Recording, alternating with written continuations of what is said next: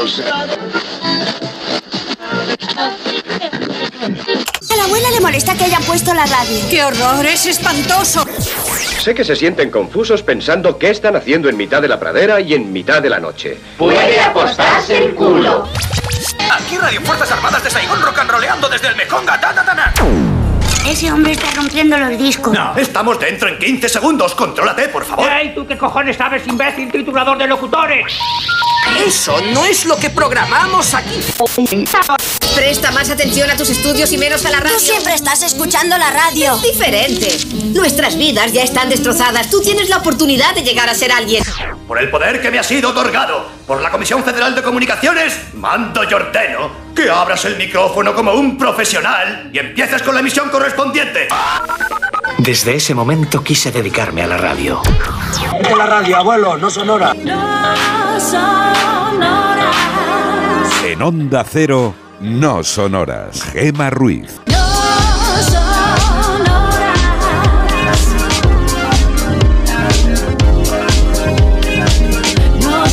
Una y 36 de la mañana, 12 y 36 en Canarias. Arrancamos No Sonoras. Lo hacemos con Sergio Monforte en la parte técnica, con un montón de colaboradores que irán sonando a lo largo de la madrugada, pero también con él, con Carlos Padilla. Muy buenas. ¿Qué tal? ¿Cómo estamos? Yo cuento como colaborador. Tú eres ya fijo, Ah, porque ah, estás todos los días aquí ah. con sección, eso es verdad, pero todos los días aquí. Gracias, gracias, gracias. Todo O bien sea, entonces, ¿no?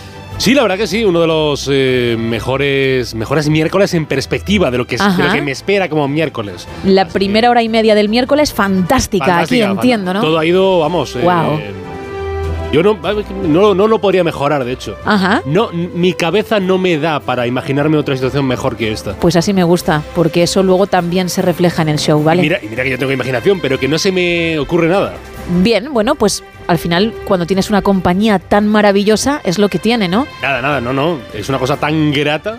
Exacto. Me siento, vamos, como en un. Es que ahora mismo eh, me ponen en un jacuzzi en los Alpes suizos con una tacita de chocolate caliente en la mano y, y digo, pero ¿yo para qué quiero eso? ¿Qué prefieres, no sonoras o que te dé un chupa chups koyak?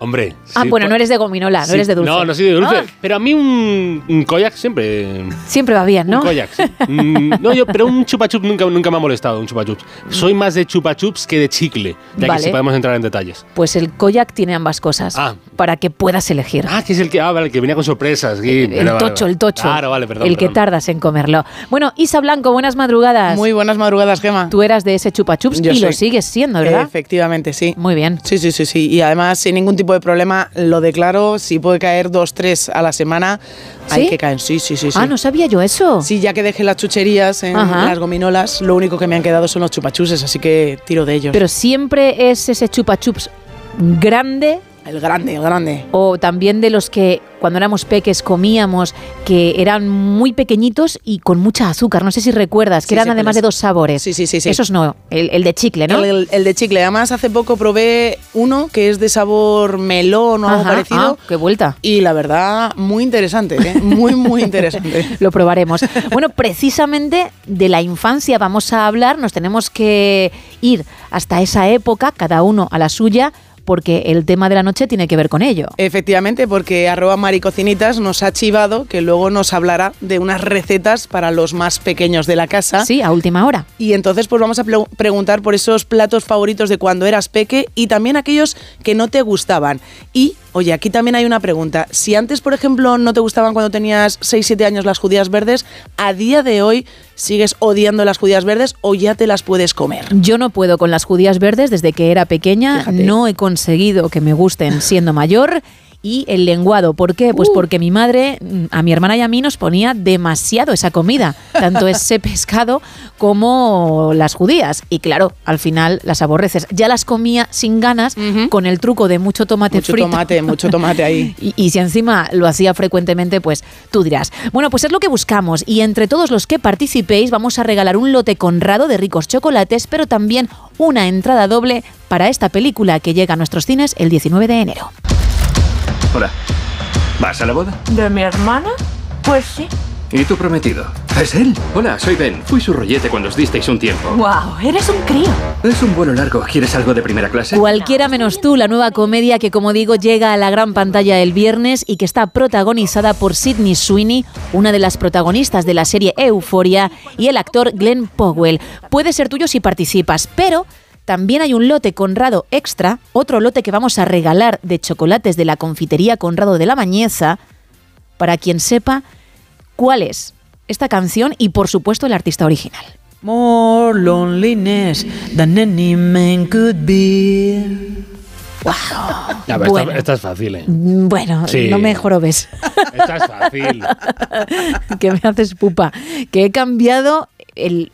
Fíjate, canté el arranque y como era demasiado fácil, cambié, cambié la frase. Entonces me hace pupa. Pero bueno. la podría cantar eh, Monforte a gritos desde el. Puede que lo haga. Desde el pasillo y se entendería también. Porque es aunque fácil. sin haberle preguntado, ha venido detrás de mí contándome que no le gusta la canción, que no le gusta el grupo, que no niega que son buenos, pero que no, que no es para él. Ahí está la pista, es un grupo, no voy a decir más. Y yo, vale, Monforte, pero es lo que hay. Y además sonará cuando tengamos Am, que vale. desvelar todo.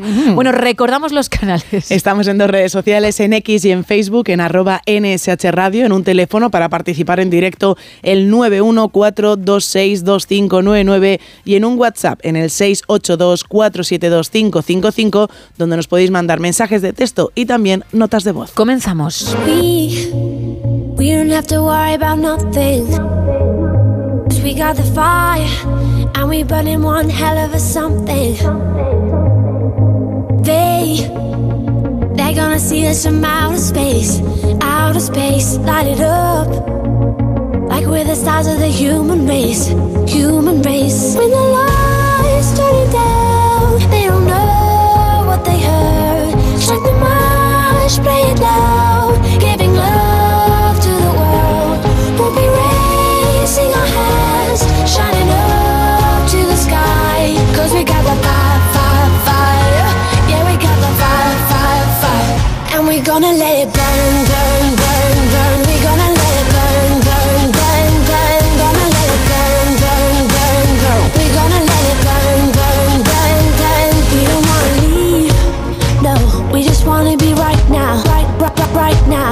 y 42 de la mañana, 12 y 42 en Canarias, abrimos la primera taberna de hoy.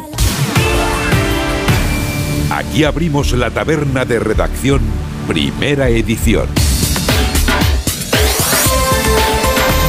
Y Carlos, lo hacemos con la previsión del tiempo para hoy. Estamos atentos a Irene, a nuestra querida borrasca Irene. Lo de querida no lo digo irónicamente, realmente es muy agradecida esta Irene porque está dejando lluvia.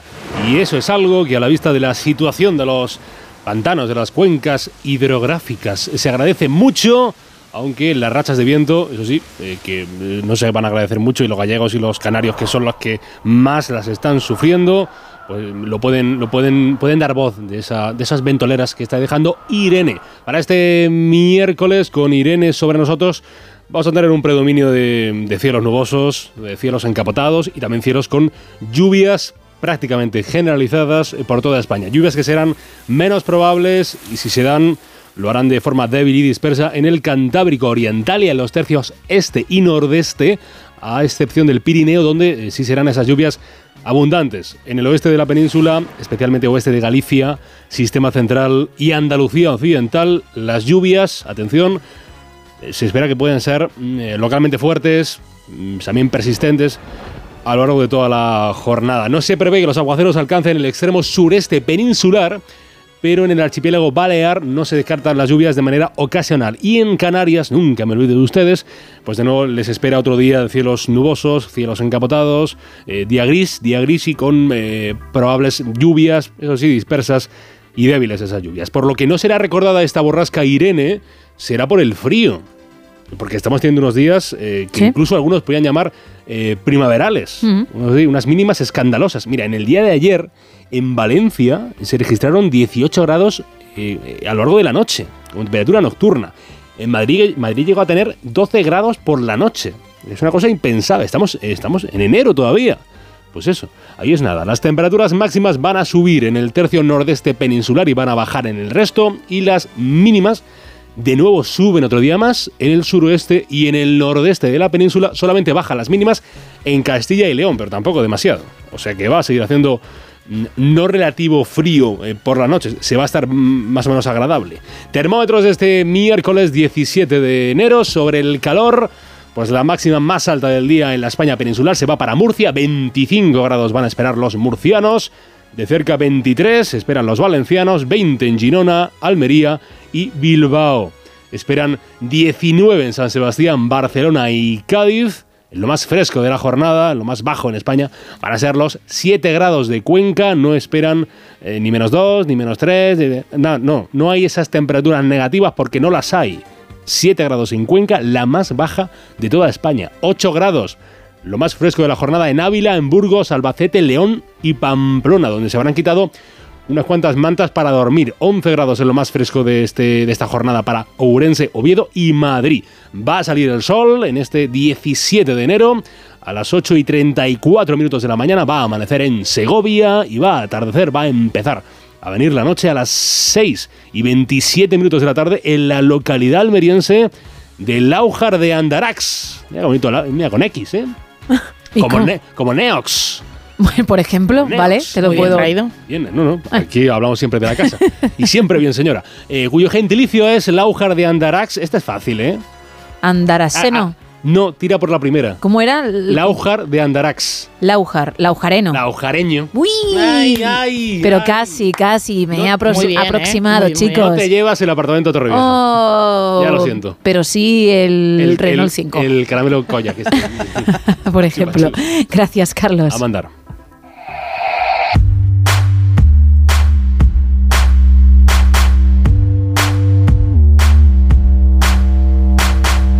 Vamos con actualidad, arrancamos con la portada de La Razón de este miércoles ya 17 de enero, que titula Junts Esquerra quieren forzar al PSOE a amnistiar el terrorismo. Trump arrasa en Iowa y se acerca a la nominación republicana y el gobierno aprovecha desclasificar Pegasus para hacer un nuevo pago a Esquerra Republicana. En la portada del país, el PSOE mantiene que la ley de amnistía no beneficia a condenados por terrorismo. Los tribunales evitan entrar a investigar las maniobras del Partido Popular en interior y también en este periódico podemos encontrar una fotografía de Trump ayer celebrando los resultados y el país titula Trump arrolla a sus rivales en el inicio de las primarias. En el mundo el PSOE da blindaje total a Puigdemont para impedir al Tribunal Supremo detenerlo. Solo pido desregulación y que me dejen competir. Son declaraciones de José María Álvarez Payete, presidente de Telefónica, en una entrevista tras la entrada del Estado y Arabia Saudí en la operadora. En la portada de ABC, el control del acceso de los menores al porno dependerá de la voluntad de la las webs. También podemos leer la productividad cae un 4% desde 2018 y anota el peor dato de la OCDE.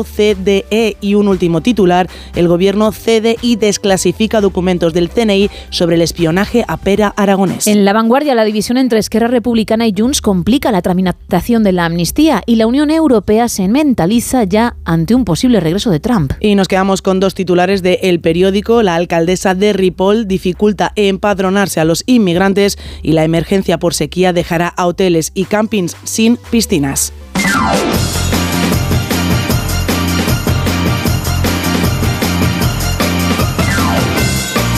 Bueno, Isa, esta sintonía indica que pasamos de las portadas al teletripi, así que cuéntame la primera de la madrugada. Pues es una noticia que está ocurriendo ahora mismo, es algo que está sucediendo. Sí, sí, es vamos a hablar de un hombre en Ohio que lleva ya cerca de sus 23 horas, diría yo ahora mismo, jugando al pinball porque su objetivo es alcanzar un récord mundial, romper un récord mundial y es, bueno, estar jugando 63 horas consecutivas. Y entonces todavía le queda por delante bastante tiempo. Él dice que le gusta muchísimo ponerse retos. Este ha sido su siguiente reto. Eh, la idea es estar aproximadamente hasta el mediodía de este, del domingo, si no me equivoco, y jugando ahí al pinball. Dale que te pego, dale que te pego. Entiendo que le dejarán algunos cinco minutos para ir al baño en cada hora, para descansar. Pero él dice que es un sueño, que ha entrenado mucho para alcanzarlo. Pero este hombre ya tiene algunos récords. Él ha trabajado también bastante porque tiene un récord mundial por la mayor cantidad de choca esos 5 en 24 horas. Consiguió 15.338 en esas 24 horas. Eso sí, ambos récords, tanto el de chocar los 5 como el de jugar al paintball, también lo hace para recaudar fondos y, bueno, al final donarlo a causas benéficas, que es también una cosa muy bonita. Así que a ver si la semana que viene podemos contar que ha batido el récord. Yo creo que sí. Vamos con el faranduleo, venga. Vamos a hablar de la mamá de Paris Hilton, de Katie Hilton, porque Mm. dicen que va a protagonizar un proyecto de teatro en un musical ¿Ah, que por ahora es ultra secreto, en el que cantará y bailará y que estará inspirado en Hamilton. Anda, mira. Sí, hablabais ayer precisamente de ello, de ese musical. Bueno, pues que sepas que algo parecido va a hacer la mamá de Hilton. Yo desconozco si esta mujer ha sido actriz en algún momento. Eso te iba a preguntar. Si canta y baila bien como para subirse a un escenario, para hacerlo incluso en Broadway, vete tú a saber. Fíjate, ¿eh? Pero es lo que se cuenta. Pasaría de ser estrella de reality show, porque sí que aparece en algunos realities en América, a una actriz de musical. Esperemos que ella se haya quedado con los genes de la actuación, no como su hija, que la verdad, Uf, muy, bueno. muy mala, ¿eh? Es verdad que estuvo en La Casa de Cera, creo que se llamaba esa Sí. película o algo sí, así. sí, sí. Y también en un reality con la hija de Lionel Richie, con la hija mayor. Fíjate, ¿eh? Puf, Terrible, terrible. Nicole Richie se llamaba. Bueno, y se llama. Ahí estaban las dos. mm, Como si fueran pobres. Sí. Ricas en un mundo pobre o algo así, ¿no? Fíjate, qué De duro, eso ¿eh? iba el reality. Qué duro. Qué mal lo pasaban. Ay, bueno, pues mm, Paris Hilton saltó de ese reality a la casa de cera, a la gran pantalla con ese peliculón. Y ahora está su madre, que efectivamente el listón en la familia está muy bajo. Creo que lo puede lograr, pero seguiremos informando. Cerramos la primera taberna de la noche.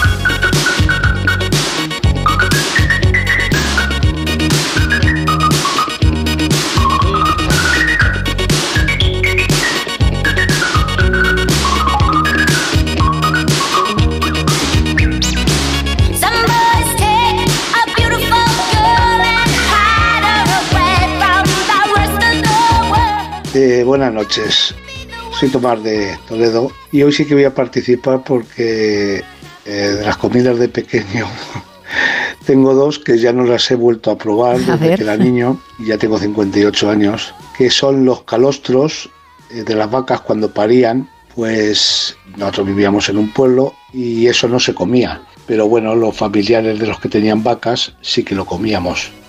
Me gustaba mucho con azúcar.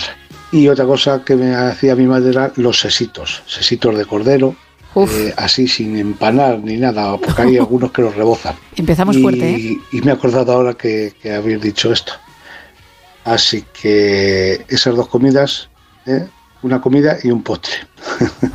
Buenas noches. Buenas noches, como digo. Madre mía, ¿eh? Pero vamos, fuertes, fuertes. Sí, sí. Fíjate que mi madre en alguna ocasión intentó que yo me tomase un filete de hígado y dije, Oh, qué asco. "Ja, Por ahí sí que no. Lo intentó. Con siete años le dijiste eso. Claro, ella. lo de las judías verdes por narices. Lo otro voy a testar A ver y a ver qué pasa. Entonces, el hecho de que dijésemos que no, pues le bastó. Ahí nos dio la opción. Y ya me parecía tremendo, pues imagínate unos buenos sesos, Unos ¿no? buenos sesos. Sin rebozar, ¿eh? Sin rebozar. Ahí venga, para. Directamente. Bueno, pues increíble, ¿eh? Increíble el testimonio, pero bueno, seguimos esperando más de la misma línea o de una un poco más suave, pero en fin, lo que tú recuerdes, esos platos que, te gustaban y los que no, pero para nada cuando eras pequeño. Mira, por ejemplo, Manuel nos dice, los pimientos de padrón no me gustaban de pequeño, pero de tanto ver disfrutar a mis padres acabé siendo un adicto. También nos dicen por aquí en arroba NSH Radio, menos las verduras guisadas, cualquier comida, en especial el pescado. Las verduras siguen sin gustarme, solamente en, en puré. Pedro también nos dice, plato favorito, la milanesa con patatas y el que odiaba y sigo odiando es la menestra de verduras. Nos dice que tiene un trauma de pequeño. Mapi, fíjate, dice, no me gusta el hígado ni de pequeña ni de mayor y del favorito el arroz a la cubana que hacía mi madre en paz descanse, aunque hacía todo buenísimo. También nos dice Pili que para ella la sopa. Lo que no sé, Pili, es si, si es tu plato favorito o es el que nunca te ha gustado. Claro, preguntamos ambos, ¿eh? Yo creo que la sopa mm, favorito, Favorito. Salvo que sea de pescado. ¿No te gusta la sopa de pescado? Nunca pude con ella y sigo sin poder. La de cocido, perfecto. Oh. Cuando quieras, donde quieras. eh, en cualquier momento del día será bienvenida. En mi caso. Fideos, no estrellitas o arroz. Ya dije y me mirasteis mal. A ver. Hace tiempo en el equipo tratando el tema, porque hablamos de todo un poco, ¿no? Cuando De vez en cuando, sí. cuando ya tenemos pues unos minutitos libres, que prefería la de fideos porque no me gustaba la de estrellitas. Y dijisteis, es exactamente lo mismo. Para mí no, igual que no es lo mismo un fideo gordo que un fideo fino. Opto por lo- el segundo. Eso te lo compro, eso te ¿Lo lo, puedo ves? comprar, eso te lo puedo comprar. ¿Lo ¿eh? ves? Pues así todo. 914262599 682-472-555 nuestro WhatsApp y también estamos en X y en Facebook en arroba NSH Radio. Un poquito de música, luego la información y seguimos con muchos más contenidos en No Sonoras. Ya no ves dos y tres, que la vida va y viene, que no se detiene, qué sé yo. Aunque sea, dime que algo queda entre nosotros dos. Que en tu habitación nunca sale el sol, ni existe el tiempo ni el dolor. Llévame si quieres a perder a ningún destino, sin ningún porqué.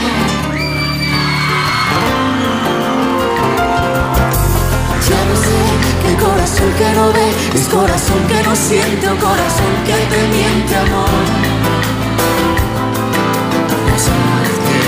Profundo de alma sigue aquel dolor por creer en ti que fue de la ilusión de lo bello que es vivir. Que me curaste cuando estaba herido si hoy me dejas de nuevo el corazón partido. ¿Quién me va a entregar sus emociones? ¿Quién me va a pedir que nunca la abandone? ¿Quién me tapará esta noche si hace frío? ¿Quién me va a curar el corazón partido? ¿Quién llenará de primaveras este enero? Y bajará la luna para que juguemos. Dime si tú te vas, dime cariño mío. ¿Quién me va a curar el corazón partido? Estás de corazón partido. Gritando de frío. Gritas de corazón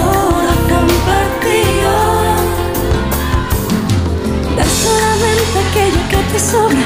Nunca fue compartir, sino dar limosna, amor.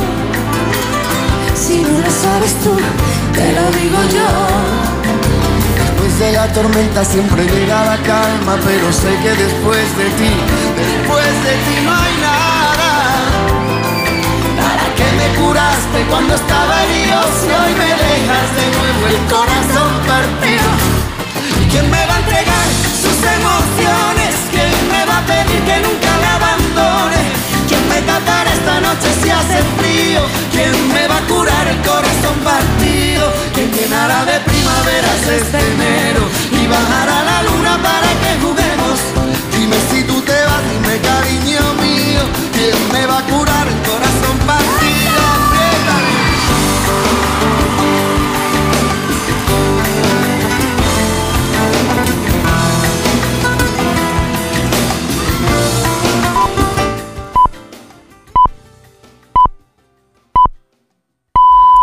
Son las dos, es la una en Canarias.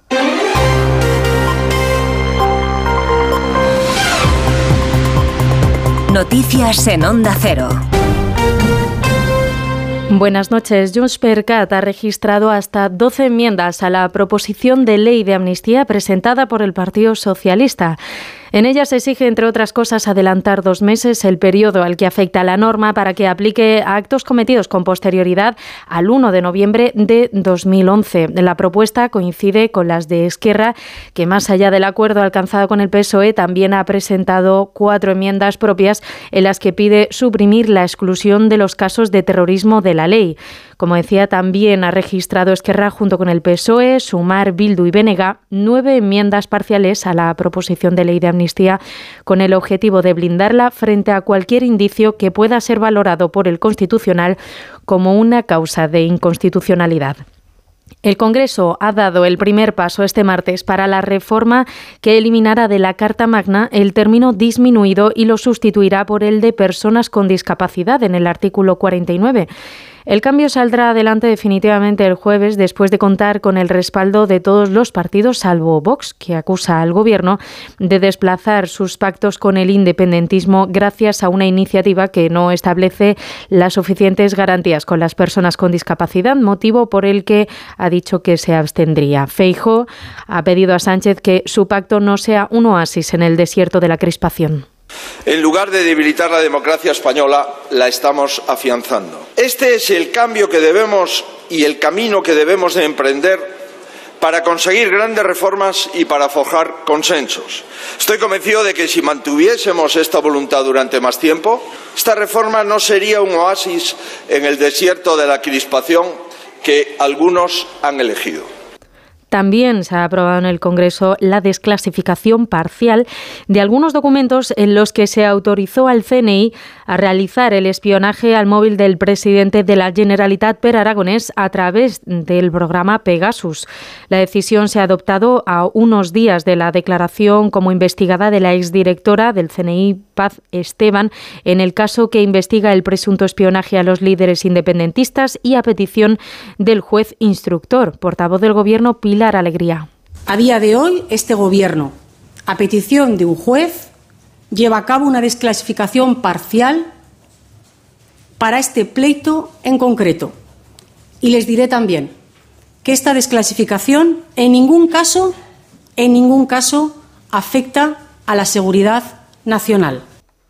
Los ministerios de Defensa e Interior han accedido a facilitar parte de la información solicitada, pero no el acceso a todos los datos que reclama Esquerra. Eh, Aragones se creyó por esto contra la exdirectora del CNI, Paz Esteban, y contra la empresa israelí propietaria del sistema de ciberespionaje Pegasus en 2022. Tras la admisión de la querella, la antigua responsable del centro debía declarar, pero una serie de recursos señalaban que no estaba obligada debido al secreto de las actuaciones.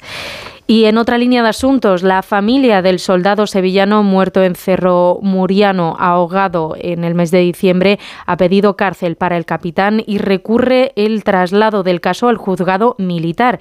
El abogado de la familia del soldado Carlos León, que murió ahogado el pasado 21 de diciembre con 24 años en unas maniobras en un pantano en Córdoba, ampliará su denuncia y la va a extender a toda la cadena de mando y al Ministerio de Defensa como responsable civil subsidiario. Asimismo, va a pedir también prisión provisional para el capitán una vez que declare en sede judicial y va a recurrir para que la justicia militar no lleve el caso que no había una línea de vida, solamente una cuerda de guía, que cuando se agarraron todos a ella, a esa cuerda, pues la cuerda se hundió y se hundieron los, militares, empezaron a nadar, pero después eh, tenían una mochila el soldado Carlos León, que pesaba casi 12 kilos, porque había una pesa de castigo.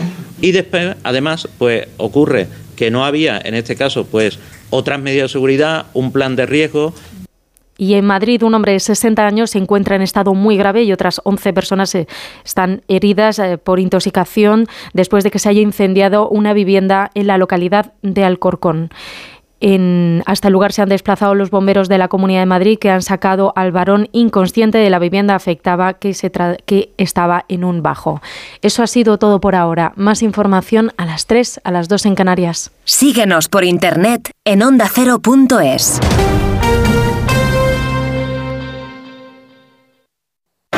Trabajo, casa, ducha, cena, cama. Salir de trabajar con el piloto automático no tiene pérdida, aunque pensándolo bien, sales perdiendo. Te pierdes conversaciones, te pierdes risas, te pierdes lo que sucede a tu alrededor. Salir de trabajar con el piloto automático es el camino fácil. Muchos lo siguen, otros, y cada vez somos más, preferimos seguir la brújula para no perdernos nada. La brújula con Rafa La Torre. Toda la actualidad de lunes a viernes desde las 7 y siempre que quieras en la web y en la app. Onda Cero, tu radio.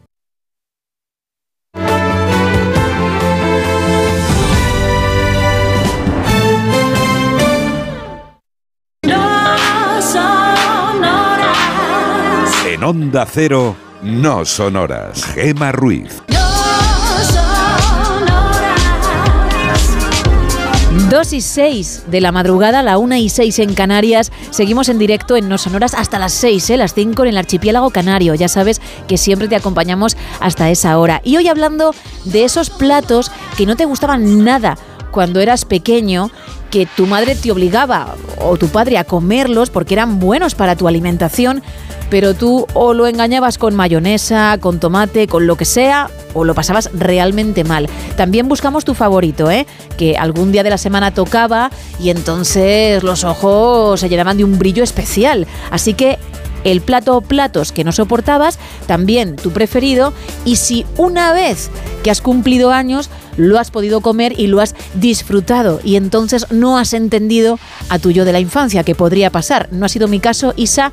El tuyo no, no nos has contado qué no soportabas de pequeña. Mm, No soportaba casi ningún pescado, la verdad era muy de mayonesa, de echarle mayonesa absolutamente a todo. Y o limón. sigues así, ¿eh? Y sigo así, y sigo así, pero como más pescado. Es cierto Ah. que como más pescado, pero también. tiene- ¿Alguna barrita de merluza? no algo de eso cae y también con mayonesa por ahí.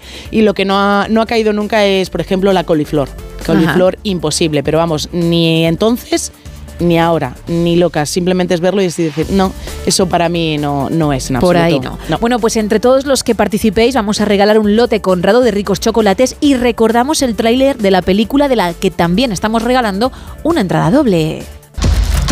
Hola. ¿Vas a la boda? ¿De mi hermana? Pues sí. ¿Y tu prometido? ¿Es él? Hola, soy Ben. Fui su rollete cuando os disteis un tiempo. Cualquiera menos tú, una nueva comedia de Sidney Sweeney, la protagonista, una de las protagonistas de Euforia, y Glenn Powell, que llega a la gran pantalla el 19 de enero. Por un lado, eso. Pero también tenemos otro lote. Sí, sí, unos ricos chocolates de la confitería Conrado de la Bañeza para quien sepa qué canción es esta y también cuál el artista original. More loneliness than any man could be. Canales Isa. a ti, te, a ti te, te gusta mucho el arranque a lo chiquito, ¿no? El arranque. Ay, amiga. More. More than words. Ah, que no es. Sí, de, de Extreme, ¿no? Bien, Ay, bueno, recordamos los canales. Qué bueno. Bueno, pues estamos en dos redes sociales, en X y en Facebook, en arroba NSH Radio, en un WhatsApp, en el 682-472-555, un WhatsApp al que sabéis que nos podéis mandar mensajes de texto y también notas de voz, y un teléfono para entrar en directo que es el 914262599. Pues tenemos a Juan esperando. Juan, muy buenas madrugadas. Hola, ¿qué tal? Muy bien, ¿y tú desde dónde nos llamas? Desde Madrid. Muy bien, pues cuéntame, a ver, ese plato o platos que no soportabas cuando eras peque, Juan. Bueno, primero, felicitarte por tu faceta de artista. Gracias, estoy muy acostumbrada a esas palabras. Claro. Normal, Eso es, eso es, eso es importantísimo. Es que, ¿Eh? es que los que realmente sabéis apreciar el arte, veis la calidad, Juan, no me, no me cabe la menor duda. Claro, claro. y bueno, ya entrando en el tema del día, a mí lo que jamás me ha gustado y, vamos, lo he repudiado toda mi vida es la coliflor. Oh, uf, es que al igual que el brócoli, que es primo hermano, es un plato complicado, ¿eh? Muy complicado. Entiendo que de Complicado pequeño para todo. y de mayor, ¿no? Que, que no entra aún así a día de hoy, ¿no, Juan? Es malo para el olfato, malo para la garganta, malo para el estómago. no a la coliflor. Y, y algún plato que sí te gustaba mucho y que recuerdas que cuando lo había ese día de la semana te, te ponías muy contento. Pues siempre recuerdo que me decía mi abuela que un día en una excursión al campo Ujú. mm, desaparecí, cogí un, un tipo tupper de estos que había antiguos. Sí. y llevábamos el típico picnic de campo. Y cogí el tupper que estaba lleno de ensaladilla rusa. Uh, y todo el mundo buscándome, yo callado, me, me llamaban, me llamaban, yo callado. Y acabé comiéndome el tupper entero que debía ser, si no recuerdo mal, pues para unas seis u ocho personas. qué barbaridad. Entiendo que te sentó mal, ¿no, Juan? Eh, creo que sí, que me siento mal. Pero porque a día de hoy mm, aborreces la ensaladilla o te sentó No, mal, no. aquello pasó y te, y te sigue gustando. No, me, me sigue encantando. Vale, vale, vale. La, ens- la ensaladilla, el escalope, eh, un buen arroz, pero aquí en Madrid es muy difícil comer buenos arroces. Ujú. Y la tortilla de patata, Hombre, por ejemplo, me encanta. Claro. Sin cebolla, sin cebolla. Y bueno, pues Hombre, con- son más con- las lentejas. Las lentejas también, con su buen chorizo, entiendo, ¿no? Exactamente. Vale. Te iba a decir que contigo es no complicado, pero sí incómodo pedir ensaladilla para compartir, ¿no? Porque como te No. descuides no, no, no ves el plato. No, ahora, ahora ya no, ahora ya no. Ya te controlas, ¿no? Ahora, ahora ya comparto bastante bien. Bueno, nos quedamos con eso por el bien de, de tu gente. ¿eh? Pues Juan, muchísimas gracias por habernos llamado. A vosotras simpáticas. Un abrazo, Juan. Buenas noches igualmente. Buenas noches. 2 y 12, 1 y 12 en Canarias. Arrancamos esta hora. Yo no te pido nada con tu saludo indiferente. Me basta, tú ya no me haces daño, tus cosas no me duelen. No vales más que aquella luna oscura. Recuerda que decías que para ti sería tu latido intenso y grande. Quédate otro día. No sigamos tan distantes. Entre cada espera, entre tú y yo. Yo no confundí jamás otros brazos nuevos con los tuyos.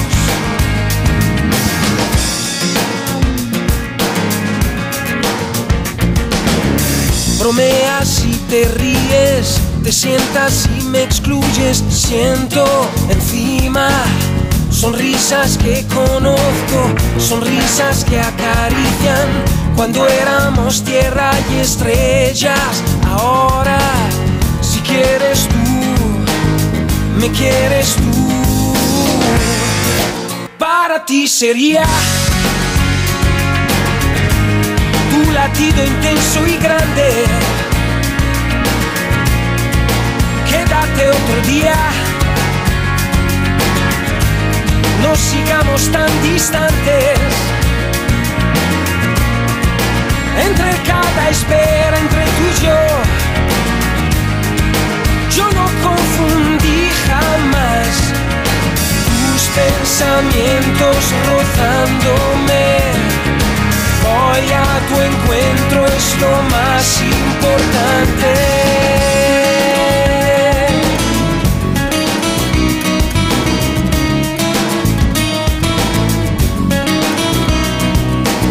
Si quieres tú, para ti sería tu latido intenso y grande. Quédate otro día. Ya no estamos tan distantes. Que lo que hubo entre nosotros dos no lo confundí jamás. Tus pensamientos rozándome.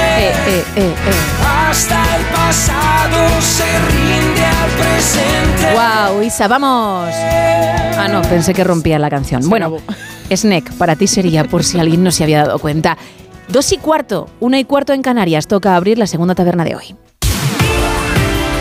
Aquí abrimos la taberna de redacción, segunda edición. Y brum, nos vamos al pasado con nuestro DeLorean, Carlos, para saber qué ocurría tal día como hoy. Brum, brum. Bueno, están los aficionados a la filatelia de enhorabuena. Si usted es de esos que le gusta coleccionar, guardar, archivar sellos, pues dí- díganoslo eh, y que sepa que el 17 de enero de 1784, por primera vez se establecieron en Madrid los sellos de fechas para las cartas. Y a la gente le, hay gente que le encanta, que tiene una auténtica devoción por los sellos. Una Eh, pregunta, porque dígamelo. como tú eres tan joven, Sí. ¿El mundo cartas lo has trabajado lo suficiente? Claro, es que yo tengo un baúl con cartas que me enviaba con mis amigos, fíjate. Jamás en mi vida. ¿Has enviado? No, no. Y he enviado, ni me han mandado, a no ser que sean. Ay, ya lo siento, multas o hacienda. Claro, claro, eh, de alguna organización, Sí, ¿no? sí, sí, sí. O Bien. o las cartas electorales de estas de Mm. propaganda electoral. No, nunca me ha llegado una un carta. crisma. Nada, nada, nada. Bueno, es que tú sigues mandando Sí, crismas, que, mandando que eso ya también es, es para hacérselo mirar, ¿eh? Pero es que mm, por cómo estabas hablando, digo, tengo que hacer esa pregunta. No. no. Vaya, Eh, bueno, la filatelia me pilla tan lejos como, no sé, ser, como pa- el ser papa. VHS. O eso sí lo. No, el VHS llegué a tener algunos, ¿eh? Sí, sí, me acuerdo de... Entre las manos. Sí, sí, sí, sí, sí. No, no, y de hecho creo, es que no sé si ya lo tiré, pero yo tenía una máquina de reproductor de VHS. Tenías un, un vídeo. Sí, porque ahí ahí- vídeo. ahí se guardaban, ahí se guardaban los vídeos de la comunión de mis, de mis familiares. eh, Claro. Bueno, pues eres un privilegiado de tu generación porque Bueno. pudiste catar eso ahí de los últimos ya, ¿no? Y la Play 1 también. Bueno, bien. Muy bien. La máquina del VHS es que- y la Play 1. Pero la Play 1 ya es que me suena tan moderna, imagínate lo que hemos vivido el resto, ¿no? Bueno, más, perdona. No, no, nada, nada. nada. Yo, yo haría la sección así, dialogada. Eh, los que sean eh, abstemios también estarán de celebración porque ocurrió tal día como hoy, pero de 1919. En Estados Unidos entró en vigor la ley seca. Mosquis, no volveré a probar la cerveza. ¡Cerveza! Deme 10. Bueno, en 1917 el Congreso aprobó la enmienda número 18 que prohibía la venta, importación, exportación, fabricación y el transporte de bebidas alcohólicas en todo el territorio de los Estados Unidos. Y lo aprobaron eh, 36 de los eh, 48 estados de la Unión. Tenía algo de mito porque la ley en, en realidad no, no prohibía el consumo de alcohol. De hecho, se siguió importando eh, vino, por ejemplo, para uso eh, medicinal, para uso religioso, o sea que el cura sí se lo podía beber, pero el resto no. Pero, eh, claro, al prohibir la manufactura, al prohibir la venta, al prohibir el transporte de bebidas alcohólicas, pues dime tú de dónde sacaban el alcohol. Las mafias estuvieron ahí, estuvieron ahí. El 6 de diciembre del 33 del siglo pasado se acabó derogando, a la vista de que no funcionó mucho, la ley seca para celebración de los bebedor- bebedores, que los hay algunos cuantos, bebedores americanos. Y fue algo parecido a un cambio de capital, el que ocurrió en la España de la Guerra Civil, la España ensangrentada del 37 de este siglo XX. Manuel Azaña, el presidente de la República, trasladaba a Valencia la sede de la presidencia. Todos sabemos que de poco acabaría sirviendo ese movimiento. Si no son fans ni de los sellos, ni del alcohol, ni de la República, pues puede que usted sea fan de los Beatles, porque hoy se lanzó al mercado, le digo, lo del submarino.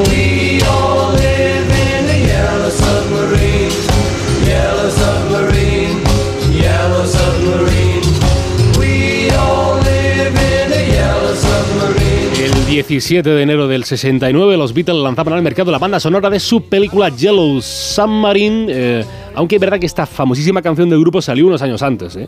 Y como curiosidad, esto lo he leído y me he quedado catacroker, es eh, la única canción que canta Ringo eh, que llegó al número uno de la lista de éxitos de los Beatles. Ujú. Pobre Ringo, arrinconado, arrinconado, arrinconado. Es, eh, a lo mejor ustedes se acuerdan de, de Papucci. Papucci, el que Hombre, decía, claro. El que decía lo de... mm, Raro, raro, raro. Bueno, pues eh, Julio Iglesias Puga, eh, si me acuerdo del VHS, ¿no? De, no, del VHS y de todo lo demás, no me voy a acordar de, de Papucci, eh, pues ya saben que, sabrán que fue famosísimo ginecólogo, eh, conocido entre otras cosas por ser el padre de, de Julio Iglesias. Exacto. Y hoy se cumple una efeméride de una celebración para la familia de Papucci porque el ginecólogo eh, Iglesias fue secuestrado por ETA en el 81, el 29 de diciembre, y se cumplen 42 años porque tal día como hoy se liberó en el 82. ETA lo había secuestrado en una localidad, la localidad zaragozana de eh, Trasmoz, y fue felizmente liberado. Y en lugar de una liberación fue un secuestro, uno de los más famosos y más horrendos de ETA, el del 17 de enero del 96, cuando secuestró ETA al funcionario de prisiones José Antonio Ortega Lara. El 1 de julio del 97, la Guardia Civil lo localizó en un zulo de Mondragón, después de pasar 532 días encerrado en él. 532 días encerrado en un zulo infrahumano. Tenemos aniversario político, aniversario morado, ¿qué tiempos aquellos? Eh? ¿Qué- cómo, cómo, cómo ha cambiado todo? España y la política. 17 de enero del 2014. En España se oficializó el partido Podemos. Sonrían, sonrían que sí se puede. Asociado a aquella figura política, la de Pablo Iglesias Turrión, ese joven profesor de políticas que se empezaba a dar a conocer, a conocer al gran público. Black Eyed Peas publicaba una canción, la canción Pan It, del álbum Monkey Business en el año 2006.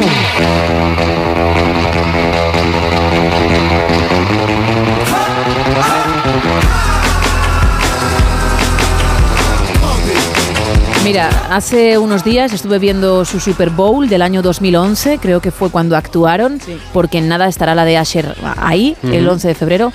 Uf, qué mal Lo hicieron. lo hicieron, qué malísima actuación. También es cierto que no les acompañó el sonido, ¿eh? El Sí. equipo de sonido ahí Falló. Falló y creo que hubo, que hubo palabras. Pero yo me esperaba más porque tienen temazos para poner a todo el mundo Sí. en pie a bailar.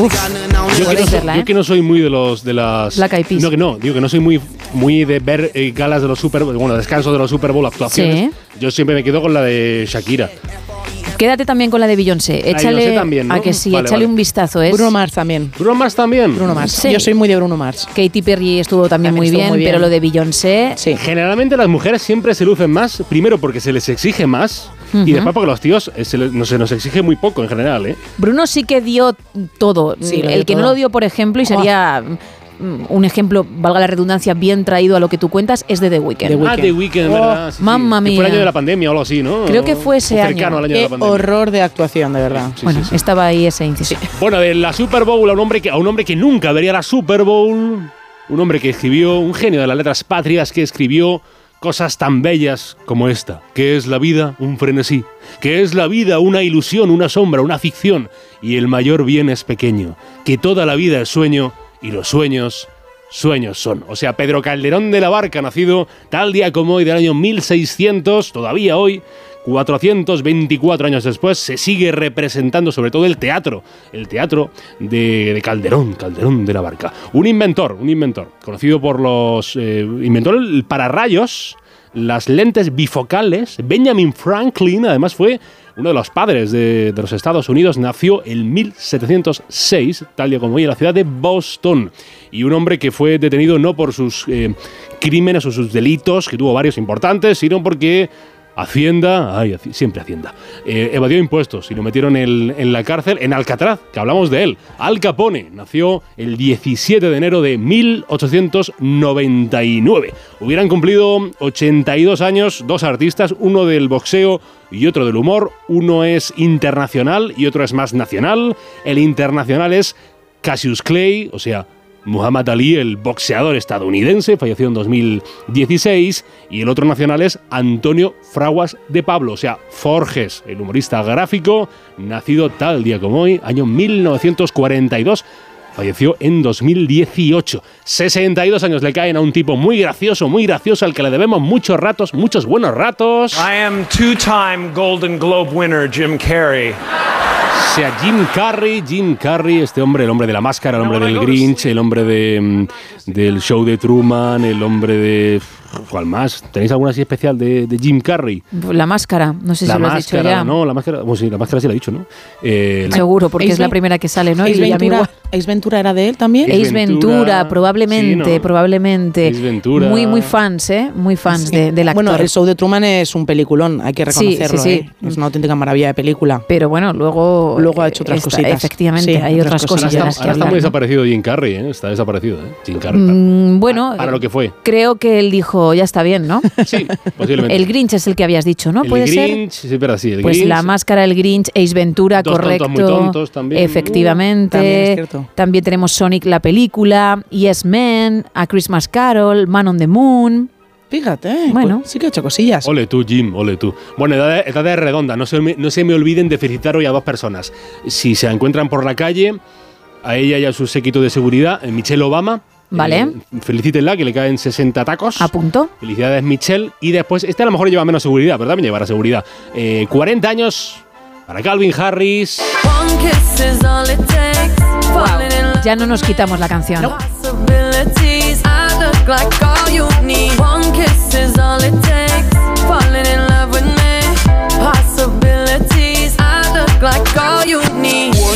El productor de música no, no es el que canta, como ustedes comprenderán.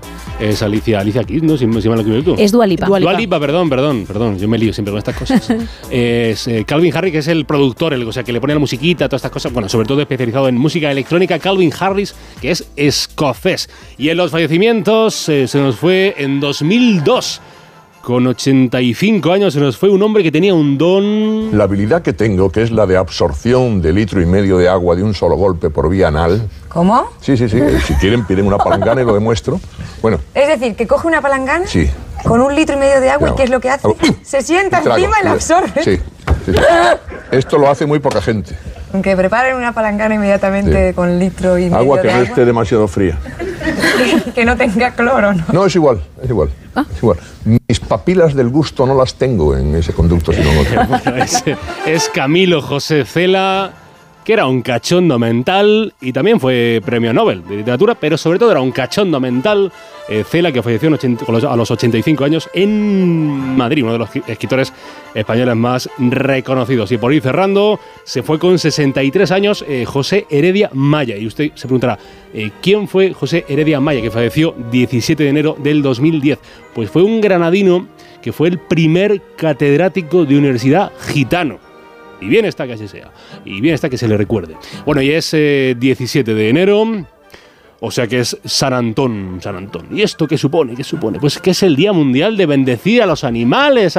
o sea, o sea que, que les demos a los perritos, a los gatitos, a lo que usted tenga en casa, una experiencia religiosa. casi una experiencia religiosa. Sentir que resucito si me tocas. Subir al firmamento prendido de tu cuerpo. Podamos, podemos cogernos de las manos ahora. Fíjate, está Sergio Monforte dando palmas con, con las orejas y también con las manos, ¿eh?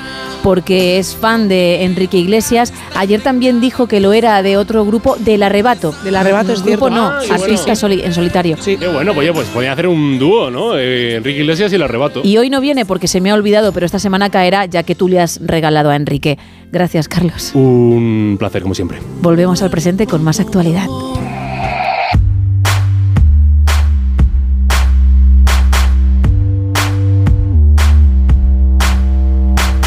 Arrancamos esta segunda ronda con el Independiente. El gobierno empuja para que comparezca Rajoy por la operación Cataluña. Vamos a llegar hasta el final, dicen. El jurado declara culpable al padre que asesinó a su hijo en Sueca para causar el mayor dolor a su exesposa. E Israel y Hamas acuerdan la llegada de ayuda humanitaria a Gaza a cambio de entregar medicinas a los rehenes. En el confidencial, Junts pide amnistía total para los delitos de terrorismo del Prusés y blindar a Puigdemont. El PNV pide a Junts rebajar los decibelios del debate migratorio para no caer en el populismo y Cataluña aprueba el plan de emergencia por sequía y prohíbe llenar piscinas y usar duchas en los centros deportivos. En el diario.es, el Constitucional da la razón a Alberto Rodríguez y anula la condena de cárcel que le dejó sin escaño. El Congreso da el primer paso para eliminar de la Constitución la palabra disminuidos e investigadores chinos clonan con éxito a un macaco. Tres apuntes en expansión. Apple bate a Samsung como mayor vendedor de smartphones del mundo. El Tesoro coloca 1.998 millones en letras A3 y nueve meses a tipos más bajos. Y Barceló superará por primera vez los 500 millones de euros en 2024 en su beneficio bruto. En El Economista, las tecnológicas se preparan con más despidos para el golpe de gracia de la inteligencia artificial. Por cierto, luego hablaremos de todo lo que avanzaron en Las Vegas, en el evento más famoso del mundo en el campo tecnológico con José Ángel Corral. Y hablaremos también de los puestos de trabajo que la inteligencia artificial podría quitarle a muchos porque ojo a las cifras, ¿eh? Sí. tanto en España como a nivel mundial, pero será dentro de un rato. Cataluña prohibirá llenar piscinas lúdicas y usar las duchas deportivas con la emergencia por sequía, también cuenta el economista. Y vuelve la preocupación, Wall Street cierra en rojo y el bono se dispara. En cinco días, Telefónica España aprueba una subida salarial del 3,1% este año, más un plus de 150 euros. El Tesoro coloca 1.998 millones en letras a tipos más bajos y una fuerte demanda. Y 2023, el año en el que se vendieron más Lamborghinis que nunca. Y terminamos con el español. Todos los grupos, excepto Vox, acuerdan eliminar el término disminuido de la Constitución. Irán ataca con misiles un cuartel de espías de Israel en Irak y deja al menos cuatro civiles muertos. Y España hace historia y se proclama campeona de Europa de waterpolo en un final de infarto. Eso en cuanto a las portadas. Vamos con contraportada. Y vamos con algo que ahora mismo está en el puesto número uno de los artículos de las noticias más leídas en muchos medios de la farándula de Estados Unidos. Así, a ver. La noticia dice así. El barbero de Travis Kelsey ofrece una visión poco común del interior de la mansión de Kansas City de 6 millones de dólares. Y yo te desarrollo la información. Venga, dale. Él, obviamente, se acerca a la casa del deportista para arreglarle el pelo, la barba y también depilarle las cejas. Muy profesional porque aparece con una gorra, con la capucha encima. Esto es muy americano, ¿eh? Mucho. Y una linterna sobre la gorra una linterna de minero o una linterna de alguien que a lo mejor pues corre de noche por la montaña y necesita dicha iluminación para poder ver bien de cerca el cejamen de Travis. Va, insisto, muy bien preparado. Y es que una de las instantáneas que él ha subido a su Instagram es esa. Claro, al subir a ambos en plena depilación, pues se han visto las ventanas y algunos muebles de la casa. Pero es que luego también ha colgado él mismo la foto de la nuca de Travis y entonces se ve otra parte de ese lugar, unas paredes grises muy bonitas, muy altas, esos techos que, que, que te maravilla, ¿eh? encuentras a 5 metros eh, por encima de ti y unos armarios bastante interesantes. Algo que nunca antes se había visto, porque en octubre de 2023 saltó la noticia de que el deportista se había comprado este casoplón de 6 millones para pasar una temporada con Taylor en dicho Fíjate, hogar. ¿eh? Y solo habíamos visto todo lo de fuera, es decir, la casa, esa mansión por fuera y también la piscina con la que cuenta, me quedo hasta sin voz. De la emoción, ¿no? De verdad, de contar cómo, cómo es la casa de él. Bueno, más bien por el nudo que tengo en el estómago ahora, ¿no? Bueno, yo podría porque, decir... Porque, claro, me gustaría tenerla y no puede ser. Claro, yo podría decirte que los que seguimos el podcast, que además Ah. tiene una versión vídeo, evidentemente, Sí. hemos podido ver un trocito, pero muy pequeñito, de la habitación don- desde donde él graba ese podcast, que se la están además arreglando porque el hermano, que es el que también protagoniza con él el podcast, le Sí. dijo, hijo, de verdad, qué soso eres, es que la habitación eran simplemente las dos paredes grises, no habían puesto absolutamente nada. Pues más. debe ser mm, la misma donde se depila. Vamos, que tiene 50 habitaciones, pero solo usa una. Lo que sí he visto en esa imagen aérea de la mansión, aparte de la piscina a la que hacía referencia y que me ha encogido el corazón, es una terraza bastante generosa. Cuando te digo una terraza generosa, pues a lo mejor una superficie como la de A3 Media, ¿eh? Cuidado, Solo ¿eh? para la terracita de las narices. No está nada mal. Desde luego, bueno, pues sí, el barbero ha colgado esto y es una de las noticias más leídas en Estados Unidos. Vamos con el teletripi. Tú dirás. Pues ahora sí que os hablo de un hombre que ha roto un récord Guinness. Yo no sé a aquellos a los que tomen café si esto le parece bien, si le parece que es un bueno que es un tiempo adecuado. Él es un alemán, se llama Von y se toma el James café. Bond. A lo mejor lo sería. Perdón, pero es que me lo has dejado Era muy huevo. fácil, ¿verdad? Ay. Él se toma el café, ha conseguido romper el récord en 3,12 segundos. En ese tiempo se bebe su tacita de café y lo ha reducido el tiempo en 0,05 segundos del récord anterior, que lo tenía también otro alemán y que lo consiguió en 2021. El vídeo está en redes sociales. Y la verdad, pues, que ¿qué es lo que dura? Pues 3,12 segundos, que es lo que él tarda en tomarse esa tacita de café y a partir de ahí, pues romper un récord Guinness. Bueno, pues dicho queda, tu especialidad en el teletripi, ¿eh? en cualquier caso, no lo que hace él, sino hablar de récords. Cerramos la segunda taberna de la noche y enseguida os escuchamos a vosotros, a los oyentes que estáis participando en el tema de hoy cuento al que no entienda. Cuenta una leyenda que una hembra gitana conjuró a la luna hasta el amanecer. Llorando pedía al llegar el día de esposar un calé.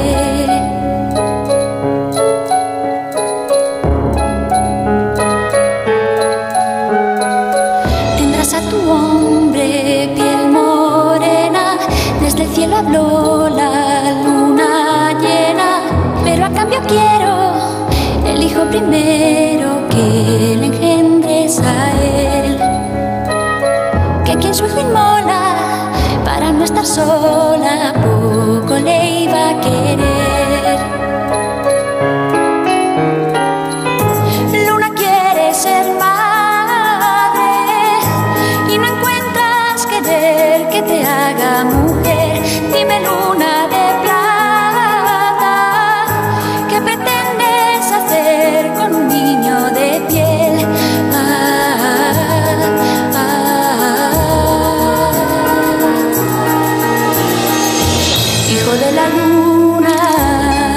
noches, equipo de No Sonoras. Eh, soy Hola. Ismael, un camionero de Maqueda, Toledo.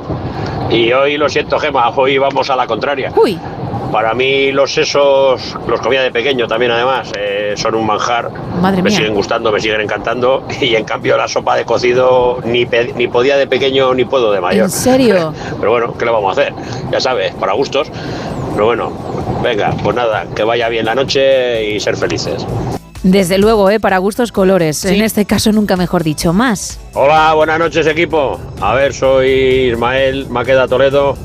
En este caso, para hablar sobre la canción que no la había Ah, escuchado. vale, Ismael, cuéntanos. Eh, yo creo que es de Police, eh, caminando sobre la luna. ¿Podría ser?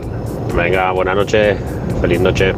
Pues no, no lo es. Más. Buenas noches, Gemma e Isa.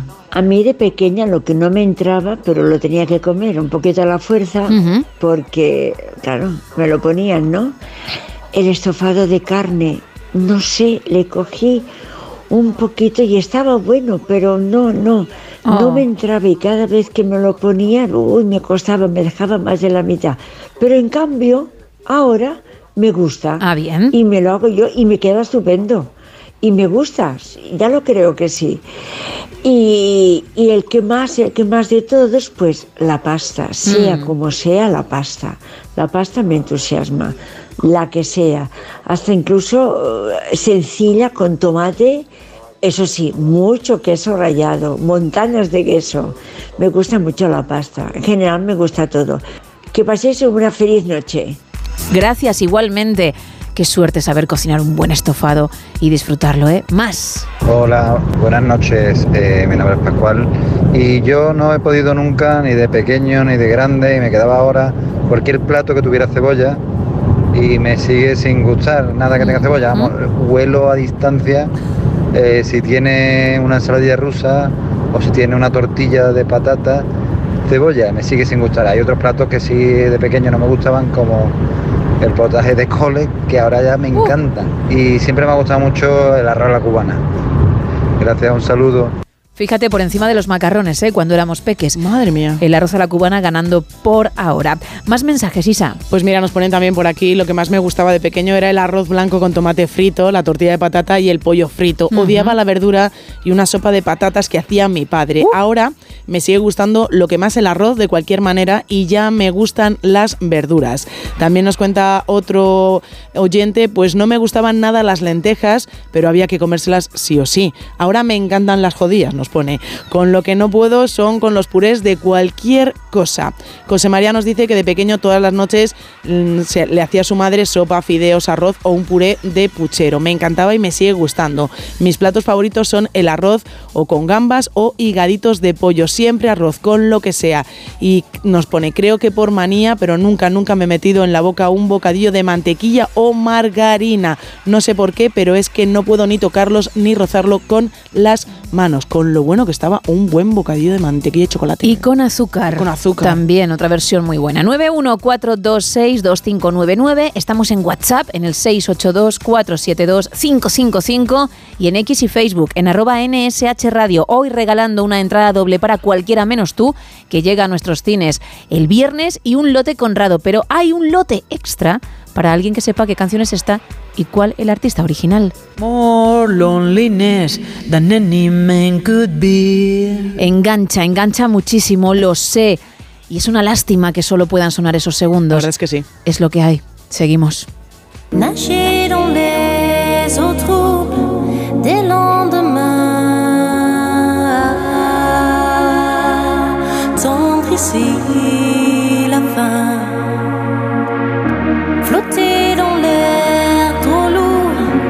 passe que rien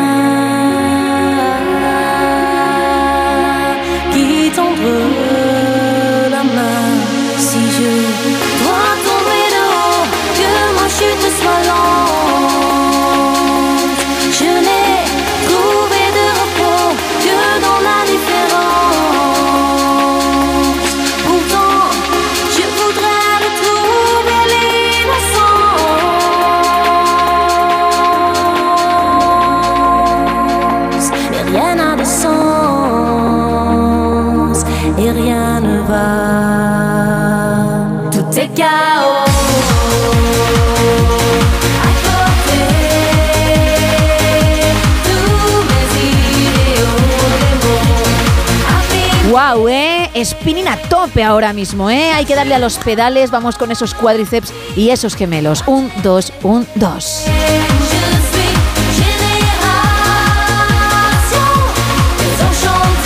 Y digo esto cuando mucha gente nos estará escuchando desde la cama, tumbados tranquilamente y pensando, spinning lo va a hacer tu tía.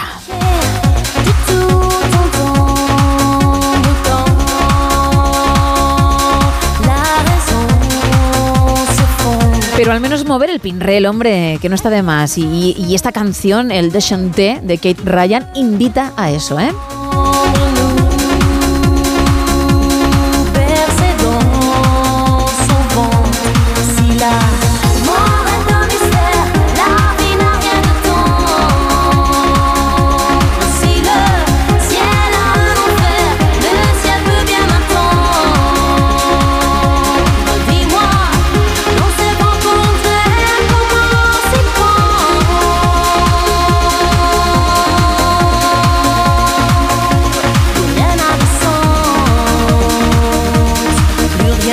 Bueno, pues 2 y 42, Isa. 1 y 42 en Canarias. Y como hay que hablar de series, que me tienes que contar todo lo que sucedió ayer en la gala de los Emmy, los premios más importantes de la televisión estadounidense, te invito a pasar a mi caserón. Hoy no entro sola porque no voy a por el abrigo para irnos al cine, sino que vamos a encender la pequeña pantalla en mi salón. Venga, vale.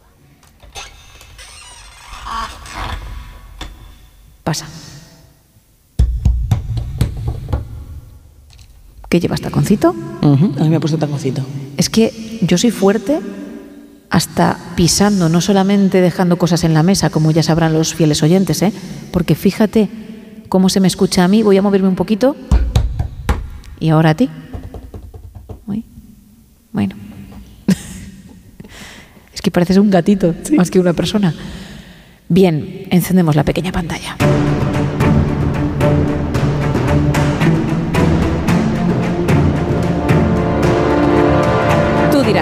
Pues hace 24 horas comenzaba la gala de los premios Emmy, unos vencedores que en una temporada normal hubiésemos conocido en el mes de septiembre. Es más, es la primera de las grandes entregas de premios de, esta de las temporadas, pero este año los Emmy se tuvieron que retrasar, pues ya lo sabemos, debido a las huelgas de guionistas y de actores, y por eso se han entregado en el mes de enero. ¿Quién ganó? Pues los que todos creíamos que iban a ganar. La verdad es que hubo muy pocas sorpresas en la, bueno, en la gala. Succession fue la producción más premiada de, la, de esta gala con su cuarta y última temporada. Junto a ella la comedia de Bear y la gran sorpresa de los premios Beef, que aquí en España ha llegado bajo el nombre de Bronca, que ya dio la sorpresa en los Globos de Oro y de nuevo pues lo ha hecho en los Emmy.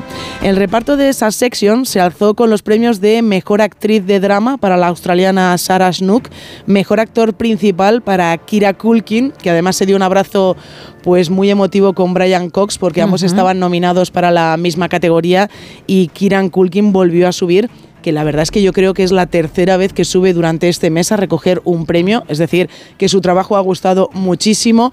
Un Kiran Kulki que la verdad yo creo que le hacen subir simplemente para el speech, porque cada speech que da es más raro que el anterior porque ha hablado de que su mujer le quitaba los pelos de las orejas, ese Ujú. estaba en su speech anterior. Normalizando, ¿no? La vida de una estrella. Totalmente. en el primero se tiró un eructo antes de empezar a hablar. Eso fueron los nervios, que Los nadie nervios. piense que fue por mala educación. Sí, no, sí. no, no, no. Luego lo explicó, pidió Sí. disculpas. Y, en, y hace 24 horas, bueno, hace 22 horas cuando le dieron el, el premio en cuestión, el Emmy en cuestión, pues además de dar las gracias a los creadores de la serie por darle un papel y a todo el elenco por estar junto a él, le dijo a su mujer allí delante de todo el mundo que él quiere tener más hijos. Y que ella le dijo que que bueno, que pues lo hablarían. Piano, piano, ¿no? Entonces él dijo, bueno, pues ya lo podemos hablar, quiero tener más hijos, te quiero, y ya se bajó del escenario. La verdad es que yo creo, lo dicho, que le dan premios simplemente para ver qué es lo que dice. Y también se llevó el Emmy, el mejor actor de reparto para Matthew McFadden, así también como el de mejor serie de drama y mejor guion en serie de drama. Es que están todos tan bien. ¿Verdad? Es tan difícil quedarse con alguien. Es que ves la serie y disfrutas de los papelones que hacen. De verdad, todo el elenco, ¿eh? Que, que es difícil de conseguir. Eso te iba a decir. Que, que es- todos estén a un nivel muy bueno, pero lo consiguen, ¿eh? Entiendo que también la serie es tan buena porque todo el elenco es magnífico. Claro, claro, hombre, es que si no. Pero bueno. El odio entre ellos y, y, mm, las faenas que se hacen no serían lo mismo. Los compañeros al final de profesión estarán contentos de que la serie haya terminado porque al- ahora ya algunos ya podrán recibir también los premios porque les ha, ha arrasado. Succession ha arrasado Ujú. con todos los premios. En comedia que mucha gente no considera la serie como comedia, más como drama, esto ya son temas de cada una de las ceremonias, eh, arrasó de ver otra vez con su primera temporada, que casi imitó los premios de la, del drama Succession, mejor serie de comedia, mejor guion, mejor actor principal para él, para Jeremy Allen White, para, también para mejor actor y actriz de reparto para Yvonne Moss y Ayo Edebiri. Una serie que yo recomiendo y luego que me digan los oyentes si ellos lo consideran como una comedia o como un drama. Y fuera de estas dos series ganaron Quintan Branson de Abbott Elementary como mejor actriz principal en comedia. Y ella, tu gran amiga Jennifer, Jennifer, Coolidge, exactamente sería el apellido, a ver si me he equivocado. Yo digo Coolidge también, yo digo Coolidge. De The Wild Lotus. Sí, eso escrito. es. Coolidge. pues de Wild Lotus, que ella también se alzó con el de mejor actriz de reparto y que dio las gracias absolutamente a todo el mundo porque dicen que, bueno, pues que ella ha recuperado un poco las ganas de volver a actuar gracias con con ese papel que le dieron y que la verdad es que es una auténtica maravilla. Lo es. Y al igual que pasó en los Globos de Oro en las categorías de serie limitada, arrasó Beef. Como curiosidad decir que la producción de HBO The Last of Us se fue de la gala sin haber ganado absolutamente nada. Ya sabes que vi tres capítulos y que me quedé ahí. Ay, Ay, Dios mío. por eso no le tengo tanto cariño y no apuesto por ella como por esa sección. Pues ni tú ni nadie parece ser. Ya veo, ya. Sal de mi casa. Vale, hasta luego. Venga. Pero luego vuelve, ¿eh? Que, Vale, que vale. creo que hay cosas que te has dejado en el tintero que nos tendrás que contar. Vale, me pones palomitas, ¿vale? Venga, hasta luego. Venga, hasta luego.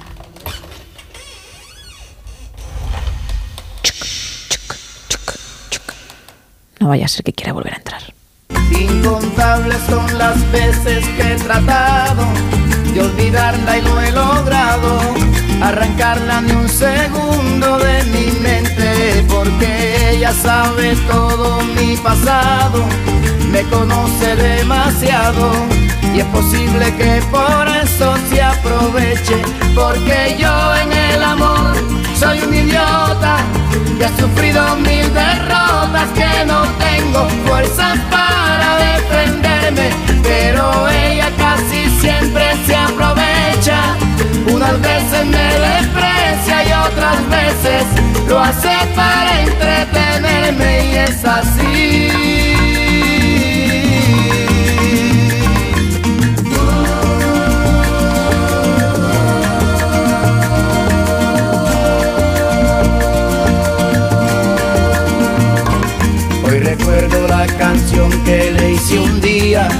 en el fondo no sabía que eso era malo para mí.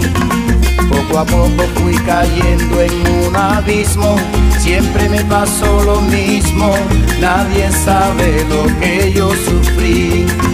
Una víctima total de sus antojos, pero un día abrí los ojos y con rabia la arranqué de mi memoria. Poco a poco fui saliendo hacia adelante y en los brazos de otra amante pude terminar al fin con esta historia, porque yo en el amor soy un idiota que ha sufrido mil derrotas, que no tengo fuerzas para defenderme, pero ella casi siempre aprovechaba. Si algún día me besaba, eso era solo para entretenerme y es así.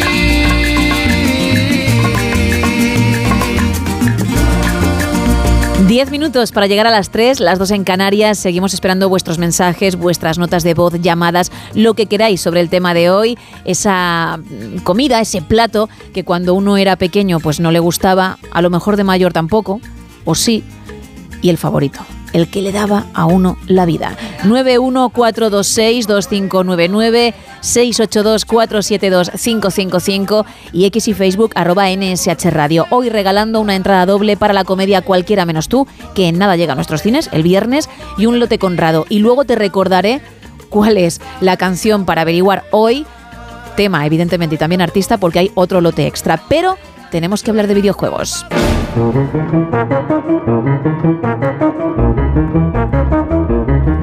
Y lo hacemos con nuestro experto, con Nacho García. Muy buenas madrugadas. Muy buenas madrugadas, compañeros. Vamos a empezar eh, diciendo que es un Metroidvania. El Metroidvania tiene muchísimo que ver con los juegos de plataformas, esos juegos en dos dimensiones en donde el protagonista va en un scroll lateral, es decir, recorre los escenarios de izquierda a derecha, pues eh, sorteando obstáculos. Pero en la versión de Metroidvania también hay este tipo de plataformas, pero los protagonistas pueden ir a izquierda y a derecha, arriba y abajo. Es una especie de mundo abierto a base de pasillos que tendrá que recorrer en un gigantesco mapa repleto de objetos, de enemigos, etcétera, etcétera. Pues en esto se ha convertido la última entrega de Prince of Persia The Lost Crown que ha sorprendido absolutamente a todos, porque no se imaginaba la gente que después de haber sacado ese grandísimo Arenas del Tiempo en tres dimensiones, ya hace 10 añazos, sal, salieran ahora con una revisitación de sus orígenes, es decir, con un plataformas. Absolutamente divertido, porque encontramos un gigantesco mapa en el que podremos poner señales nosotros mismos para acordarnos de por dónde íbamos, por ejemplo, hacer fotografías si es que nos eh, atascamos en un lugar del mapa, podemos hacer una pequeña fotografía de ese lugar y se nos reflejará en el mapa para saber que en ese lugar es donde nos atascamos. ¿Por qué? Pues porque en este tipo de eh, juegos hay algunas zonas a las que no podemos acceder hasta que vayamos avanzando en la aventura y consiguiendo una serie de habilidades para poder retornar a ese lugar y así poder acceder a esa zona. Ya digo, está plagado de enemigos. El argumento es muy sencillo. Eh, Persia está siendo atacada y gracias a siete inmortales, entre los que se encuentra nuestro personaje Sargon, se salvan. Pero inmediatamente después el mismísimo príncipe de Persia es capturado y ahí está nuestro objetivo encontrarle y rescatarle, para lo que tendremos nuestras dos espadas, tendremos un arco y tendremos también un chakra, que es una especie de, eh, de, proyectil que lanzamos con el arco y que vuelve a nosotros como si fuera un boomerang y nos va a hacer muchísima falta contra algunos eh, jefes que son duros de pelar, con los que tendremos que emplearnos a fondo, incluidos los parries, esas contras para devolver un golpe imponente. Una verdadera joyita que además, por el mismo precio, ha salido incluyendo a las consolas de la anterior generación, es decir, PlayStation 4 y Xbox One. Amén de la Switch de Nintendo, de PlayStation 5 y de Xbox Series. No se lo pierdan. Chin, chimpón. Chin, chimpón. Gracias, Nacho. Buenas noches, soy Antonio de Madrid. Hola. Hay un plato que del amor me pasó al odio que fueron las criadillas de Oh. toro, cantaban, eh, hasta que nos enteramos mis hermanos y yo de lo que era y pasó al total odio. Y otro que sigue siendo el amor y de toda la vida son unas migas con su chorizo, Ahí sus sí. sus pimientos, su ajito. Un placer. Que tengáis buena noche. Igualmente, Antonio, ahí sí, ¿eh? Hombre. Ahí ya la cosa cambia. Bastante. Pero mucho, efectivamente. Más. Hola, soy Juan de Arroyo, de Arroyo de la Miel, aunque soy de Valladolid. Bueno, pues yo ese problema nunca lo he tenido. Yo he comido de todo. Bueno, con Anda. decir que si mi padre no había acabado de comer, le cogía tajadas de su plato. Qué maravilla de Y lo niño. dicho, yo he comido de todo y me gusta de todo. Yo como de todo. ¿Será que soy un tipo duro? bueno. Bueno. Mm, o no, o tienes un paladar que los demás no, unas papilas gustativas que ya quisiéramos muchos. Vete tú a saber. Más mensajes. Nos cuentan por aquí, por WhatsApp, las comidas que no me gustaban nada de pequeño era el hígado, la borraja y el cardo, y ahora tampoco me gustan mucho. Y la canción dice que es Loneliness de Ginger Root. No, enseguida la recordaremos, ¿eh? antes de llegar a las 3 porque lo he prometido. Desde León nos dicen buenas noches, la canción no la adivinaría ni en dos vidas, pero cada vez que te oigo cantar, Gema, siento mi cuerpo transportado al espacio sideral. Es como un vacío provocado por un eco o algo así. Pues nada, que viaje a un nuevo planeta. More loneliness than any man could be. Si es que te pide bailar y todo. Un mensajito más y recordamos canales y regalos. Pues mira, también por WhatsApp nos dicen mis platos favoritos de pequeño en Santander, muy típica las patatas en vinagreta, actualmente ensalada campera, también las alubias rojas y la ensalada de tomate del huerto de mi añorada abuela.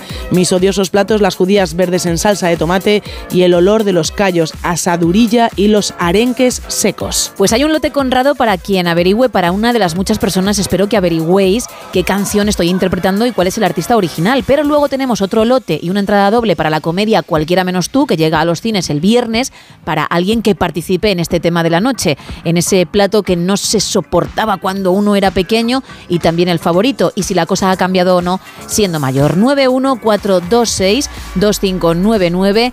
682-472-555, pero también hay dos redes sociales. Isa, ¿dónde nos pueden encontrar? Nos pueden encontrar en X y en Facebook en arroba NSH Radio. Pues vamos a llegar así como que no quiere la cosa, porque esto pasa volando, lo Sí. cual es buena señal. Yo espero que tú que estás al otro lado tengas la misma sensación. A las 3 de la madrugada, a las 2 en Canarias. Lo hacemos con In Your Eyes de Kylie Minogue, luego la información con nuestros compañeros de Onda Cero y después más programa.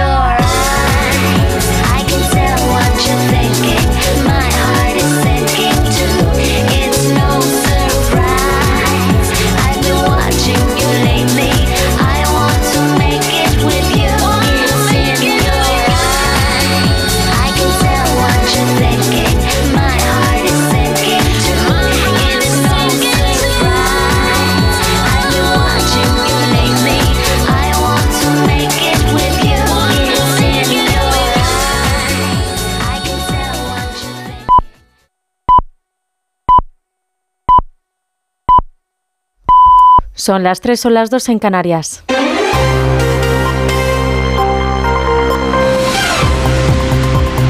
Noticias en Onda Cero.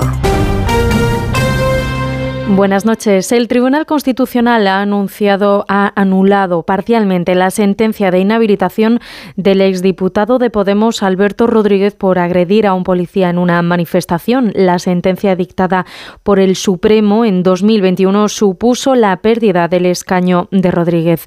El órgano de garantías ha considerado que el fallo del Tribunal Supremo no debió recoger la imposición inicial de una pena de prisión para Rodríguez, un mes y medio de cárcel por agredir al policía que sustituyó por una multa y una pena de inhabilitación. Si en la sentencia no hubiera figurado una pena de prisión sino de multa, el dirigente de Podemos habría podido mantener su escaño en el Congreso. El Congreso, por otro lado, ha dado el visto bueno para empezar a tramitar la reforma del artículo 49 de la Constitución que va a sustituir la palabra disminuidos por la expresión personas con discapacidad. Todos los partidos menos Vox han votado a favor de la toma en consideración del texto que se acordó en diciembre entre el PSOE y el PP y que va a ser aprobado definitivamente en la Cámara Baja este mismo jueves. El texto ha salido adelante con 315 votos a favor. El líder de la oposición, Alberto Núñez Feijo, ha celebrado los encuentros a los que puede llegar con el Gobierno. Escuchamos a Feijo y al ministro de Presidencia, Félix Bolaños. Estoy convencido de que si mantuviésemos esta voluntad durante más tiempo, esta reforma no sería un oasis en el desierto de la crispación que algunos han elegido. Querría poner en valor nuestra Constitución hoy, porque precisamente hoy que la reformamos, la estamos mejorando y por tanto la estamos haciendo mejor. El grupo parlamentario Junts per Cat ha registrado en el Congreso hasta 12 enmiendas, a la proposición de ley de amnistía presentada por el Partido Socialista. En ella se exige, entre otras cosas, adelantar dos meses el periodo al que afecta la norma para que aplique a actos cometidos con posterioridad al 1 de noviembre de 2011. Junts quiere que se incluyan todos los casos de persecución del independentismo sin excepciones. El Partido Socialista, junto con Sumar, Esquerra, Bildu y el Bénega, ha presentado también nueve enmiendas parciales con el objetivo de blindar la ley frente a cualquier indicio que pudiera ser valorado en el futuro por el Tribunal Constitucional como una causa de inconstitucionalidad de la ley. En otra línea de asuntos, el Instituto Elcano ha presentado el informe anual sobre la posición de España en la escena internacional. En este informe se ha advertido de que la polarización política puede afectar al prestigio de nuestro país en el extranjero y que uno de los retos para este año va a ser recuperar las, reticencias y la pérdida de capital político que ha causado la negociación del gobierno con los independentistas. Asunción Salvador. La interinidad del gobierno después del adelanto electoral y el clima altamente polarizado no parecen, según el informe, los mejores ingredientes para que España haya instalado, aprovechando el semestre de la presidencia europea, una imagen de fortaleza y recuperación de las crisis anteriores. El documento también considera que los pactos con Puigdemont han hecho perder a España capital político en el exterior y en lo económico. Los expertos del Cano piden un plan de consolidación fiscal creíble a medio plazo y que se completen las reformas necesarias para recibir los fondos europeos post-pandemia que quedan por llegar. En Zaragoza se ha decretado el ingreso en prisión de dos hombres de 57 y 51 años con numerosos antecedentes policiales por matar de una paliza a un hombre el pasado 7 de enero. Onda Cero Zaragoza, Luis Puyuelo. La víctima recibió numerosos golpes en la cabeza. Después de estar varios días en el hospital, murió por la gravedad de las lesiones. Los agentes descubrieron que el fallecido tenía 56 años y que vivía en una zona de chabolas ubicada junto a un puente peatonal en la ribera del río Huerva. Las investigaciones permitieron descubrir que la víctima había tenido varios altercados con dos hombres con los que coincidía en el albergue municipal y que además alardeaban en público de haber pegado una paliza brutal a un hombre. Y en la actualidad deportiva, la selección española masculina de waterpolo se ha proclamado por primera vez en su historia campeona de Europa al derrotar en la final del europeo a la anfitriona Croacia por 10-11, un éxito que además les da el billete para los Juegos Olímpicos de París. Y en fútbol, el Athletic Club y el Sevilla se han convertido en los dos primeros equipos clasificados para los cuartos de final de la Copa del Rey después de eliminar al Deportivo Alavés 2-0 el Athletic y al Getafe 1-3 el Sevilla. Mallorca ganó al Tenerife 01. Eso ha sido todo por ahora. Más información a las 4, a las 3 en Canarias. Síguenos por internet en ondacero.es.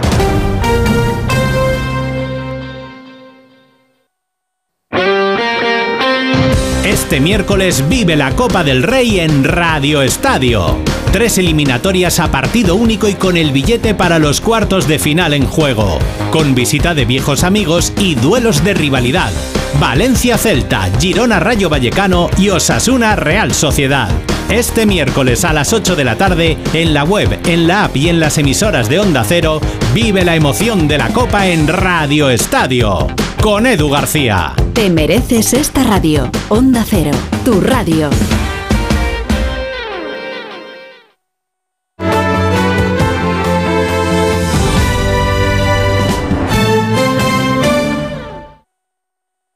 No sonoras.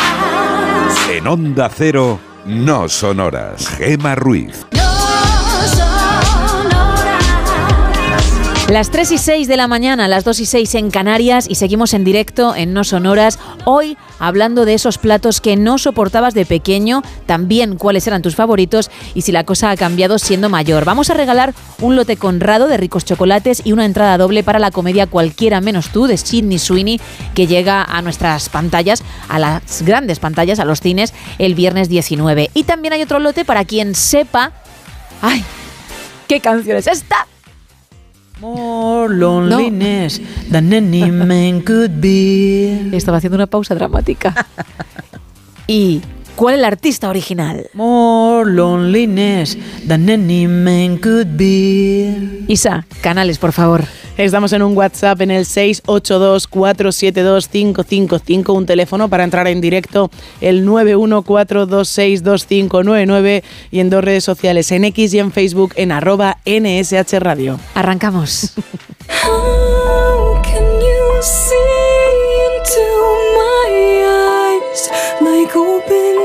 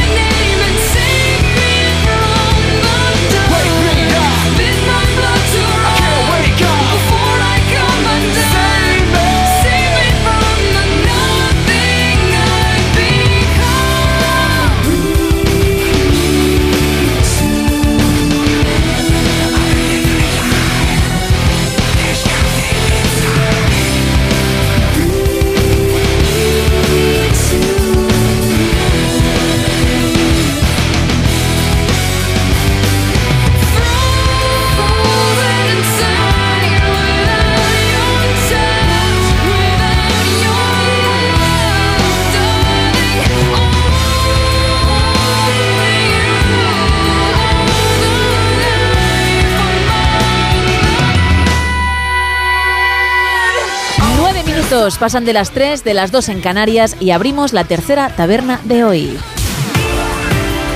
Aquí abrimos la taberna de redacción, tercera edición.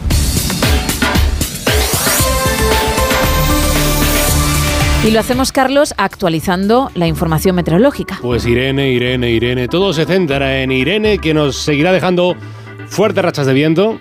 Por eso tiene nombre Irene, porque deja efectos importantes y a las borrascas que dejan huella a su paso, se les pone nombre. En este caso se le ha puesto nombre de, de mujer, Irene, Irene. El viento y la lluvia, que va a regar especialmente pues muchas zonas del centro del área pirenaica, eh, zonas donde hay avisos eh, amarillos porque se van a acumular hasta 40 y 60 litros por metro cuadrado. Zonas de Sevilla, zonas de Cádiz y esa, esa zona pirenaica de Aragón, de, de la, de la Alta Lleida. En general, pues tendremos un día, un día invernal, pero no en el frío. Va va a ser un día nubloso, nubloso ¿eh? si existe el adjetivo, y nuboso y lluvioso. Lluvias especialmente importantes en el oeste de la, de la península, en concreto en el oeste de Galicia, sistema central y en Andalucía occidental. Las eh, precipitaciones allí podrían ser, pues, como digo, localmente fuertes y persistentes. En cuanto a las islas, pues en las Baleares será un día nublado, día de cielos encapotados y no se descartan la presencia de lluvias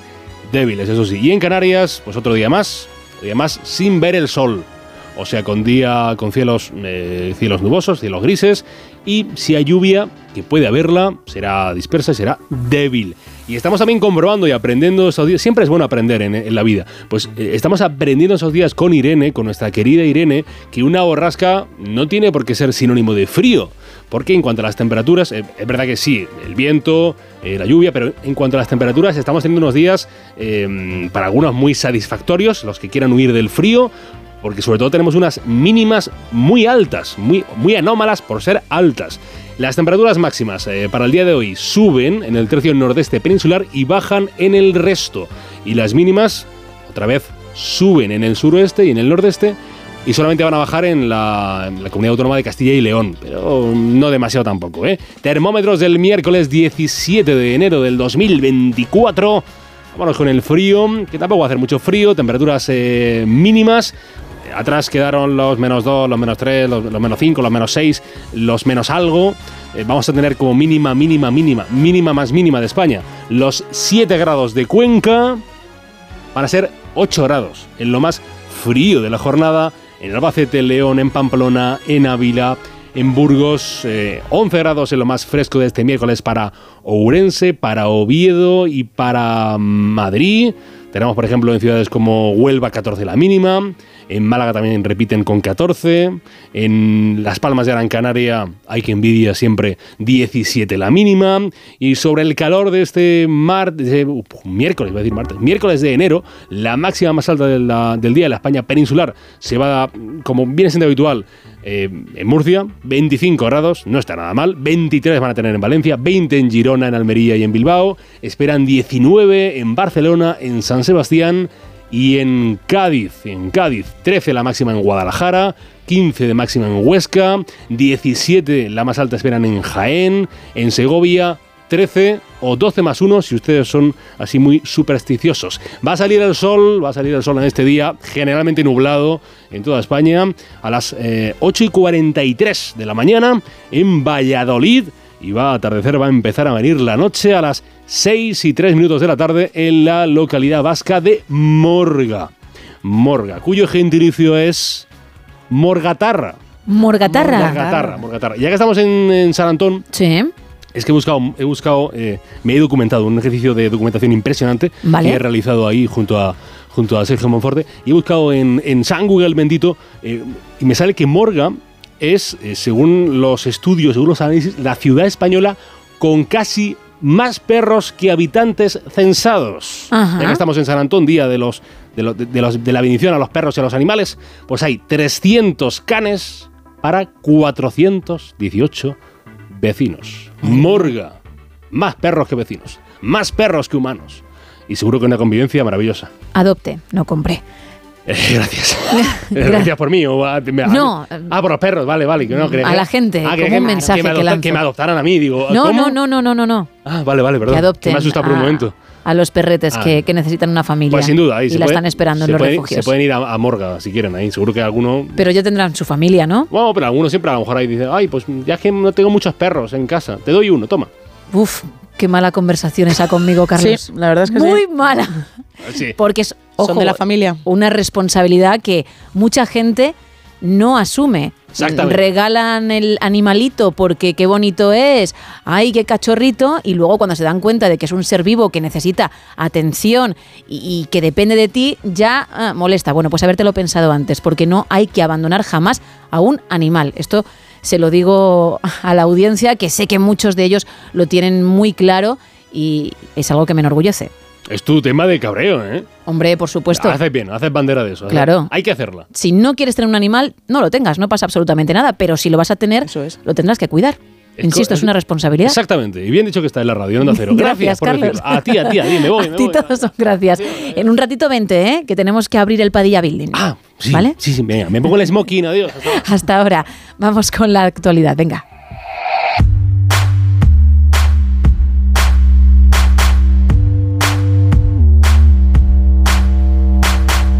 Arrancamos con el diario de Cádiz. La UDEF detiene al ex jefe de la policía local del puerto y a un técnico de infraestructuras. Los juzgados de violencia de género de Jerez y el puerto sin jueces. Y los restos de Eduardo Benot volverán a Cádiz para descansar en un panteón del mancomunado. En el correo, el gobierno vasco considera inadmisibles los insultos a Ichiar y Tuño por la manifestación de apoyo a los presos de ETA.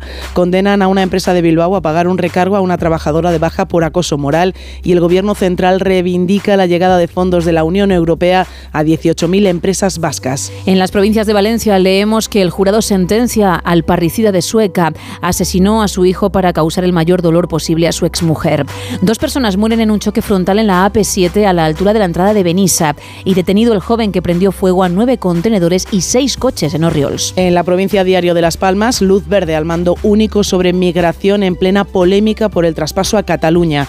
El gobierno canario se aísla de la crispación entre Feijóo y Sánchez y se ve sólido. Y cierre de filas de Vox Canarias en apoyo a la reelección express de Abascal como líder del partido. En el Faro de Vigo, Rueda promete que la primera matrícula universitaria en los grados será gratuita para todos. SOS de las enfermeras de urgencias del Hospital Álvaro Cunqueiro de Vigo. Estamos colapsadas y niegan la incapacidad a una peluquera de Orense porque el autónomo no está sometido a horarios y puede dosificar el esfuerzo. En la opinión de Murcia, un grupo de encapuchados profana decenas de tumbas en el cementerio Cristo de la Salud de Espinardo. El murciano de Gref en una batalla judicial con una anciana de 80 años por un piso en Andorra y un empleado del ayuntamiento de Abanilla investigado por robar más de 120.000 euros de las cuentas municipales. En el comercio diario de Asturias, Asturias sube un 20% las indemnizaciones por los daños del lobo.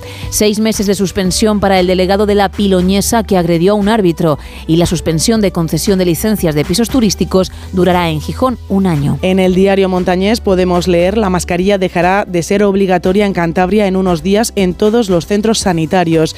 El folclore cántabro pierde a Julián Revuelta el Malvis de Tanos y el salario de los camareros cántabros es de los más bajos de las comunidades del norte. En el Heraldo de Aragón leemos que Lambán teme que la nueva concesión de agua que pide Cataluña esconda un trasvase. Aragón, destino de residuos ilegales de Europa. La Guardia Civil frena el negociazo de la basura.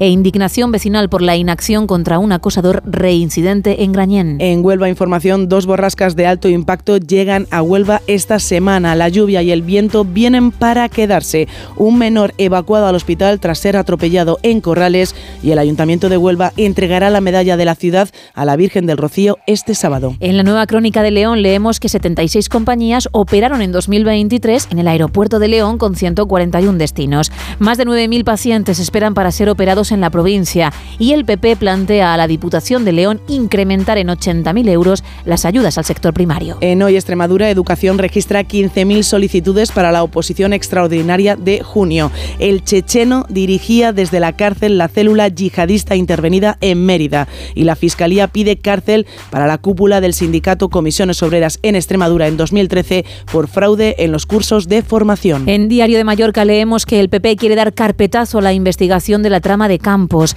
El ayuntamiento devuelve a las gasolineras 106.000 euros que les ha cobrado de más en multas y el Constitucional admite a trámite el recurso contra la eliminación del requisito de catalán en la sanidad. Y he conseguido leer todos los titulares mm, sin que me falle del todo la voz. ¿eh? Bueno, un periódico más, venga. Voy a cerrar con Diario Sur. Juanma Moreno vuelve a pedir a Sánchez que convoque urgentemente una conferencia de presidentes. El gobierno andaluz mantendrá el rumbo de su política económica tras reducir el diferencial con España y multa de 1.000 euros y 55 horas de trabajos comunitarios a un alumno sevillano por hackear el correo de su profesora.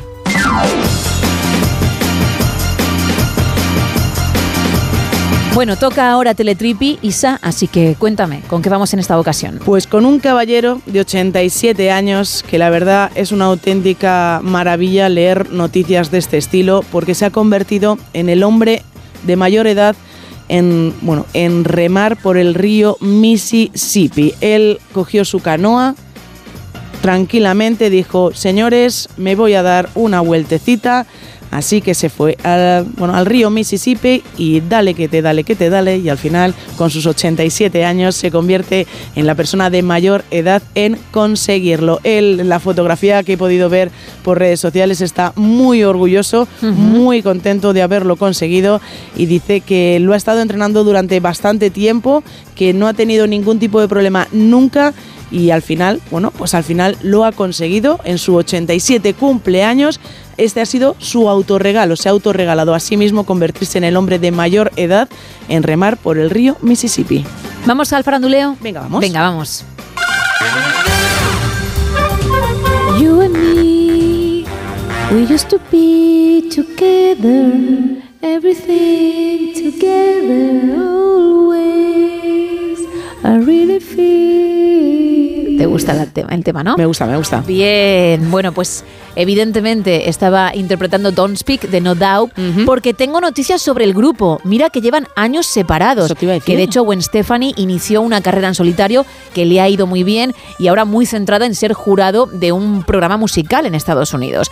Bien, pues se van a reunir, van a volver a tocar juntos. ¿Dónde? En Coachella, en ese festival que, que, mm, reúne a todas las celebridades en California, les guste o no la música que van a oír. ¿Por qué? Bueno, pues porque lo importante es que les salgan la foto con su outfit elegido para la ocasión y poco más. En el caso de algunos, ¿eh? no todos, pero sí es verdad que es el evento que más celebridades congrega, al que más estrellas del cine, de la música incluso, cierto. incluso y, bueno, de la tele también, pues se acercan a dicho evento. Tenemos a Lana del Rey, que ya estaba confirmada para abril, ¿eh? Estoy hablando de Abril. Sí, sí, será cuando se lleve a cabo el festival. Arrancará el 12 de abril. Tenemos a Tyler, the Creator, que no sé quién es. Yo tampoco. Bienvenido, ¿eh? Que lo haga muy bien. Doja Cat, que sí, en este caso es más conocida, aunque polémica, ¿no? sería yo fan y no me la pondría en mi playlist, pero sé quién es. Bueno, pues va a actuar a pesar de la polémica. También J Balvin, Blur, Ice, Ice Spice, en fin. Pero ese cartel cierra con y no doubt, es decir, que sí, como te comentaba, para dicho musical, para dicho evento musical, estará la banda. Fíjate, oye, pues llevan muchísimo tiempo, es cierto, separados. Ella, yo sé que ha colaborado en algunas canciones junto con su marido, con Blake Shelton, que incluso intentó hacer algo de country a su manera. Gwen. Gwen, sí, Gwen Ay. Ahí, pero intentando colaborar con, con su marido. Consiguieron un número uno ellos dos juntos, pero decidió que no era lo suyo, evidentemente que no era su estilo musical y volvió un poco más a... Es más bien pop rock, ¿no? Mm, Sí, Algo sí, así, ¿no? Sí. Sí. Ella sola pop, yo Pop, creo, ¿no? y con la banda algo de rock. Algo de rock, ¿no? A ver con qué nos Eso te sorprende. iba a decir, a en ver. cualquier caso, Sí, porque Coachella está al caer y si alguien nos escucha desde allí y, oye, quién sabe, se va a acercar, pues que nos lo haga saber. Que nos. Nosotros encantados de leer noticias que nos pueden dar envidia pero que entendemos que pueden hacer felices a otros. Por cierto, lo que me sorprende de Gwen Stefani es que es la eterna chica joven. Parece que tiene 23 años y tiene 54. Es bueno, increíble. 23 igual no, pero 30. No, no, es increíble, está muy bien. Ella está siempre muy bien. 54 años. Le caen 55 en octubre, ¿eh? Qué barbaridad. Estupenda, desde luego. Y Sí. además con una voz muy potente y que seguro va a demostrar en directo con el resto del grupo, insisto, en ese festival. Pues con este apunte cerramos la tercera taberna de hoy.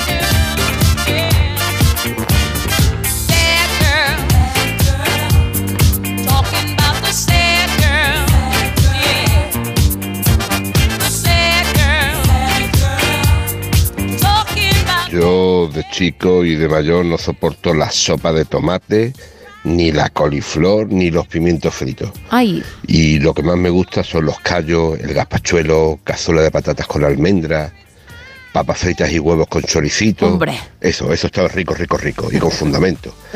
Y por otro lado, la canción creo que es No More Lonely Nights de Paul McCartney. Mm. Venga, buena madrugada, hasta luego. fíjate, te agradezco enormemente que me pongas a la altura de Paul, que hayas creído que interpreto algo de, de él, de McCartney, pero no es el caso. Más. Buenas noches, soy Hola. Juan Antonio de Castro del Río. Hola, y Juan Antonio. Yo lo que no soportaba de chico y mis padres me obligaban a comerme eran los pimientos asados con huevo Bueno. y su ajito fritito. Y ahora de mayor pues me encantan. Es- Vamos, que por mí fuera casi todos los días comería pimientos asados. Y de chico pues no los tragaba. Bueno, pues un beso, hasta luego. Adiós. Mm, Fíjate, lo que más te gusta a ti, los huevos y los pimientos. Me encantan ambas cosas. Pues yo me he hecho muy bueno, soy muy fan, pero aún más últimamente de los pimientos rellenos con bacalao y bechamel, que están espectaculares. Todo tuyos. No, no, por supuesto, no, Todos, te- no iba a todos. compartir en cualquier caso, ¿no? Todos, todos, todos. Pero, Todos, todos, todos. pero muy, muy ricos, ¿eh? Sí. Y Muy, muy ricos. ¿Solías tomar de pequeña o es algo que de No. repente has empezado a probar? Llevaba tiempo ya con, con el plato ¿eh? En mi vida, pero estamos hablando de 10 años para acá. Fíjate. Y se ha incrementado mucho el, el gusto por ellos en los últimos dos meses. Es más, mañana creo que, que van a caer. Obviamente no los hago yo, no los preparo yo, pero he encontrado un supermercado que tiene unos de su marca Oh. que son espectaculares. Los cogí el otro día con poca confianza. Bueno, no, confié porque me llevé como tres o cuatro Eso te, platos. eso te iba a preguntar exactamente cuántos te habías llevado a casa. Pero cruzando los dedos digo, madre mía, ahora me voy a tener que comer esto cuatro veces y no me va a gustar. Oye, y mañana vuelves a por 20, ¿no? qué alegría. Mañana volveré a por... Mi idea es volver a por otros cuatro, ¿eh? Sí, Bueno. sí, sí, sí. Que tengo que ir a por leche y, a por pan y. Leche, pan. Tengo que... Oye, me vendría muy bien que lo apuntases porque no me he hecho la lista. Voy. Yo siempre me la hago, que si no luego se me olvidan cosas, ¿eh? Leche, Pan, pan, cuatro de pimientos. cuatro de pimientos, ¿Qué más necesitas? pasta, Pasta, tomate frito ¿vale? y hamburguesa, carne de hamburguesa. Vamos, Vale. hamburguesa porque tengo ya pan y demás. Carne, hamburguesa. Y ketchup, Muy bien. ¿vale? Ketchup. Venga, pues ahora le hago una foto a eso Perfecto. y ya tengo la lista. Gracias, Isa. Un placer. Más mensajes, por favor. Mira, nos cuentan en, arroba NSH Radio. Bueno, ya que este oyente ha Ah, querido vale, entrar, gracias a Monforte, Adelante. que suene, hombre, Claro. primero el oyente siempre. Buenas, Pepe de Madrid. La comida que no soporto, el hígado. No hay manera. Cuando lo ponía mi madre es que hasta lloraba. Eso que lo empanaba 13 veces. Lo bañábamos en tomate, pero no había manera. Cuando había hígado, era una cosa. Y el mejor plato, el arroz. El arroz blanco con tomate, huevos y salchichas. Vamos, ese día era festivo. Ese día era festivo. Buenas noches. Buenas noches, más mensajes, ahora sí, Isa. Ahora sí, en arroba NSH Radio nos cuentan por aquí. Saludos desde Ceuta. Mi plato preferido desde pequeño son las patatas fritas con huevo Sí. frito. Lo que más odio es el pescado. También nos cuenta Julián que su plato favorito era el arroz de cualquier forma guisado y el que no soportaba eran los huevos pasados por agua. Buenas noches y gracias por hacernos la noche tan amena.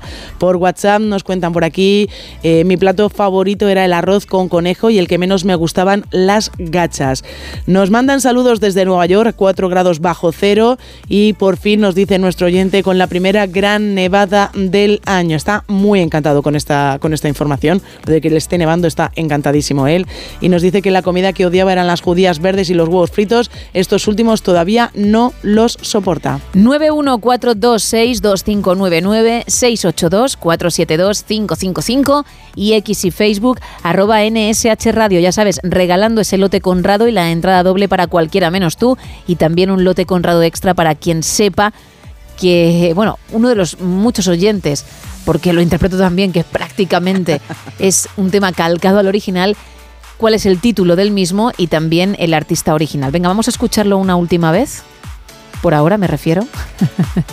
More loneliness than any man could be. Pues ahí está. ¿Me puedes pasar, por favor, Sí. el folio donde has hecho la lista? Ahí lo tienes. Que voy a hacerle una foto. Momento. No sé si vas a entender la letra. Ya está. Seguimos en No Sonoras.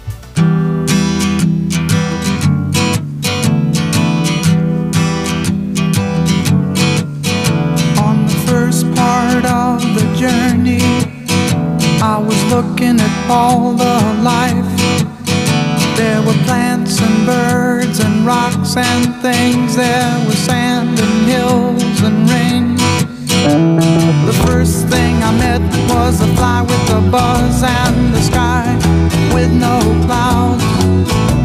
The heat was hot and the ground was dry, but the air was full of sound. I've been through the desert on a horse with no name. Good to be out of the rain. In the desert, you can remember your name, cause there ain't no one for to give you no pain.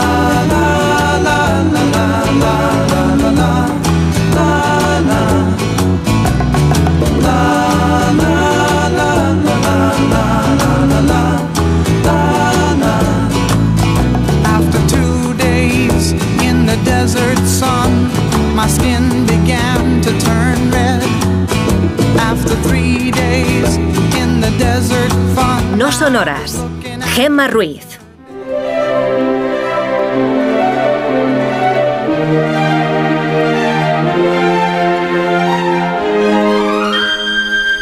Extendemos la alfombra champán porque abrimos el Padilla Building, Carlos. Y además nos han abierto aquí los cielos de los estudios, han, han abierto las tejas aquí del edificio de A3 Media.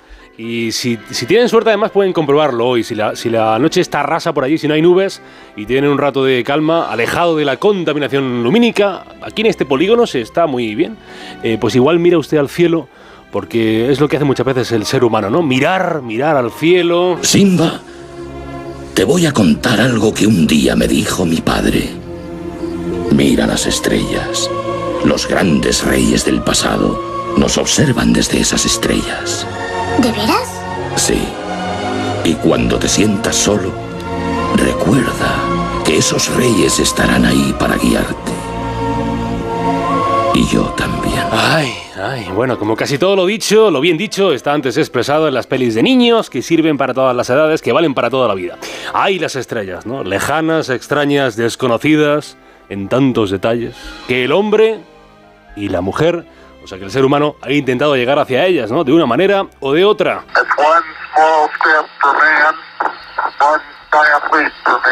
Un pequeño paso para el hombre, un gran salto para la humanidad, aquella frase inmortal con la que Neil Armstrong, el que no tocaba la, la trompeta, eh, pues el primer hombre en pisar la luna, entró en la historia. Qué rabia me dieron siempre aquella gente que tiene la frase precisa en el momento justo, ¿no? Como, como aquellos antes de morir tienen una frase así como grandilocuente. Personas que hasta en la última respiración dicen algo ingenioso y otros tenemos que esforzarnos todos los días por sacar algo de brillo de, de entre la penumbra. Pero a lo que iba, a lo que iba, no a las frases, sino a los cielos. ¿Qué ven los humanos en el cielo? Qué gran pregunta, ¿eh? ¿Es tuya o no? Sí, ¿Es tuya la pregunta? Sí, es mía, es mía la pregunta. Tampoco está tan mal. Bueno, que mm, está- Xavi de sí. Em, ¿Qué ven los humanos en el cielo? If I were to say, my fellow citizens, that we shall send to the moon 240,000 miles away from the control station in Houston, Bueno, hubo una auténtica carrera espacial conquistar un mundo desconocido. Subir a los cielos, sentirse dioses, potencias mundiales, reyes de una competición de dos.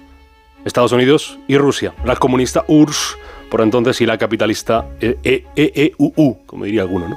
Estados Unidos con Kennedy, al que escuchábamos hace un ratito, hablando sobre aquel proyecto, ¿no? Fueron momentos de mucha tensión en el planeta Tierra, hablamos de, la Guerra Fría, de esa guerra tensa, de ese conflicto lleno de batallas sordas, de allí emanan las historias de los grandes espías y los teléfonos rojos y las bombas nucleares y eh, fueron sin duda momentos de una eh, competición que trajo consigo increíbles avances tecnológicos a pesar de toda la tensión, la ciencia carroñera e inteligente, por qué no decirlo, pues se aprovecha de lo que algunos investigan, da igual que sea con objetivos nobles, sanos o con maldad. Los avances, da igual cuál sea su propósito, siempre sirven a la humanidad, ¿no? Lo vimos antes de la Guerra Fría, en el final de otra guerra, la Segunda Guerra Mundial, mucho más cruenta, ¿no? Nos lo cuenta bien la última película de ese hombre eh, megalómano llamado Nolan. Nolan con el objetivo enloquecida misión que cuenta la peli de los Estados Unidos en poseer la bomba atómica, ¿no? El proyecto Manhattan, la historia de ese hombre brillante y a la postre atormentado en el resto de sus días, el padre de aquella bomba, Robert Oppenheimer. Ahora me he convertido en la muerte, la destructora de mundos, diría tiempo después. eh, aquella fue la frase ¿no? con, la que, con la que pensó, ¿no? Cuando vio por primera vez estallar eh, esa arma de matar, esa bomba, bomba atómica, bomba nuclear, ¿no? Con las consecuencias, los, las consecuentes avances eh, para la industria atómica, ¿no? Que luego también hicieron a la humanidad, ¿no? Sus aplicaciones cotidianas, bondadosas, para nada aniquiladoras, ¿no? ¿Qué ven los humanos en el cielo y por qué se pelearon tanto por conquistarlo a su manera, ¿no? Que si el ruso Sputnik 1, aquel primer satélite artificial lanzado al espacio, la perrita laica, lanzada al espacio en contra de su voluntad, claro. Está Yuri Gagarin, está, está claro, está también Neil Armstrong, el Apolo, el Apolo, el primer ser humano en pisar la luna, nuestra luna, la que usted hoy puede estar viendo. Y dirás, ¿a dónde vas hoy, Carlitos, en el Padilla Building? Pues vamos justo al contrario, al revés que a mirar al cielo. Anda. Vamos a mirar aquí abajo, abajo, abajo, abajo. ¿Qué ve? ¿Qué ve? Tierra, suelo, dureza. Es dura la calle. Hombre, es que es asfalto, ¿no? Tiene que ser dura, si no. No, que si lo has pasado mal. Ah, pues como todo el mundo, ¿no? Porque si hubo una carrera espacial, también hubo una carrera hacia adentro. Como si se tratara de un homenaje a Julio Verne y su viaje al centro de la Tierra.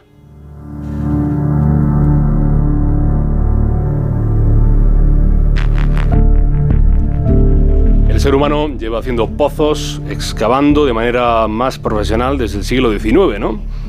Generalmente porque desean encontrar pues, algo de valor. A todos se nos viene a la mente el petróleo, el petróleo. Eh, pero eh, puede haber, no sé, minerales importantes, rocas de valor. eh, Puede haber solamente curiosidad científica, y es lo que hubo en el caso que nos ocupa. Cuenta el divulgador científico Ignacio Crespo en el diario La Razón que a finales de los años 50, en mitad de esa Guerra Fría, es cuando la American Miscellaneous Society se propuso llegar al manto terrestre. El manto terrestre es, para que todos lo entendamos, la capa que se sitúa entre el núcleo, que es la capa más interna, y la corteza, que es la capa más externa. Lo que todos pisamos, eh, por así decirlo, es la capa con más eh, eh, movilidad, la capa más eh, plástica y la capa más grande de las que tiene hoy el planeta es ese manto terrestre. Lo que hoy pisamos es la, es la, la corteza. La Tierra tiene unos eh, 6.300 kilómetros de profundidad, de los cuales ese manto, que es, como digo, la capa más eh, plástica, con más movilidad, ocupa casi 3.000 kilómetros de profundidad, en torno al 84% del volumen del planeta. Una barbaridad. Y para llegar a esta, esa capa más blanda, eh, lo de blanda siempre entre comillas, hay que excavar, hay que penetrar en el cascarón que es la corteza, eh, que es mucho menor, de mucha menor, eh, mucho menor tamaño que el manto. Y esa corteza es una capa que se ha ido formando desde hace miles de años, ¿no? mediante erosiones, mediante cráteres, volcanes, sedimentación, erosión. Y usted puede pensar que la corteza es pequeña, y sí lo es en comparación con ese gigante manto. Pero aún así nos explica Crespo que sigue siendo una eh, tarea hercúlea, titánica, atravesar ese primer nivel hacia el manto. Para conseguirlo había que excavar el equivalente a unas 180 torres Eiffel una tras otra. Conseguir unos 54 kilómetros para superar esa capa. Y la corteza no es un cojín de gel, Ahora está muy de moda el cojín de gel. No es una cama de agua. Esto pasó de moda ya. No, es una cosa dura, eh, pétrea y, y hasta el momento no penetrada por el ser humano. Y ahora présteme atención, que esto es importante que lo entienda. Lanzaré un aviso como los compañeros del chiringuito. Exclusiva. Gracias, no es exclusiva, pero bueno. La American Miscellaneous Society quería estudiar la llamada discontinuidad de Morovici. Es interesante, desde luego. No te preocupes, que sé que no le suena de nada, eh, pero esta discontinuidad de Morovici, eh, que tiene nombre de delantero del Shakhtar Donetsk, es una idea eh, muy sencilla. Básicamente es el punto en el que la corteza termina y el manto empieza. Está todo calculado por el bueno de Andrija Morovici, un austriaco muy listo, muy listo, muy listo que hubo una vez. La American Miscellaneous Society se propuso excavar un agujero que llegara a esa- hacia esa discontinuidad. Pero eh, se quedaron sin cash, sin pasta, y dijeron, pues mejor gastar el dinero en otra cosa que no sea hacer un agujero, que por muy interesante que suene, eh, pues la verdad que la verdad que no se veía mucha, eh, muchos avances. Y ahí entra en esa dimensión el país que nos interesa, que es la URSS, o sea que es Rusia.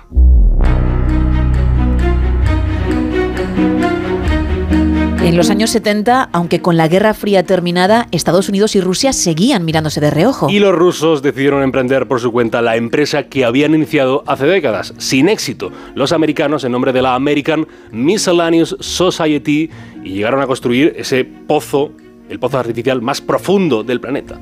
Ríete tú de los niños y niñas que se ponen a excavar en la playa con el cubo y las palitas y creen que van a asomarse a China. Aquí hicieron historia los rusos, aunque historia inconclusa. Seguramente eh, no haya oído hablar de la península de Kola, de Kola con cada kilo, pero no se encuentra tan lejos como usted piensa. Está en el norte de Rusia, en una zona relativamente cercana a Finlandia y Suecia.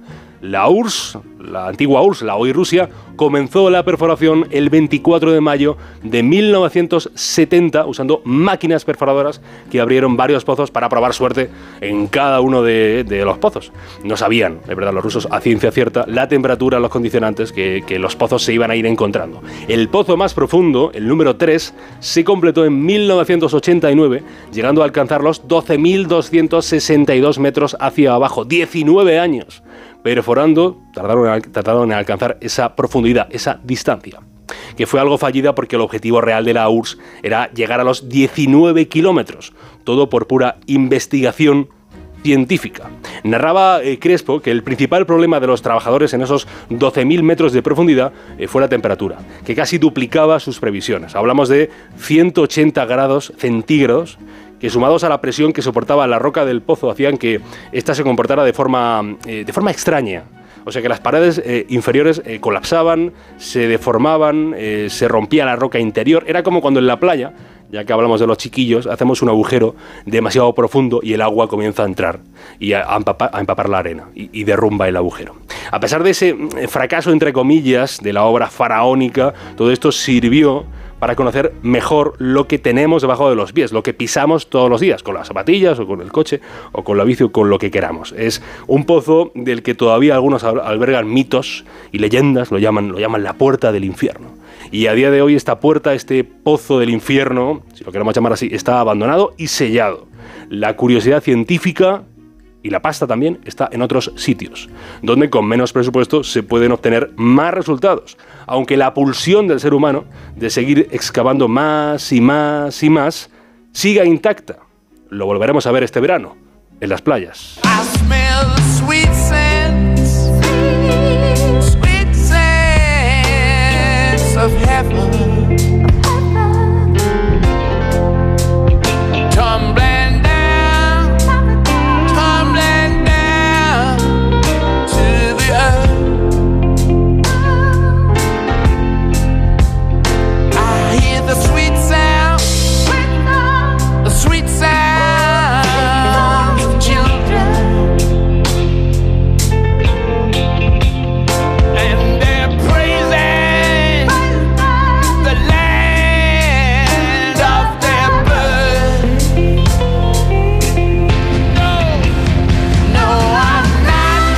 3 y 44 de la mañana, 2 y 44 en Canarias. ¿Y qué nos van contando nuestros oyentes, Isa? Porque seguimos con el tema, ¿eh? Con ese plato que no soportas de pequeño, que no soportabas, también tu favorito y si la cosa ha cambiado con cierta edad. Pues mira, nos cuenta por aquí un oyente que su plato favorito de peque era el pollo asado y el potaje de vigilia no podía con él, con las lentejas tampoco, dice que se llevaba bien y ahora le encantan, pero bueno, eran vidas pasadas. Nos dice también otro oyente, me encantaban los canelones de foie gras. Oye, qué bueno, ¿eh? Sí, claro. Hombre, yo también era muy fan y sigo siéndolo de los de atún, ¿eh? Hombre, los mejores, para mí los mejores, ¿eh? Era mi alegría después de esas judías verdes y el lenguado que mi madre dijese, pues voy a hacer los canelones de atún. Qué ricos. Mira, nos cuentan también desde Algeciras, de pequeño odiaba las espinacas y ahora sí, y tampoco las verduras y ahora me chiflan. Y la canción creo que es, y lo dejo ahí porque lo ha acertado. Más. Bueno, la canción evidentemente es Messages in a Battle de Police. Más. Hola, buenas noches, soy Antonio. Hola, Antonio. Manzanares. Creo que la canción es Mensaje en una botella de, polis. Vamos. Muchas gracias, buenas noches. Gracias a ti por participar. Vamos a escucharla de nuevo para los oyentes que nos acaban de sintonizar, porque además de ese lote Conrado y la entrada doble para cualquiera menos tú, la comedia que llega el viernes a los cines, por participar en el tema de los platos, tenemos otro lote extra para quien sepa canción y también artista. More loneliness than any man could bear. Más mensajes, Isa. Nos cuenta Noelia, buenas tardes para mí, buenas noches para vosotros. Buenas noches. Yo recuerdo una vez que fui a Cuenca y me dijeron que íbamos a comer gazpacho y yo pensaba que era gazpacho andaluz, que me encanta, pero no, eran gazpachos manchegos, todavía no se me ha olvidado. No quise ser maleducada y me comí el plato entero, pero con unas ganas de vomitar a la misma vez. Y vuestras madres han tenido que ser buenísimas porque la mía nos ponía sesos todos los lunes, que Uh. los odiaba con toda mi alma. No, yo la verdad es que casquería, nada. Yo nada, tampoco. nada, nada. Nunca tuve que comerla y, y así ha seguido siendo con cierta edad. Mi señora madre lo ha intentado, no ha triunfado jamás. ¿Con ningún hijo? Con ningún hijo y al final decía, bueno, pues más para mí. Pues nada, Para más ti. Más para ti, madre, sin ningún tipo de problema. El señor padre igual, el señor padre tampoco pasaba por el, por el aro de comer casquería. Nos cuentan también por aquí, sin lugar a dudas, mi comida favorita eran los arbolitos con bechamel, nos dice un oyente, brócoli al horno con bechamel y queso que me ponía mi madre. Desde Valencia, mi comida favorita era sopa de caldo de pollo con fideos gordos y lo que no me gustaba nada ni me gusta era el hígado, que la verdad ha salido ya unas cuantas veces. Uno más. Y me quedo con este último mensaje. Creo que la canción con la que nos deleita Gema esta noche es, y es esa, Enrique. Bueno. Y, y también nos dice en cuanto a la comida, lo que me gustaba de pequeño y ahora no soporto es un mejunje que me preparaba para desayunar con yogur natural, cacao y galletas machacadas. 914262599 el WhatsApp para mensajes de texto y notas de voz y también las redes X y Facebook arroba NSH Radio. Ojo porque aún queda mucho show por delante. Hasta las 5 y 20 aproximadamente, 4 y 20 en Canarias, seguiremos con esta parte de entretenimiento. Así que puedes participar, ¿eh? que quizá te lleves o bien el lote Conrado Extra por la canción o bien el lote y la entrada doble para la peli que se estrena el viernes por participar en el tema de los platos favoritos y los que no cuando uno era peque. ¿Quién sabe? Ahora lo que toca es ponernos algo serios. Venga, que está por aquí ya nuestro psicólogo.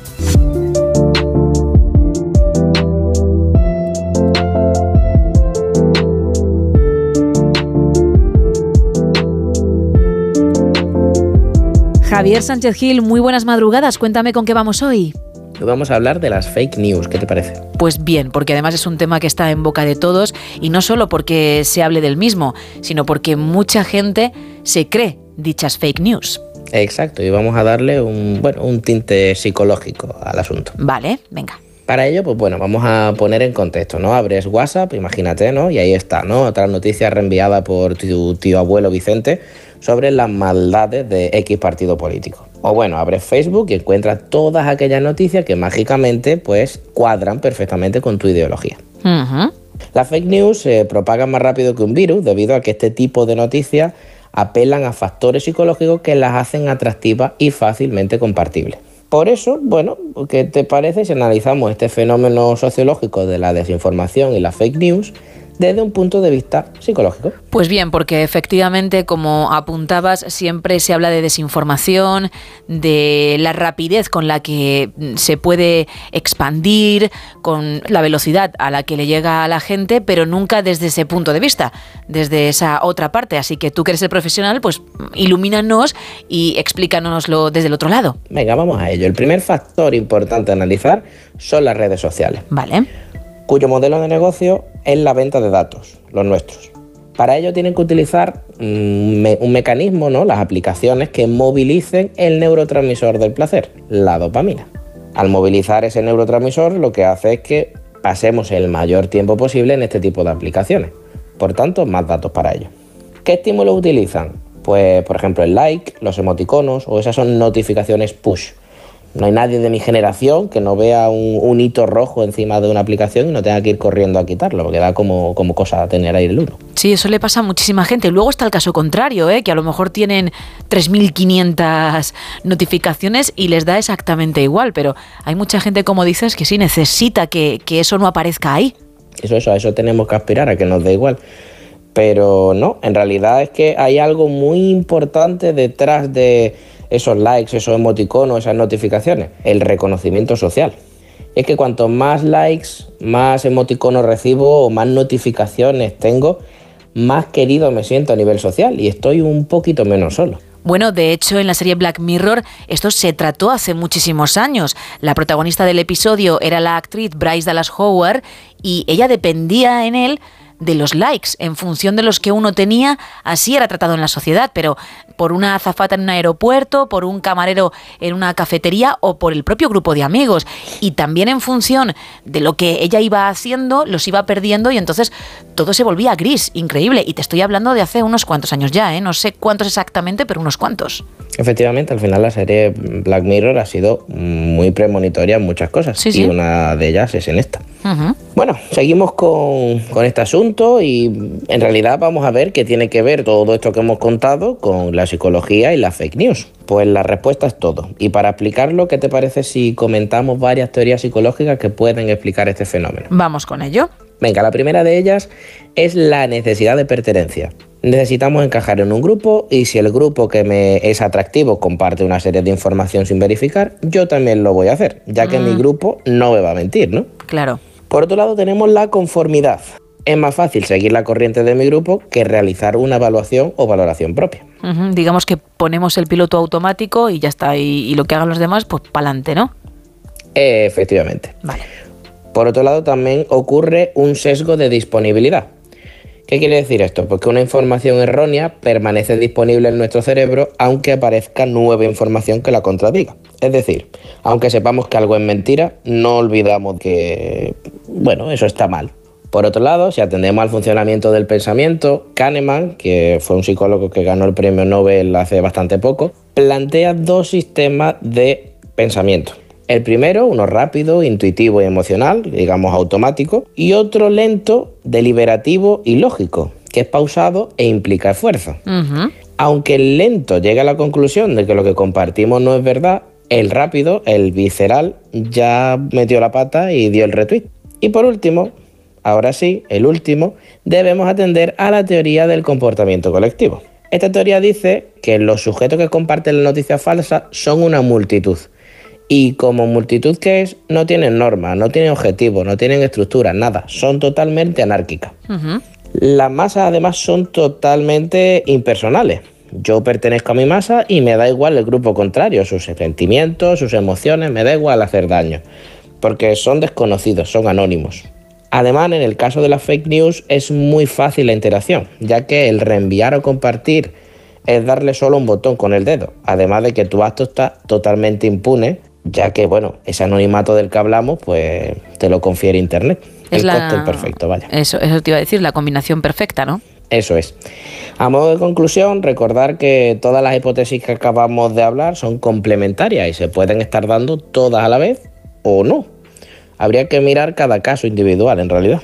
Además, si te apetece escapar de las fake news y que este fenómeno no te afecte, es tan fácil como antes de compartir algo, pararte, ver de dónde sale esa información, leer la entrevista completa o mirar si se ha desmentido.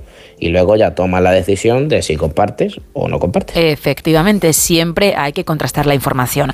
Pues Javier, ¿te parece que recordemos tus canales para quien desee ponerse en contacto contigo porque está pasando un mal momento, necesita ir a terapia y todavía no ha dado ese paso? Perfecto, yo soy psicoterapeuta en el Centro Elemental de Málaga y hago consulta online para todo el mundo.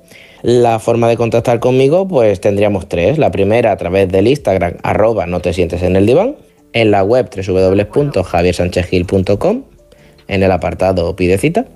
Y por último, en el número de teléfono 656 550484. El mismo número al que también aquellos que no vayan a terapia, pero si necesiten realizar alguna consulta, pues pueden acudir. Consultas que tú respondes de forma privada, aunque cada semana elegimos una para tratarla de forma anónima en antena y que así aquellos que están pasando por el mismo problema pues puedan encontrar solución o saber qué es realmente lo que pasa. Así que cuéntame con cuál nos quedamos en esta ocasión. Venga, vamos con la de esta semana, que me dice, hola Javi, escucho tu sección cada semana en el No Sonora Buenos Días, me gusta mucho. Te quería preguntar que he escuchado a varios psicólogos referirse a las personas que van a consulta a veces como pacientes y a veces como clientes. ¿Qué diferencia hay? Muchas gracias. A ver, algunos psicólogos somos muy mijitas a la hora de utilizar el lenguaje y tenemos en cuenta las explicaciones de las palabras que utilizamos, sobre todo si son constructivistas como yo. La palabra paciente es una forma de referirse que conlleva una actitud pasiva, como que espera que las cosas o la ayuda llegue sin realizar esfuerzo. En cambio, cliente nos retrotrae a una transacción económica a cambio de servicio por dinero.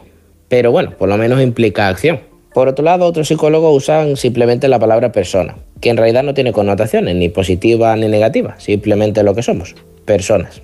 En definitiva, tampoco es algo que cambie mucho la, bueno, la película de nuestro trabajo, mientras la ayuda sea de calidad. Aún así, hay que si hubiera que elegir, pues yo me quedo con persona o con cliente. Vale.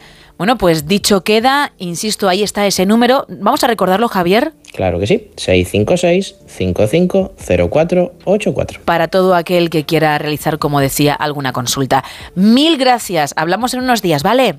A ti como siempre, hasta la semana que viene. Adiós.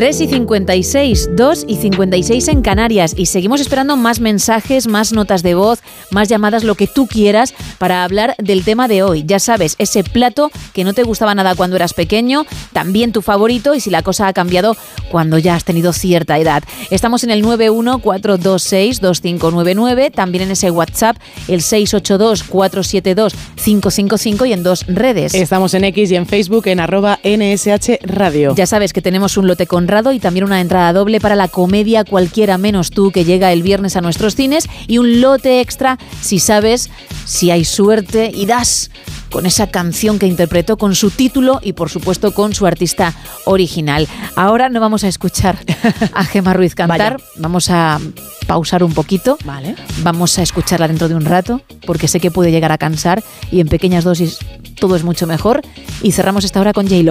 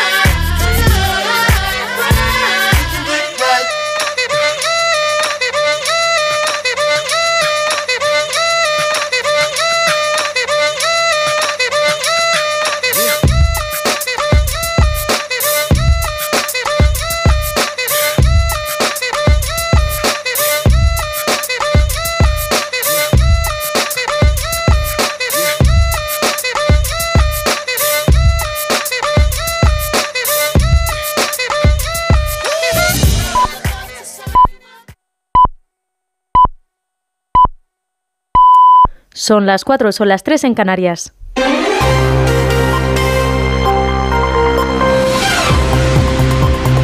Noticias en Onda Cero.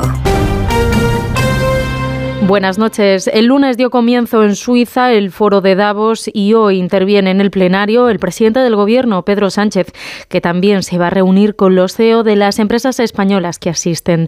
Este martes, en su último discurso ante el foro como presidenta de la Comisión Europea en esta legislatura, Ursula von der Leyen pedía seguir potenciando la resistencia de Ucrania frente a Rusia. Ucrania puede prevalecer en esta guerra, pero debemos continuar potenciando su resistencia. Los ucranianos necesitan una financiación predecible hasta 2024. Necesitan un suministro suficiente y sostenido de armas para defender Ucrania y recuperar el territorio que le corresponde. También ha urgido acordar la ayuda de 50.000 millones a Ucrania, aunque recuerda que no es solo una tarea europea. Unas declaraciones que llegan después de que la Casa Blanca afirmase eh, la semana pasada que la ayuda militar que Estados Unidos ha estado proporcionando a Ucrania se ha detenido por completo debido a la falta de un acuerdo en el Congreso para seguir apoyando a ese país frente a la invasión rusa. Este martes, precisamente, el presidente de Rusia, Vladimir Putin, catalogaba como imbéciles a las principales autoridades de Ucrania por haberse plegado a la voluntad de las potencias occidentales y retirarse de las negociaciones con Rusia para ponerle fin a la guerra. En nuestro país, el Gobierno ha aprobado este martes en el Consejo de Ministros su plan para impedir el acceso a contenidos pornográficos desde edades tempranas. Se trata del informe sobre protección integral de menores frente al acceso de la pornografía en Internet, en el que se constata que la mitad de los jóvenes de entre 12 y 15 años en nuestro país ha consumido porno. Un 25% lo ha hecho antes de los 12 años y 7 de cada 10 lo hace de forma regular. Ante este escenario se contempla la posibilidad de obligar al usuario a identificarse con el DNI.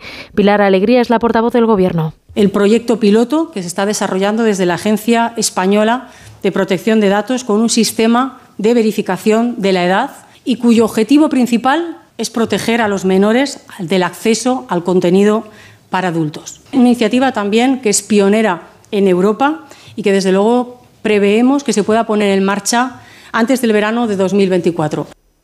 El Museo del Prado ha vuelto a ocupar por segundo año consecutivo el primer puesto de lo mejor de la cultura del año 2023, según el estudio Observatorio de la Cultura presentado por la Fundación Contemporánea, un ranking que sitúa en los primeros puestos a museos y galerías de la Comunidad de Madrid.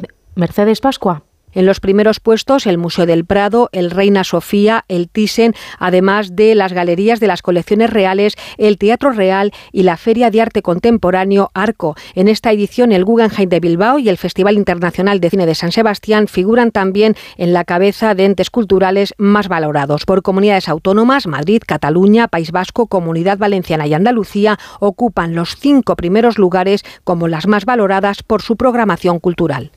Y la sequía sigue azotando la comunidad de Cataluña. Allí la Generalitat ha aprobado su plan de emergencia por sequía que va a prohibir usar las duchas de recintos deportivos y llenar de agua las piscinas de hoteles o de campings.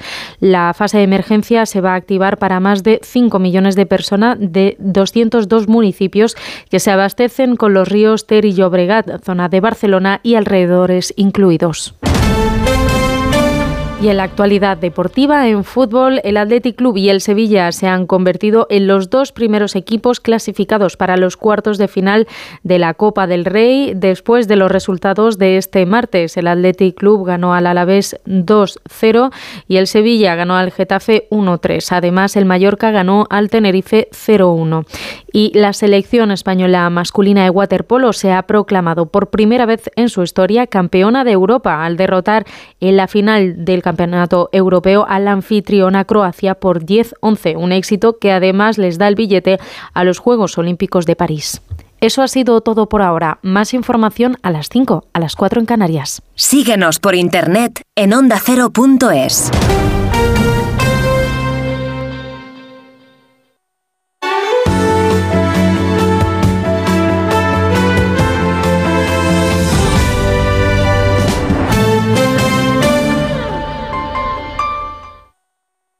Ayudo a hacer los deberes a los niños y descanso. Vale, ayudo a hacer los deberes a los niños, acerco a mi madre a Aquagym y descanso. Vale, ayudo a hacer los deberes a los niños, acerco a mi madre a Aquagym, paseo a Coco y... No se puede estar en todo. Bueno, Onda Cero sí, porque está en web, en app, en Twitter, en Instagram, en TikTok, en Facebook, para que puedas escuchar lo que te has perdido en directo, para que puedas comentar y disfrutar de contenidos exclusivos en la comunidad digital de Onda Cero. Onda Cero, tu radio.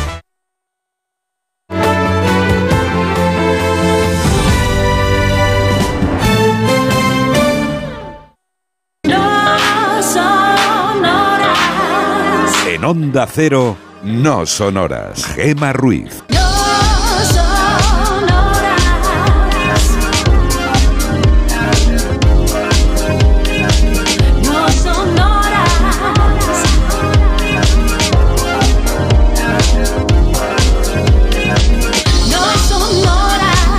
Y 6 de la mañana, 3 y 6 en Canarias. Aún nos quedan dos horas por delante de show. Estaremos con la parte de entretenimiento hasta las 5 y 20, más o menos, 4 y 20 en el archipiélago canario. Y luego ya vendrá Miguel Ondarreta con toda la actualidad, con el avance de más de uno, José Ángel Corral para hablarnos de cosas que van a llegar al mercado que vamos a alucinar. Ojo, porque hay coches voladores. qué bueno. Entre dichos artículos. Jolines. Digo artículos porque hay de todo un poco, ¿eh? No solamente tiene que ver con la con el automovilismo, etcétera. Hay también ordenadores, hay aspiradoras, lo que sea. Qué grande. Pero que nos mm, van a tomar la medida, ¿eh? Las maquinitas. Pero hablaremos con él dentro de un rato. También con Juan Gómez, que pasaremos miedo, mucho miedo, como cada madrugada de miércoles. Y Maricocinitas. De hecho, gracias a ella tenemos el tema de hoy, porque nos va a hablar de recetas para peques y es de lo que estamos hablando en esta ocasión. Eso es, estamos recordando que eran esos platos que nos encanta- encantaban cuando éramos pequeños y qué platos nos obligaban a comer nuestros señores padres porque no nos gustaban absolutamente nada. Y luego, si esos platos que en su momento aborrecías, a lo mejor con el paso de los años, ahora te encantan. Cuéntanoslo, cuáles son los que te gustaban, los que no te gustaban y los que a lo mejor a día de hoy te encantan. Bueno, pues entre todos los que participéis en ese tema vamos a regalar un lote Conrado, ya sabes, de ricos chocolates de la confitería Conrado de la Bañeza, pero también una entrada doble para cualquiera menos tú, la peli que llegará el 19 de enero a los cines que está protagonizada por tu querido Glenn Powell, que te vuelve loca, y. Sydney Sweeney, que es una de las protagonistas de Euforia, gracias a esa serie adquirió cierta popularidad. Bueno, pues ambos la protagonizan y puedes ir a verla si te llevas la entrada. Y luego hay otro lote Conrado para alguien que sepa qué canciones está y cuál el artista original. More loneliness Hey, hey. than any man could be. Ah, es que te sale seguir cantando. 914262599 682-472-555 y las dos redes. Estamos en X y estamos también en Facebook, en ambas con el mismo nombre, con arroba NSH Radio. Y esto es lo que nos vais contando. Hola, eh, las comidas que me hacían tragarme de chico y, y que hoy no trago es las colas de Bruselas y la selga. Eh, hoy en día cualquier cosa que sepa hierba es que no, no pasa por, por mi garganta. Y sin embargo, un- eh, lo que me encantaba era cuando hacía mi madre huevos fritos, Sí. que le echaba salchicha Frankfurt y lo enterrábamos en mayonesa y Oh, tomate frito. Qué bueno. Y hoy en día sigo haciéndolo, sino que añado, eh, además añado mostaza. Venga. Y apunta otro al equipo casquería, porque a mí lo que son riñones, sesos, ¿Sí? hígados, me encanta. Y sin embargo no aguanto los fideos en el, en el cocido. ¿Cómo sois, eh? ¿Qué cosas? Es que mm, vais de un extremo a otro, que es lo que a mí me alucina. Bueno, más mensajes, venga. Hola, buenas noches a todos. Y nada, enhorabuena equipo, que solucionáis y nos entretenéis mucho el tiempo en carretera. A ver, yo la comida que no me gusta es el pescado, el pescado, el que tiene espinas. Luego lo- todo el tema de pulpos, moluscos, todo eso me encanta, pero el pescado que tiene espinas no lo soporto. Y luego, pues de las comidas que más me gusta suele ser todo el tema de casquería, crestas, callos, gorro, oreja, lengua, todo eso bien guisado, me encanta. La canción, la canción creo que es Mensaje en una botella de The.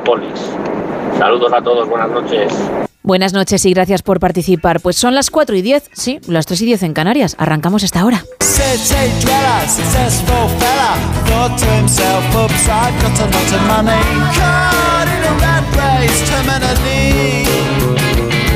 I'm a professional cynic, but my heart's not in it. I'm paying the price of living life at the limit. Caught up in the centuries, anxiety. Yes, it preys on him. Lives in a house, very big house in the country. Watching afternoon repeats and the food he eats in the country. Takes a manner of pills and piles up analyst bills in the country. Oh, it's like an animal farm, that's a rural charm in the country. He's got morning glory and life's a different story. Everything's going Jack and Jory in touch with his own mortality. He's reading Balzac, looking bad prose. It's a helping hand that makes you feel wonderfully bland. Oh, it's a for the faint at heart. Star Trek symbol lives in a house, a house in the country. He's got a fog in his chest, so he needs a lot of rest in the country. He doesn't drink, smoke, laugh, takes herbal in the country.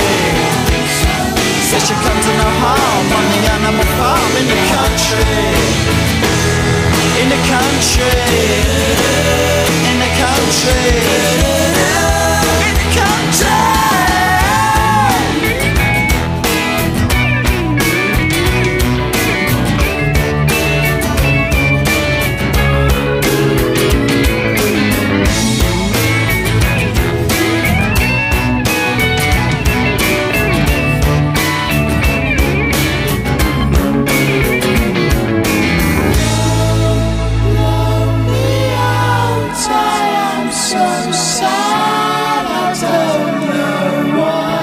Abrimos la última taberna de hoy.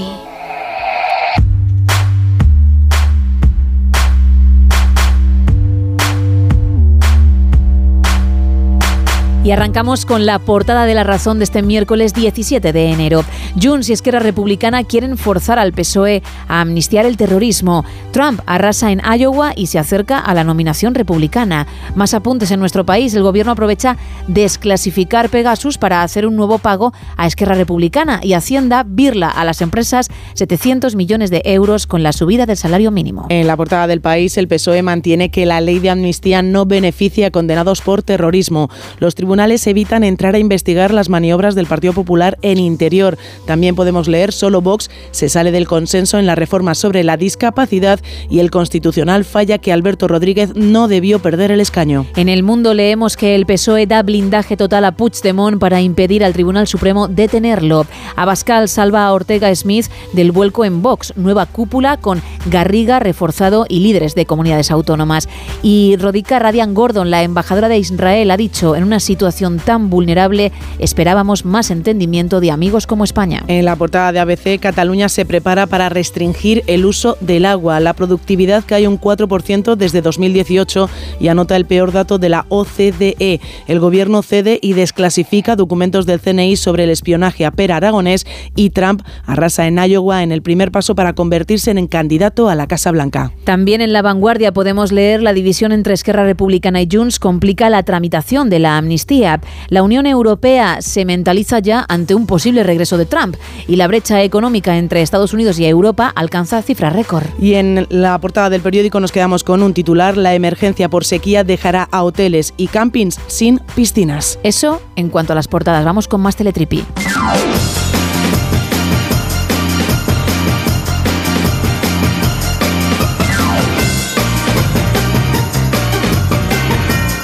Bueno, ¿con qué cierras esta edición del Teletripisa? Pues con una noticia que sé que te va a encantar. Vale. Ella es una streamer, una creadora de contenidos que ha querido ir más allá y ha querido pues conseguir, bueno, intentar un reto, ponerse delante de la cámara y decirle a todas esas personas que estaban viendo lo que ella estaba haciendo, yo puedo con todo.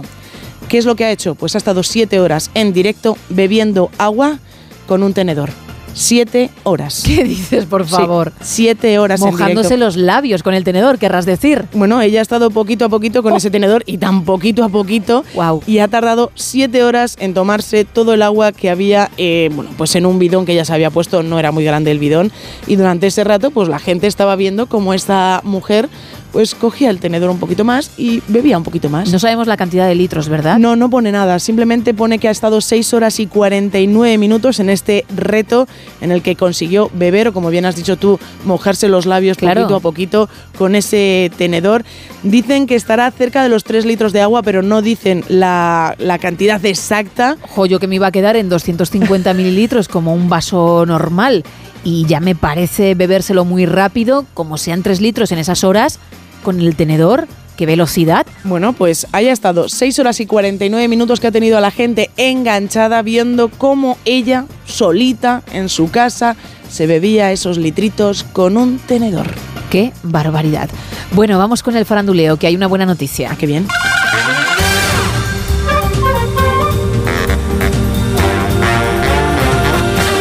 Tenemos un nacimiento. ¿Ah, sí? Josh Duhamel, así lo pronunciamos nosotros, pero creo que no se pronuncia así. Vamos a buscarlo, vamos a buscar cómo se pronuncia y lo pondremos en el micrófono. Pero bueno, Josh Duhamel, el actor, ha sido papi con su esposa, con Odra Mary. Es el segundo hijo para el actor porque él ya tiene uno de 10 años con su antigua pareja, con su exmujer Fergie, la cantante de Black Eyed Peas, y el primero para Odra. Bueno, pues felices. Han dado la bienvenida al pequeño. No, lo ponemos en el micrófono, no, tenga, no te preocupes, Isa. Aquí, aquí todo se comparte. Tengo, est- está presentándolo ahora mismo en la entrevista. Voy a buscar justo el momento en el que dice el nombre. Perfecto. Bien. Y Desaparece. Esto es así, que en realidad está a 50 centímetros del micrófono, pero lo ha hecho con un halo de misterio. ¡Buah! Ahora voy. Muy mística ella. Bueno, pues en cuanto regrese, es decir, cuando se acerque los 50 centímetros que la separan del micrófono, ahí está. Buddy Games. It airs Thursdays on CBS. Please say hello to Josh Dumel. Josh Duhamel. Es decir, no hay H aspirada ahí. Nada. Bueno, pues Josh Duhamel y su esposa Odra Mary han dado la bienvenida a su peque. Se casaron en 2022, en septiembre de 2023 mm, anunciaron que iban a ser papis y ya está aquí el pequeño. Ya digo, el primero para ella, el segundo para él. Guarda muy buena relación con Fergie, ¿eh? Eso está muy bien. Sí, sí señor. Y además, muy, muy buenos amigos. No solo tienen buena sintonía porque tienen un peque en común, sino que es que se llevan bien, de verdad. No, no, no lo hacen por lo que tienen en común, que es sumamente importante, sino porque acabaron en buenos términos y han sido capaces de, de mantener esa amistad. Así que entiendo que Fergie se alegrará muchísimo y les enviará un regalito, Hombre, claro. Seguro que sí, seguro que sí que lo hace. Por supuesto. Confiamos en Fergie, aunque nos duele mucho la actuación que Mucho. hizo en la Super Bowl, lo hemos contado antes, en 2011 con su banda, la que era su banda, Black Eyed Peas, luego se separaron, ella inició carrera en solitario, Will.i.am también, que es productor musical de grandes estrellas, y no sé si los otros dos componentes continuaron o, o dijeron, pues mira, aprovechando que nos separamos, vamos a, a Vamos a tirar hacer- por otros vamos a hacer caminos. otras ¿no? cositas, ¿no? Sí es cierto que, que el equipo de sonido no tuvo su mejor noche en ese halftime show, pero es que ella cantando Sweet Child of Mine con Slash, uf, me esperaba mucho más, mucho más de Fergie y además con esa sorpresa que, que nadie veía venir. Llegar Slash con su guitarra. Ahí apareció, ¿no? Exacto, mm, subiendo desde el fondo del escenario en una plataforma e interpretando la canción de Guns N' Roses. Pues como ella tiene un vozarrón, es verdad que yo me esperaba mucho más. Que el sonido no era el mejor también, pero no sé, es una opinión, obviamente, es, una, es mi opinión personal, pero... ah, Pues a verla, ¿no? A verla y que la gente vea exactamente si les gusta o no les gusta. por lo demás, chapó Fergie. Cerramos la última taberna.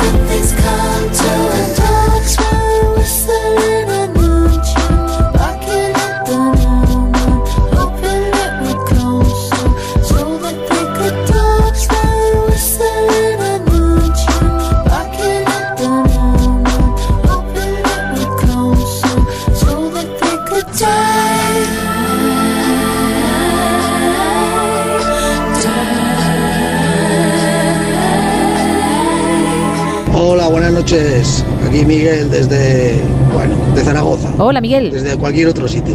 Pues yo de niño, pues lo que no me gustaba nunca, pues era la comida no saludable. Siempre me ha gustado la comida saludable. O sea, la que puedes saludar. Hola señor cerdito, y te lo comes. Hola señor corderito, y luego te lo comes. No me esperaba el giro. Pero ¿eh? nadie saluda a una celga o a una judía verde. Buenas noches. Buenas Ah, La noches. canción, ni idea. Oh, bueno, todavía tienes tiempo ¿eh? para intentarlo. Una horita, concretamente. Más gente. Hola, buenas noches. Soy Hola. Teresa de Córdoba. Hola, Teresa. Pues creo que el tema, la canción, la canta Sting. Lo que pasa que n- no recuerdo el título. Y otra cosa, lo que más odiaba cuando estaba chica eran los fideos en cazuela con marisco. Y ahora muero por un plato de fideos. Qué pena, cuántas cosas buenas me he perdido. Buenas noches.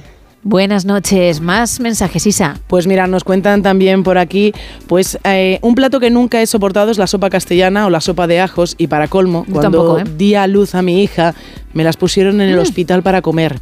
Después de 24 horas de parto y muerta de Ay, hambre, Dios. una amiga me trajo un bocadillo. Es que ni, ni siquiera en esas condiciones entró la sopa, porque claro, cuando tienes tanta hambre y lo has pasado regular, pues quizá las ves con otros ojos. No, sopas de ajo never. ever. Nada, nada, nada. Vale, Pero vale. El, bocadillo de la amiga yo creo que, que entró, Claro, que entró ahí- bien, ¿eh? Ahí eso, eso ya fue. Además, seguro que era de algo que no pudo comer durante el embarazo y quería darse el capricho. Efectivamente. Que yo- nos lo cuentes si sigue por ahí, ¿eh? Yo creo que también puede, pueden ir por ahí los tiros. Uno más. Mira, nos cuentan por aquí, saludos desde Zapopan, Jalisco, como siempre disfrutando de su programa. Les comento que a mí sí me gusta la coliflor, sobre todo en tortitas capeadas y acompañadas de salsa de tomate y lechuga. Lo que no me gusta nada de nada son las ostras. 914262599 682-472-555 nuestro WhatsApp, X y Facebook, arroba NSH Radio nuestras redes y hoy regalando una entrada doble para cualquiera menos tú para la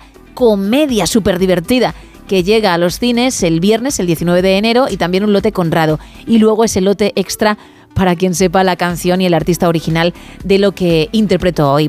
Si había quedado algo en el tintero cuando estabas hablando de series, Isa, te he pedido que te marchases de mi casa. Sí, sí, sí. Vamos sí. a volver a entrar porque si no, no podemos encender la pequeña pantalla. A ver, voy a sacar las llaves. Chic.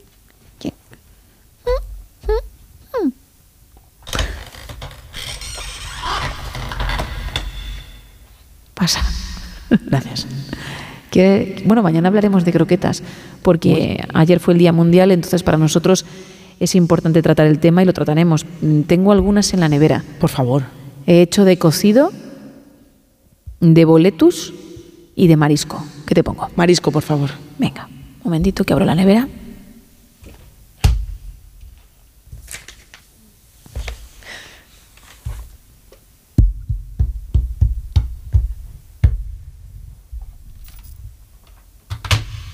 Perdón por la fuerza, aquí tienes las croquetas.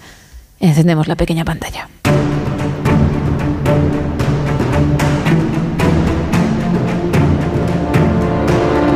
Se me acaban los efectos con mm, dos manos y una mesa, pero realismo puro, ¿eh? Puro, ¿eh? Has sentido que esas croquetas venían hacia ti, por Oh. favor. Bueno, cuéntame. Bueno, pues fuera de los Emmy os puedo contar que la actriz y guionista Tina Fey va a protagonizar, escribir y producir una comedia para la plataforma Netflix llamada The Four Seasons, que se trata de una adaptación de la película de Alan Alda de 1981, en la que tres matrimonios se van juntos de vacaciones hasta que uno de ellos rompe. Será una serie formada por ocho episodios y por ahora está en proceso de creación. No hay ni elenco, excepto ella, que será una de las protagonistas, y por supuesto no hay posible fecha de estreno. Y sigo con una mala noticia para los fans del doctor Sean Murphy, y es que decimos adiós a The Good Doctor. Conocí a Son Murphy cuando él tenía 14 años. Era y sigue siendo un muchacho extraordinario. Sí, sé que tiene autismo, pero también tiene el síndrome del sabio. Tiene actitudes propias de un genio en ciertas áreas, una memoria casi La cadena ABC ha informado que la séptima temporada de este drama médico será la última, es decir, que Freddie Highmore, Gemma ya está Sí. libre para que vuelva a hacer alguna de esas series que a ti te apasionan, porque él es un actorazo, es increíble lo bien que, que ha hecho este papel. Siempre recomendaré Bates Motel, de verdad. Si no lo habéis visto, tenéis que hacerlo. Porque se mete en la piel de Norman Bates mm, de mm, cómo llega a la locura absoluta y mm, hace un papelón, en serio, Bates Motel. Y a continuación, The Good Doctor, que hace un, papel completamente distinto y Eh, está bien. espectacular. Sí, él señor. mismo, el actor, ha llegado a decir en una entrevista que para él ha sido todo un privilegio dar vida a este personaje en la pequeña pantalla y los productores del show que han dicho que The Good Doctor ha sido una oportunidad única en la vida pero que ya es hora de decir adiós y me parece muy bien porque hay series que se alargan demasiado sí. y al final terminas cogiendo algo de tirria a los personajes y no se lo merecen, esta serie no se lo merece. No queremos una anatomía de Grey, por favor. Sigue Anatomía de Grey, ¿eh? ¿Ah, sigue? Sigue Anatomía de Grey. Por favor. Dentro de poco se estrena, yo no sé si es la temporada número 21 o número 22. Ahora lo vemos, ahora lo chequeamos, pero qué barbaridad, por favor. Pero además, mira, nos vamos a salir por completo del guion. Anatomía de Grey, que es por ella, por el nombre de la, la serie, es por ella, por Meredith, Meredith Grey. En Sí. esta nueva temporada, sus apariciones van a ser, bueno, con cuentagotas, porque ella misma dijo que quería ya descansar de la Normal. serie. Y la, dije, la dijo Sonda Rhimes, no, no, no, tú sal poco, pero sigues saliendo en la serie. claro. Y seguimos con Anatomía de Grey. Porque tu nombre sigue ahí. Efectivamente. Es que cualquier niño que naciese dentro de la serie en la primera temporada ya puede ser médico con sus padres. Carlos es posible que cuando nació, a lo mejor en el primer año de vida, se estrenase la primera temporada de Anatomía de Grey. Y podría ser neurocirujano sin ningún Efectivamente, problema. Efectivamente. Qué barbaridad. Bueno, más. Eh, os quería contar que The Good Doctor se estrena en Estados Unidos el próximo 20 de febrero, seguramente a nuestro país llegue poco después. Y la saga que no para de crecer, igual que Anatomía de Grey, pero en este caso con buena calidad, es NCIS. Gibbs, está bien. Sí, mejor que nunca. No me extraña. Este sitio es especial. Me gustaría volver. Espero que lo hagas. Ya está todo. Faltamos nosotros. No voy a volver, Tim. ¿Al trabajo? A eso tampoco. No vuelvo a casa. Esta serie se estrenó en 2003, lleva 21 temporadas emitiéndose. También. Sí, sí. Y a partir de ella han nacido muchísimos spin-off, además de bastante éxito. Es una serie que sigue a los agentes especiales del Servicio de Investigación Criminal de la Marina de los Estados Unidos y sin lugar a dudas, el personaje más querido de esta saga es el que en este clip que he elegido se está despidiendo, que es Gibbs, interpretado en la serie original por el actor Mark Hammond, que incluso en Estados Unidos le pusieron un día. Allí hay un día que es el día ¿Ah, de sí? Mark Hammond, porque es un actor que es queridísimo a raíz de esta serie, ¿no? Bueno, pues ahora la CBS ha encargado NCIS Origins, precuela de NCIS, que está protagonizada por una versión joven de Gibbs que comienza a trabajar, pues evidentemente, en, en la investigación criminal. ¿Y quién produce esta serie? Pues Mark Hammond y su hijo Sean Harmon. Y otra serie de éxito que está preparando un reboot no será un remake ni una precuela, será una serie que repita el estilo, lo tiene bien difícil porque la serie es brillante. Hablo de la versión americana de The Office. ¿No huele nadie a humo? ¿Has vuelto a traer cecina? ¡Eh! ¡Ay, mi madre! ¡Ay, por Dios! ¡Fuego! ¡Vaya por Dios! ¿Cuál es el procedimiento? ¿Qué hacer ahora? ¡No hay línea ¿Eh? ¿Cómo puede ser? Viene del pasillo. No lo sabemos. El humo podría entrar por los tubos de ventilación. ¡Santo Dios! Esto es de verdad. Tranquilos. ¿Cuál es el procedimiento? ¿Y el procedimiento? Qué, qué, mm, escena, bueno, qué escena, qué momentazo Sí. mítico de la serie, ¿eh? Muy buena, ¿eh?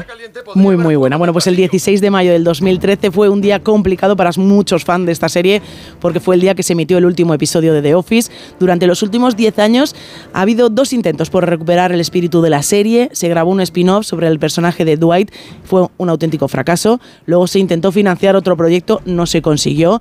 Ahora parece que va en serio porque Greg Daniels ha montado una sala de guionistas para empezar a anotar ideas, para desarrollar nuevas historias.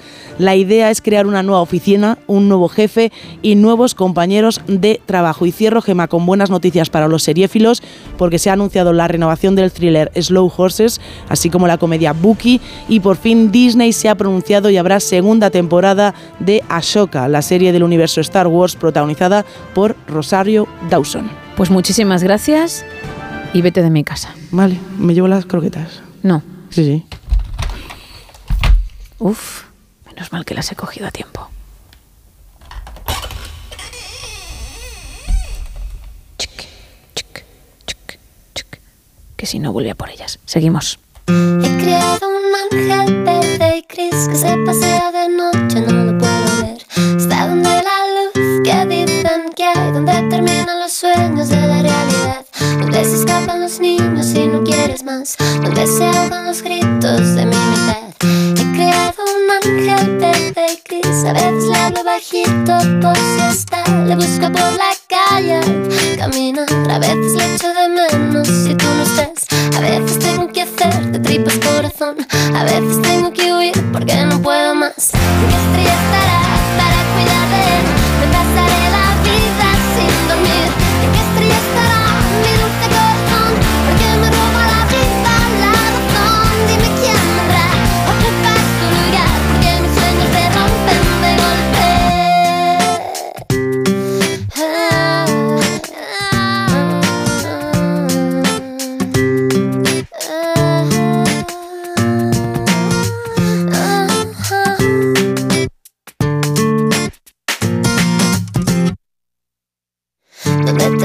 Sueños de la realidad Donde se ahogan los gritos de mi mitad ¿En qué estrella estará?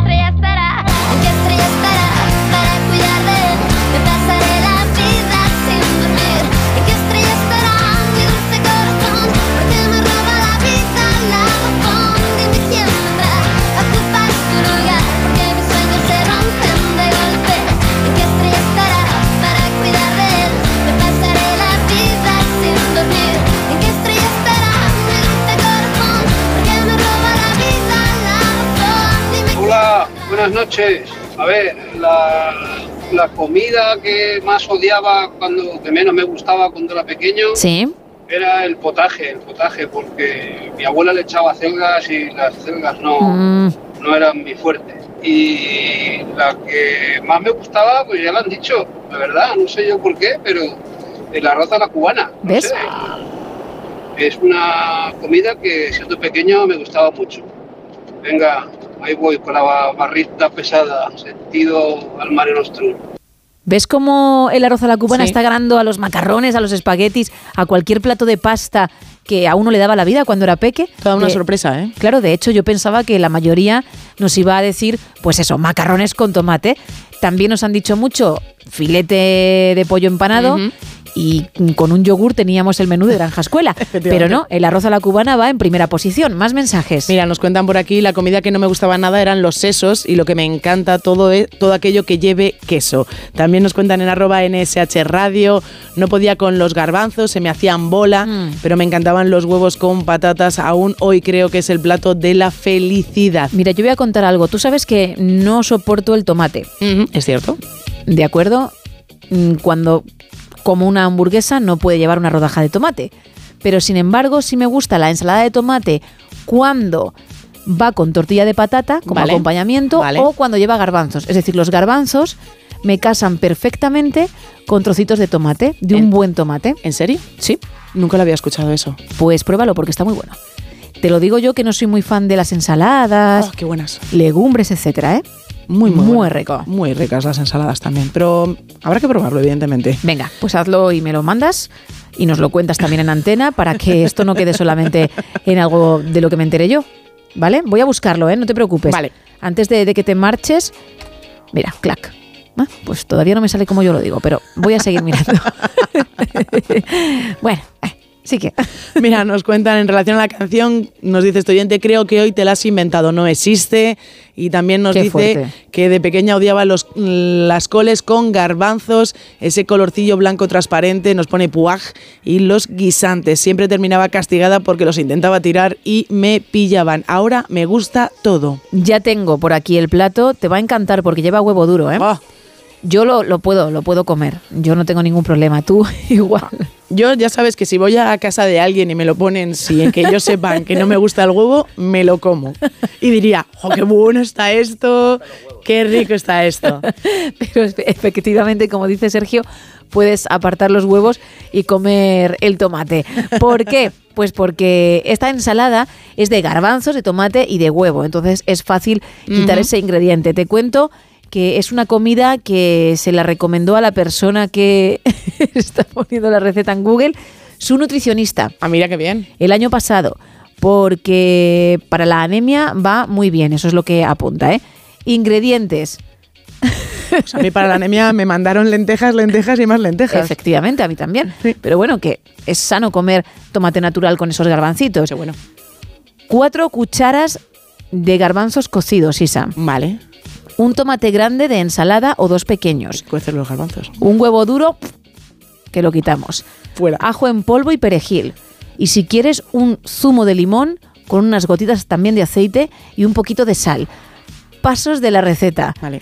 Lava en un colador los garbanzos, Vale. ponlos en un bolo plato hondo, lava y trocea el tomate por tu bien, ponlo sobre los garbanzos, alinea con ese limón y ajo y mézclalo. Y luego, bueno, pues para quien quiera el huevo, hay que cocerlo, pelarlo, trocearlo y ponerlo sobre los garbanzos y el tomate. Espolvoreas con perejil, pones unas gotitas de aceite y el pellizquito de sal. Vale. Buenísimo, ¿eh? Yo odio las ensaladas. Tú sabes que... Es cierto. que- bueno, no es odiar a lo mejor la palabra, pero me gustan más bien poco y apenas tomo. Y esta me parece que está buenísima. Una duda para los cocinitas. Sí.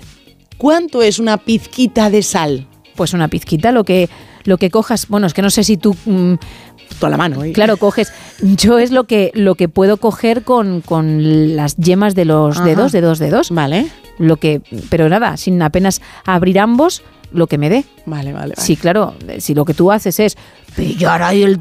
Pillar. mm, una buena cantidad y luego echar, pues no es un pellizquito, No, Isa. y además no, no, va, no va nada bien. Pero tú eres de echarle mm, sal a las comidas. La verdad es que ¿No? no, no mucho. A mí me gustan sabrositas. Sin pasarme, porque obviamente es malo, pero mm, tiro a comida sabrosa. Sí, bueno, sí. Yo ya sabes que tiro- Apúntalo, sí. Sé que te interesa mucho. Gracias por... mm, Pero me ha gustado la, la receta, ¿eh? Me ha gustado. Y creo que soy capaz de hacerla. No, pero gracias por no, no fingir, ¿eh? Te he visto muy arriba con, con lo que te comento sobre mi vida. Un mensaje más. Nos manden por aquí. Hola, lo que más me gustaba de pequeño era el arroz a la cubana, con dos huevos fritos y su plátano frito. Y con lo que no he podido nunca son con las acelgas, la borraja y la coliflor. Buenas noches. A mí el plato que no me gustaba eran los chipirones en su tinta. Uy, Y ahora me, me, me encantan. Claro. Y si son rellenos, mejor todavía. Y también había otro plato que era, bueno, la carne, los filetes, eh, el filete no, no, no me gustaba. Yo cogía los trozos que ya me lo presentaban en trocitos pequeños y, y, y lo echaba a la servilleta para luego tirarlo por el váter. Y ahora me encanta la carne, sí, sobre todo que es lo único que yo consumo, que es la, la- el cantero de cadera que yo tapa y otro que no sé cómo se llama, la otra filet para filetes no, sino solo millo. Vale, pues nada, buenas noches. Bu- Adiós. buenas noches, gracias por participar. O buenos días para muchos ya, ¿eh? Mm, Es cierto lo de hacer bola, ¿verdad? Sí. Yo recuerdo con la carne especialmente la famosa bola. Es que estás haciendo bola. Y estabas ahí y como, yo no, ahora trago, ahora trago. como un hámster, ¿no? Poniéndolo todo en los, Claro. en los mofletes. Y mi madre ahora trago, tienes una pelota de tenis ahí en el moflete. Bueno, pues esto también tenía que salir, Sí. evidentemente, porque nos ha pasado a todos. Recordamos los canales. Estamos en un WhatsApp en el 682-472-555. Nos podéis mandar mensajes de texto y también notas de voz como la que acabamos de escuchar. Un teléfono, el 914262599. Y estamos en dos redes sociales, en X y en Facebook, en arroba NSH Radio. Regalando dos lotes Conrado de ricos chocolates y una entrada doble para la película Cualquiera menos tú. Uh, a 20 minutos de las 5 de las 4 en Canarias lo que llega. Pero hablo español. Hablo español. Hablo español. Hablo español. I don't speak Spanish. Bueno, la sección ISA en la que con tu método infalible nos enseñas a ligar, eso sí, en diferentes idiomas. Cuéntame con cuál vamos ahora. Pues hoy, por la temática, teníamos que traer en griego. Uh, porque te parece sensual. ¿Quieres decir que es así tu actitud hoy? Sí, es muy sexy. Mm, oh, Muy sexy. has subido ya de, de- de sensual a sexy. Sí, sí, sí, sí. Toma y directos, ya. eh, muy, muy directos. No dejamos ninguna duda de lo que queremos. Perfecto. Te estás inspirando en canciones, ¿verdad? En esta temporada. Sí. Mm, Vale, ¿con qué vas? Pues, bueno, pues hoy traemos una canción que yo creo que lo mejor es escucharla, que son cuatro segunditos de las dos frases que vamos a escuchar. Ay, Dios mío, mami, yo te juro que si te pillo yo te llevo al oscuro. Uh, Maravilloso. sí, no he entendido nada. Espero que tú ahora me cuentes un poquito más. Pero sí, sí, vamos, placer para mis oídos. Sí. La primera frase que la han cantado dice, ay Dios mío, mami, yo te juro. Ay, Dios mío, mami, yo te juro. Mm, Vale, vale, vale. Ahí cuando llegas y no sabes cómo va a continuar, wow, te puedes Ay, efectivamente. sorprender y por lo menos ya prestar atención. Eso es, Vale. es- está muy bien, ¿verdad? Es como decir, eh. ¿Qué me atento. quieres contar? Claro, claro, Tienes claro. mi atención durante los próximos 20 segundos. ¿Cómo se diría en griego? Peemu mama torquisome. Uf, súper sexy te ha salido, la verdad es que sí. ¿Con quién vienes? Con una amiga. Con una amiga. Venga, vamos a escuchar. Θεέ μου, μαμά, τορκίζομαι. Sí, por el estilo las dos, ¿eh? Sí, ¿verdad? Veo a tus compañeros, tanto a Sergio Monforte como a Carlos Padilla, muy interesados, ¿eh? Normal. Por lo que sea empezaron mirándote cuando hacías la sección y ahora están a otras cosas. Que no te pueda la presión No, no porque te ya preocupes. sabes que para la mayoría de los oyentes este espacio debe continuar. Tenemos ya esa primera parte, esa Eso llamada es. de atención. ¿Cómo cerraríamos entonces? Ay Dios mío, mami, yo te juro que si te pillo yo, te llevo al oscuro. Tiki, tiki. Uh, pues con lo oscuro ya habiendo hecho la rima habría quedado mucho mejor, ¿eh? Fíjate, ¿eh? Pero, pero bueno, efectivamente rima, pero con una flecha disparada directamente al corazón. Y además con ese tiki, tiki final es una auténtica maravilla. Como ¿eh? guiño, guiño, ¿no? Como guiño, guiño, pero tú dices tiki, tiki. Para ser diferente, sí. Madre mía. Vamos a ver cómo se diría en griego. Pues se dice anse, piaso, zase, paosto, escotadi, tiki, tiki. Ah, mira, eso es igual en todos, ¿no? Vamos a escuchar a tu amiga. Αν σε πιάσω θα σε πάω στο σκοτάδι. Τίκι τίκι. Tiki tiki, bueno, tiki. el tiki tiki nos ha quedado clarísimo. ¿Que quieres probar suerte? Pues allá tú, nos lo puedes contar si la cosa va bien. 682-472-555. Gracias, Isa. Un placer. Seguimos.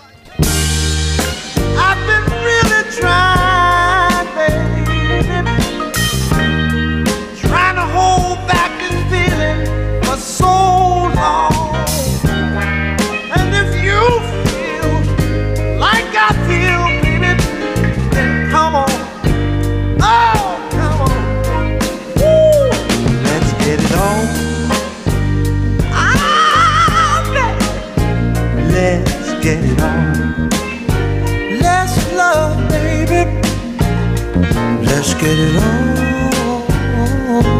Sugar, let's get it on. Woo-hoo. We're all sensitive people with so much to give. Understand me, sugar since we got to be here. Let's live. I love you.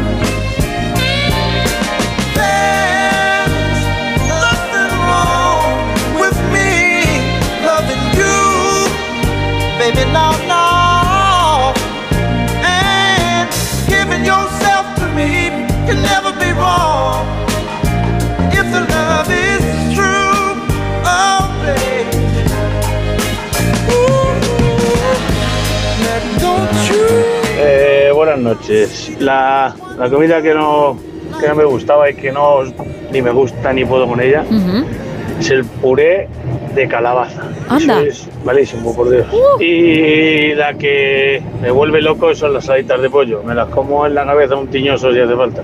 Y la canción yo creo que es eh, Police y creo que es la de mensaje, un mensaje en la botella, creo. Oye, iba a decir yo el puré de verduras, porque es verdad que tampoco puedo con él, no me gustaba de pequeña y no lo he vuelto a comer, bueno, en alguna ocasión, pero no mucho, de mayor. Y resulta que el oyente ha tirado por el de calabaza, con una buena crema de calabaza o, o- o de calabacín, Qué con lo buenas. buenas que están, ¿verdad? Buenísimas. Pero claro, lo mismo dirán aquellos oyentes que apuestan por la casquería y nosotros en el equipo no. Bueno, yo no sé si Carlos es de casquería, si le gustan los riñoncitos, dice que no. Y bueno, Monforte, como es de tiramisú y solo come tiramisú y un pollo en salsa que hace, claro. pues descartado. Más mensajes, Isa. Nos cuentan por aquí Elisa que de pequeña odiaba el pescado, siempre se colaba una espina y tenía la bola dando vueltas por la boca hasta que al final lo tiraba. Ahora lo sigo odiando, no me gusta nada. También nos ponen por aquí por WhatsApp, buenos días, la comida que no puedo tragar es el hígado y la que más me gusta que siempre hay en casa es la mortadela. Bien. Hombre. Oye, han dicho los canelones, una buena lasaña también, o unos buenos espaguetis a la boloñesa. Cuidado, ¿eh? Pasta, pasta, pasta, pasta, pasta. A mí me gusta, sí, el rigatoni al forno, perdonadme el italiano, pero ya sabéis que a veces mezclo. Un arte lo tuyo. El rigatoni al forno, los macarrones al horno, disculpad, ¿eh? Y chorizo. Qué bueno, Con ¿eh? bechamel. Qué Muy bueno. buenos Muy, muy buenos. Muy buenos. Qué barbaridad. Más. Nos dice Pedro desde Madrid que la comida que no soportaba de pequeño eran las judías verdes y ahora, sin embargo, sí le gustan. Y Pedro acierta la canción de esta noche, que bien. son muchos los oyentes Gemma que dicen que la entonación de esta noche espectacular, ¿eh? Espectacular. Vamos a escucharla otra vez para aquellos que no lo hayan oído aún, que no hayan tenido ese privilegio, porque creo que, que es así, que es como lo cuentas, ¿eh? More loneliness than any man could be. Pues ahí está. Espectacular. Hay un pequeño error. Nada. Que desvelaré cuando desvelemos también la canción. Pero por lo demás, chapo. Más. Desde Valencia nos dicen lo que más me gustaba, unas buenas patatas fritas al montonet con su huevo frito y piel crujiente de pollo o tortilla de patata y embutido. Lo que no me gustaba, como a casi todos los peques, era la verdura. Verdura, no podía con ella. También nos dicen por aquí, la comida que he odiado siempre desde pequeño es la morcilla. Uy, esto a mí me duele, ¿eh? La Bueno, yo dejé de comerla. Cuando de pequeña me encantaba, cuando supe lo que Sí, ¿no? era, lo dejé. Hay otras cosas que lo he, que he sabido lo que son y he seguido. Es decir, la morcilla eh, tenía cierto protagonismo en mi vida, pero ¿Sí? no era tan fuerte como, claro, no. como otros compañeros de reparto. y otros compañeros de reparto has decidido ignorarlo y seguir con Y ellos, sigo, ¿no? Seguir como con me ellos. conoces. Buah, pues yo la morcilla tengo buah, me encanta, la verdad es que me encanta. Sergio nos dice también por aquí, me encanta el hígado con cebolla caramelizada, pero me vuelvo loco. Y pescado, pues sancocho canario y la paella de gofio y nos dice gracias una noche más por, bueno, por un programa tan, tan divertido. Sigo con más mensajes. Como a otros tantos oyentes, no puedo mm, con las vísceras, con la casquería Mm. y con todo eso. Y mi plato favorito, croquetas, croquetas y más croquetas. Y Fernando también acierta la canción de esta noche. La bandeja. Por si me la quitabas. Bueno, Al te las- decirlo de croquetas. Te las has llevado bien lejos, ¿eh? Hombre, la he vuelto a, a apartar de ti. Estaban buenas las croquetas. La voy a dejar en la nevera otra vez. Y echándole un ojo, claro. Un mensaje más. Pues Daniel nos dice, mi plato favorito eran los guisantes con jamón y después el pollo frito.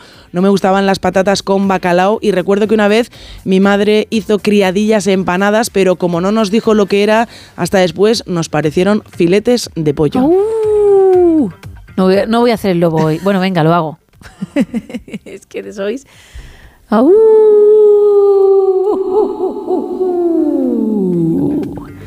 914262599-682-472-555 y dos redes. Estamos en X y en Fe- Facebook, arroba NSH Radio. Seguimos.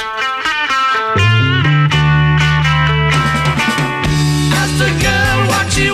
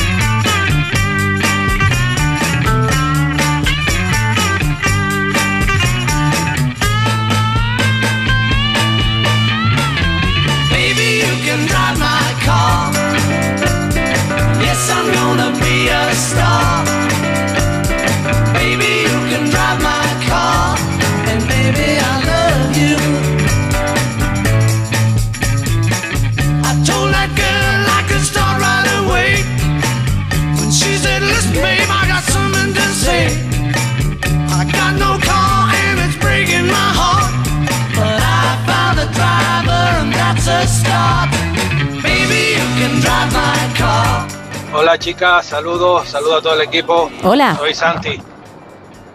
Eh, lo que más me gustaba de pequeño, al igual que ahora, son los potajes de jaramago, los potajes de, de al- de alveja. Eh, esos son cocidos que se hacen en mi tierra. Yo soy del pueblo de Artenara, de Gran Canaria. Saludo a todo el pueblo de Artenara y a la Vieja La Cuevita. Y bueno, eh, y la comida que menos me gusta es la, la tailandesa. No me preguntes por qué, es que yo no sé por qué, pero las veces que he comido comida tailandesa eh, me sabe como a perfume. Yo sé, es raro, pero me sabe a colonia, perfume. Y, ¿sabe? Me, me tira para atrás, no me gusta. Y bueno, eh, nuevamente me reitero, saludos a todo el equipo y, gracias. A ti, Santi. Bueno, ya sabes, ¿eh? esos platos que no te gustaban nada de peque, tus favoritos y si la cosa ha cambiado con cierta edad. Más mensajes, Isa. Nos pone por aquí una oyente que su plato estrella de la infancia eran los macarrones de los sábados y la paella de los domingos, que a día de hoy en su familia siguen manteniendo la misma tradición, no se han cansado para nada. Y en cuanto al plato que menos le gustó es el potaje, nunca más lo ha vuelto a comer. También nos cuentan en arroba NSH Radio, no me gustaban y no me gustan las alcachofas y el pescado. También dice que le encantan los macarrones y las gachas manchegas. Eh, nos cuentan también por aquí otro oyente que su plato favorito son las albóndigas y lo que no podía eran ni con los guisantes ni con las acelgas. Marco nos dice que los canelones con la besamel de su madre son mágicos, son buenísimos. No sé si Marcos todavía estará al otro lado, espero que sí, pero que nos cuente si él hacía lo que yo. Cuando su madre terminaba la bechamel, para echarla ya sobre la bandeja, él cogía la sartén en, en la que había hecho el plato para con una cuchara rebañar lo que quedaba, porque yo lo hacía así.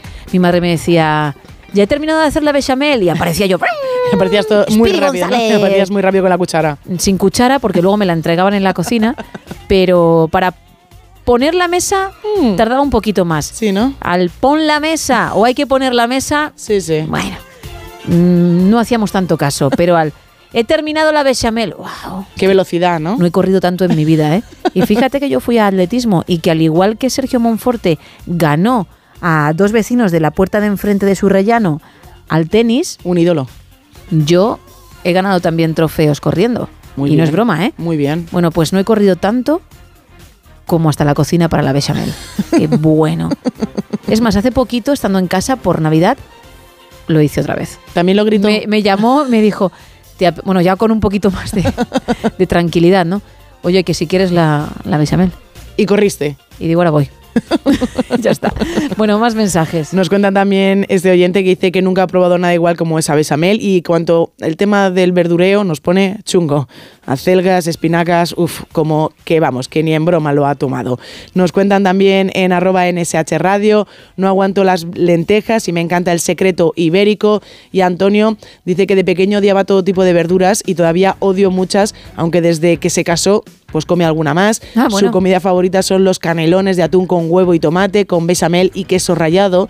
Y dice que a su mujer y a su hija le encantan. Y sus sobrinos cada vez que vienen a casa le piden que se los haga. Porque la verdad, dice, nos dice Antonio, que le salen muy, pero que muy ricos. Un mensajito más, venga. Pues mira, nos quedamos también por WhatsApp, que nos dice José Luis que la canción es, y sí, José Luis, es esa canción. Qué poco queda para averiguarlo. Y nos cuenta que de pequeño no podía ver el bacalao y ahora le chifla. A mí también, ¿eh? lo he contado en más de una ocasión en el No Sonoras, el bacalao al pilpil, Sí. unas buenas croquetas de bacalao también me, me dan la vida, lo sabes, muy, ¿eh? muy buenas. Lo sabes.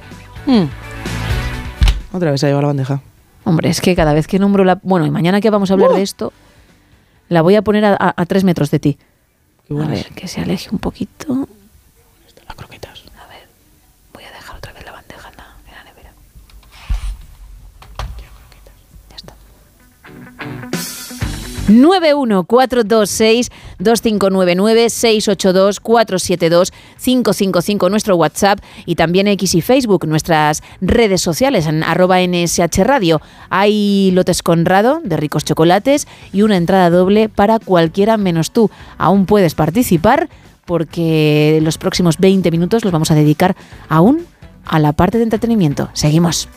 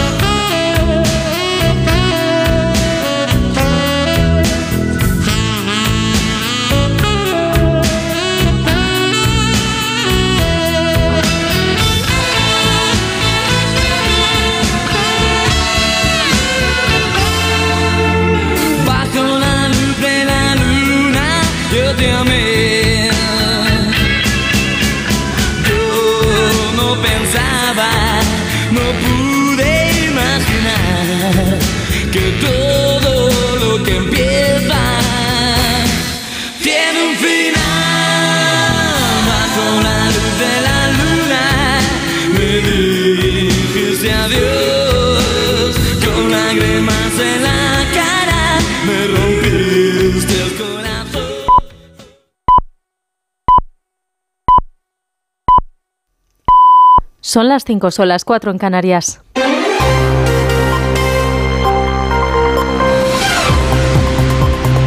Noticias en Onda Cero.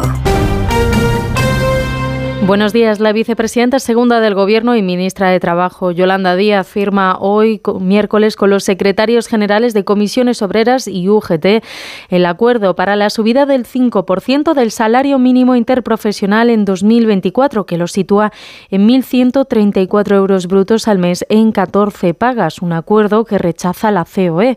Su presidente Antonio Garamendi ha desmentido a Yolanda Díaz este martes después de que ésta dijera que había pedido una reunión con las ejecutivas de las patronales para negociar directamente la subida del SMI y decía Garamendi que tampoco ha recibido ninguna convocatoria para la nueva mesa de la reforma del subsidio de desempleo. Creo que son dos errores. Uno, no, no, no, vamos a decirlo, no son realistas, por decir así, las declaraciones, porque ya tengo que decir clarísimamente, de hecho no tuvimos que convocar ninguna junta directiva, por tanto no había que pedir permiso absolutamente a nadie y en segundo lugar porque ya estaba decidido y en segundo lugar eh, eh, creo que sinceramente las cosas que se pueden hablar en la mesa se ven de quedar en la mesa precisamente por esa eh, confianza que yo creo que nos tenemos y nos debemos de, de tener. Hoy el secretario de organización del Partido Socialista, Santos Cerdán, se reúne en el Congreso con el secretario general de Junts, Jordi Turull, para tratar la delegación de competencias de inmigración a la Generalitat de Cataluña. El líder del Partido Popular, Alberto Núñez Feijóo, ha exigido a Cerdán y a Turull que aclaren el alcance de su acuerdo después de reunirse. Feijóo anunciaba también ayer que el Grupo Popular va a promover tres plenos al mes en el Senado, donde cuenta con mayoría absoluta, para recuperar, ha dicho, la dignidad del parlamentarismo y devolver a las Cortes el protagonismo de la vida política parlamentaria. José Ramón Arias. Núñez Feijóo pretende impedir el vaciamiento institucional del país y aumentar el control y la fiscalización del Parlamento hacia el Gobierno. Aprovechando su mayoría absoluta en el Senado, propone que en lugar de dos sean tres los plenos mensuales en la Cámara Alta. Además, reclama a Cerdán y a Turul que ofrezcan explicaciones después de su reunión de hoy sobre los acuerdos a los que han llegado. Que nos digan exactamente qué es lo que se entiende por cesión integral de la inmigración y de paso que nos digan cómo van las negociaciones de ese posible referéndum que ayer el señor Turul aclaró si no hay referéndum, colorín colorado. El líder popular lamenta que el PSOE esté negociando con lo que no es suyo sino de todos los españoles e ironiza con la frase de Sánchez de que no hay más verdad que la realidad. Señala que la realidad es que nadie se atreve a fijar dónde están los límites del presidente del gobierno. El Congreso de los Diputados ha aprobado la desclasificación parcial de algunos documentos en los que se autorizó al CNI a realizar el espionaje al móvil del presidente de la Generalitat de Cataluña, Per Aragonés, a través del sistema Pegasus. La decisión se ha adoptado a unos días de la declaración como investigada de la exdirectora del CNI, Paz Esteban, en el caso que investiga el presunto espionaje a los líderes independentistas y, que, y a petición del juez instructor. Portavoz del Gobierno, Pilar Pilar Alegría. A día de hoy, este Gobierno, a petición de un juez, lleva a cabo una desclasificación parcial para este pleito en concreto. Y les diré también que esta desclasificación en ningún caso, en ningún caso, afecta a la seguridad nacional. Los ministerios de Defensa e Interior han accedido a facilitar parte de la información solicitada, pero no el acceso a todos los datos como reclamaba Esquerra Republicana de Cataluña. Y en Italia, la Guardia Costera ha dado por finalizada la búsqueda de los 40 tunecinos desaparecidos tras haber embarcado para emigrar ilegalmente a Italia la noche del 10 al 11 de enero. Corresponsal en Roma, Darío Menor. Unas 40 personas habrían fallecido al intentar llegar a la isla italiana de Lampedusa tras zarpar a bordo de una nave de madera desde las costas libias. Los inmigrantes contactaron el pasado viernes con el número de socorro Alan Form y desde entonces no se sabe nada de ellos, pese a la búsqueda realizada por la Guardia Costera italiana, que ayer interrumpió las operaciones. El año pasado perdieron la vida o desaparecieron en el Mediterráneo central más de 3.000 personas, según los datos de la Organización Internacional para las Migraciones. Y la familia del soldado sevillano muerto en Cerro Muriano ha pedido cárcel para el capitán. El abogado de la familia del soldado de 24 años que murió ahogado el pasado 21 de diciembre en unas maniobras militares ha anunciado que va a ampliar su denuncia contra el capitán y la va a extender a toda la cadena de mando y al Ministerio de Defensa. También va a recurrir que la justicia militar no lleve el caso. Eso ha sido todo por ahora. Más información a las 6, a las 5 en Canarias. Síguenos por internet en ondacero.es.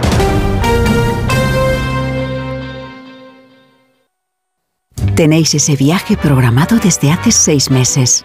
Al fin habéis sacado un tiempo para los dos. Desde el avión las vistas son increíbles. Pero tú no tienes ojos para eso, solo para él. Ay, dormido en tu hombro todo el viaje. Muy romántico. Si fuese tu pareja y no un desconocido quien te ronca al oído. En Onda Cero somos cercanos, pero no tanto. Somos más de informar con cercanía, con pluralidad, con una inmensa variedad de contenidos, de enfoques, de voces. Somos Onda Cero, tu radio.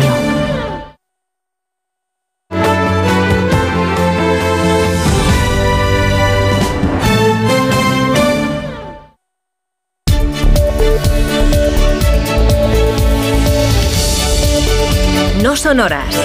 Gemma Ruiz.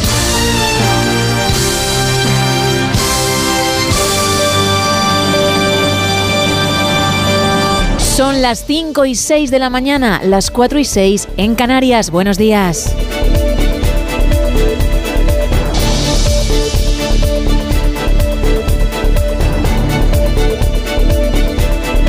En esta primera media hora seguiremos con nuestra parte de entretenimiento, como ya es habitual en el No Sonoras, con el tema que nos ha ocupado toda la madrugada, ya esta mañana del 17 de enero. Hoy te estamos preguntando por ese plato o platos que no soportabas cuando eras pequeño, tu favorito y si la cosa ha cambiado después, con cierta edad. Después, fíjate, Isa, de eso vendrá la parte más seria, la parte informativa, con Miguel Ondarreta, con toda la actualidad, con el avance de más de uno, con José Ángel Corral hablándonos de el futuro más cercano, tecnológicamente hablando, que nos va a sorprender y mucho. Hablábamos de coches voladores en el año 2000, ¿no? Sí, sí, es cierto. Bueno, pues parece que en 2024 la cosa está ya a la vuelta de la esquina. Ya llegan. Se te escucha muy bajito, yo no sé, Miguel, si tiene Isa el micro conectado, porque yo te estoy escuchando, A pero tus fans no. Ahora, ahora, ahora. ya está. Y, y claro, es que... Ya llegan los coches voladores. Tienes ahí un grupete que, que- que te admira y tienes que darles ese chorro de voz. Sí, pero luego nos lo contará. Además pasaremos miedo con Juan Gómez y también cocinaremos con arroba maricocinitas. Pero como digo, en estos primeros minutos seguiremos con esa parte de entretenimiento, con ese lote conrado de ricos chocolates para regalar, con una entrada doble para la película Cualquiera menos tú que llega el viernes a los cines y con otro lote extra para quien sepa qué canción es esta y cuál el artista original. More loneliness than any man could be. Hey, 914262599. También estamos en el 682-472-555 y en X y Facebook arroba NSH Radio. Arrancamos este último tramo.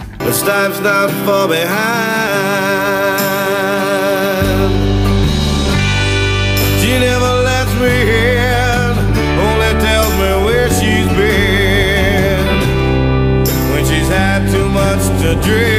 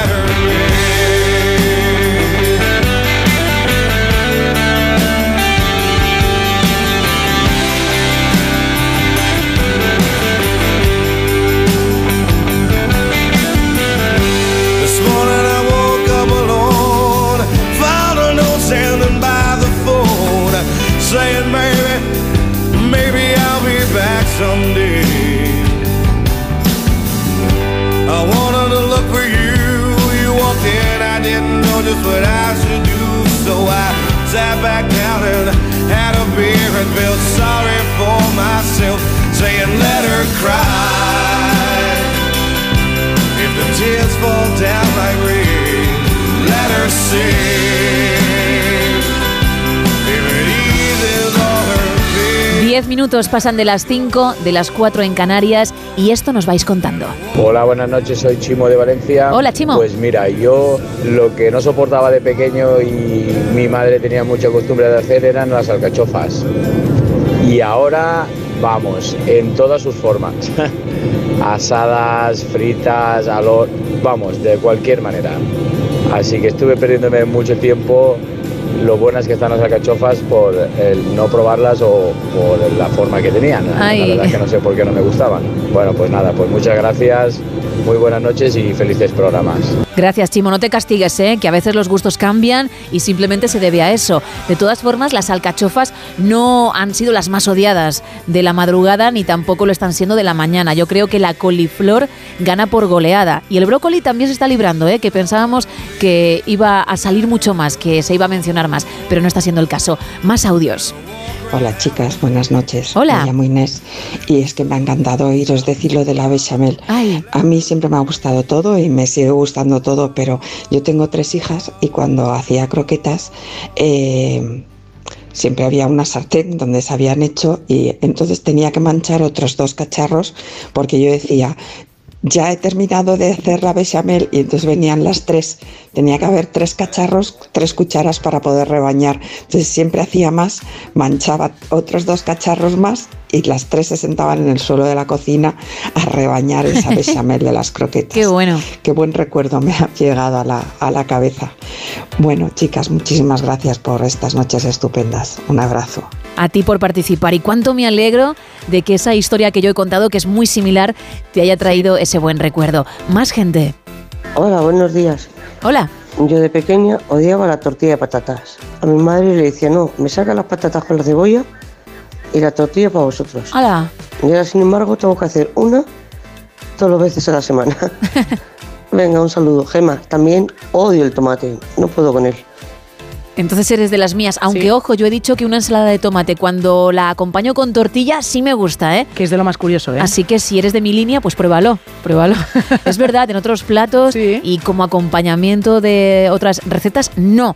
Pero en esa ensalada de garbanzos o con la tortilla, sí. Curioso, curioso, la verdad, está, está curioso. Lo de garbanzos me voy a hacerme yo la recetita. Y eh, esta oyente, la verdad es que es tan fan de la tortilla como yo, porque no me canso de un buen pincho para desayunar. Es más, dentro de un ratito, en cuanto acabe No Sonoras, ya tengo mi pincho ahí esperándome. Qué bueno, me lo tengo que preparar. Pero, Qué suerte tienes. pero tengo tortilla, la cortaré. Bien. Con un trocito de pan y para adentro.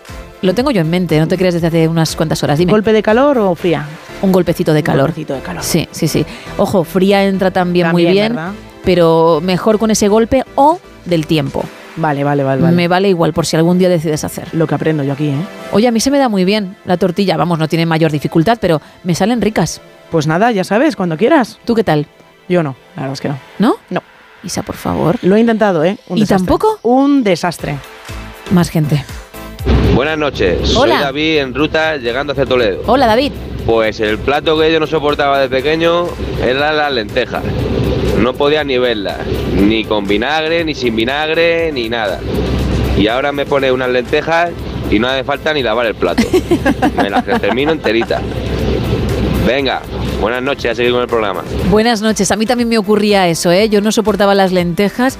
Si quieres las comes y si no las dejas, era lo que se decía. Bueno, Sí. en mi casa no. Era si no las quieres ahora, ya las cenarás. Sí. Y, y sin embargo, me las pones delante incluso a las 5 y 14 de la mañana y como este oyente, ¿eh? no dejo absolutamente nada.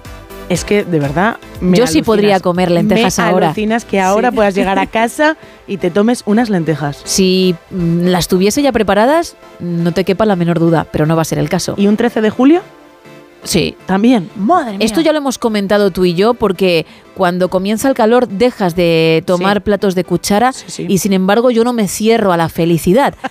Aunque haya 40 grados ahí fuera, mi cocido tiene que caer. Sí. Mis lentejas tienen que estar ahí para mí. Un buen potaje, una buena carne estofada, lo que quieras, Oh. de calorcito, pero lo más importante, de alegría. De alegría, de alegría. Sí, Algún día seguirás esa corriente y te darás cuenta, como el oyente de la tortilla de patata, que o de las alcachofas, perdón, creo que era, el tiempo que, Tiempo que he que has perdido, ¿no? perdido. Vale, sí, vale, señor. Más mensajes.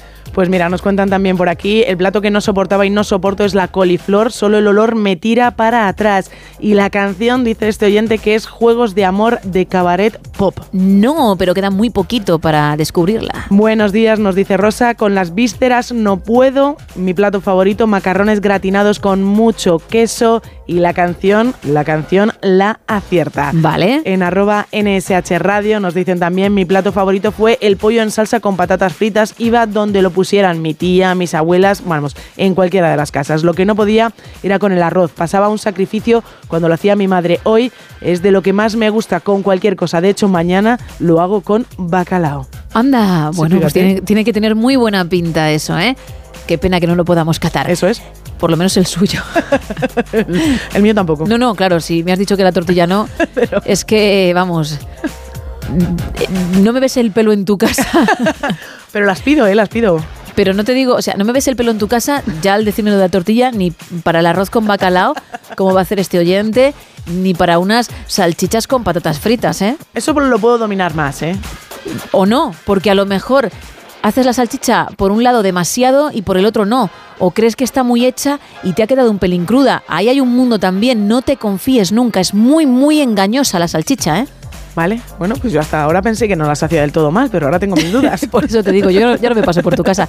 Sigue probando, pero para ti misma. Última vez que recuerdo los canales, porque en nada vamos a decir quiénes son los afortunados que se llevan los regalos de hoy, pero hay unos minutos todavía para participar. 914262599, 682472555 y X y Facebook arroba NSH Radio. De tanto buscar ayer en una dirección de internet, un foro de forofos, de pelis de terror y de serie B.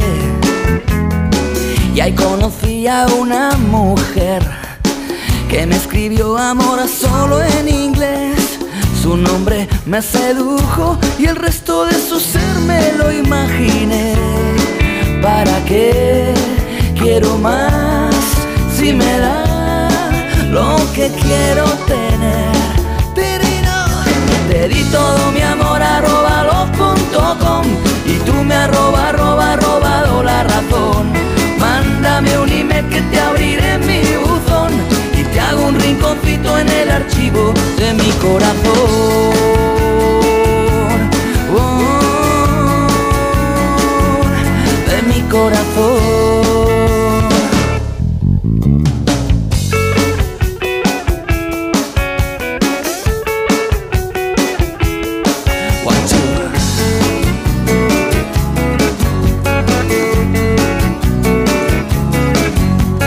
Y 18, 4 y 18 en Canarias, más audiencia, más oyentes, Isa. Mira, Paco desde Albacete nos dice, nunca he tenido problemas con las comidas, como de todo, no soy nada tiquismiquis. Por diferentes circunstancias viajo mucho y me he comido cada truño por ahí, que para qué. Así que él no tiene problemas con nada de la comida. Y Paco...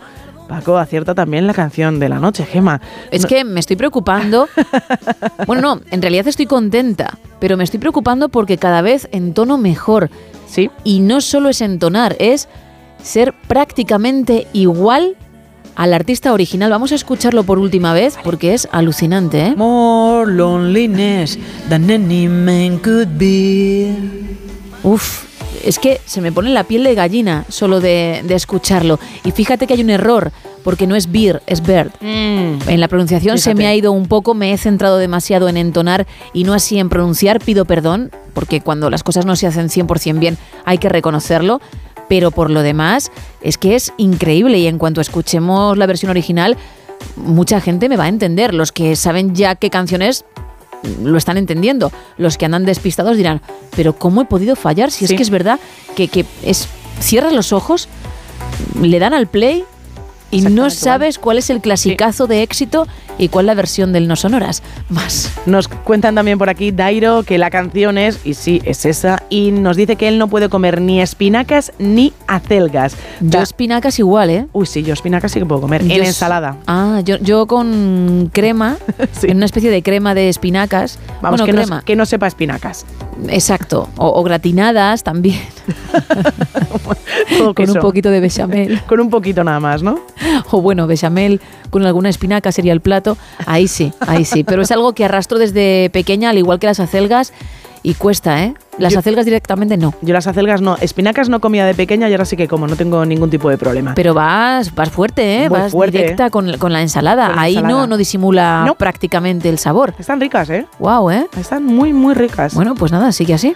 Nos dice Ya que no Carlos. haces tortilla. Efectivamente. Carlos nos dice: Mi favorito son los canelones hasta lo quemado cuando se hace la besamel. Y odiaba, como le decía a mi madre, hoy lunes lentejas las quieres o las dejas. Ya el domingo tuviste tu favorito, que es lo que le decía a su madre. Al final nos reíamos y de mayor ya no sé cuál es mi favorito. Evidentemente, o los canelones o las lentejas. Y Carlos. Carlos también acierta la canción de hoy, Gema. Nos dice otro oyente, a mí la comida que no me gustaba ni de niño ni me gusta ahora de adulto es el hígado, que ha, salido Sí, varias veces. muchísimo. Y las acelgas, de lo demás, como absolutamente de todo. Pero más querido que odiado, ¿eh? La casquería en general entre nuestra audiencia y no solo ya con cierta edad. Hablo de cuando eran peques, que eso nos ha sorprendido.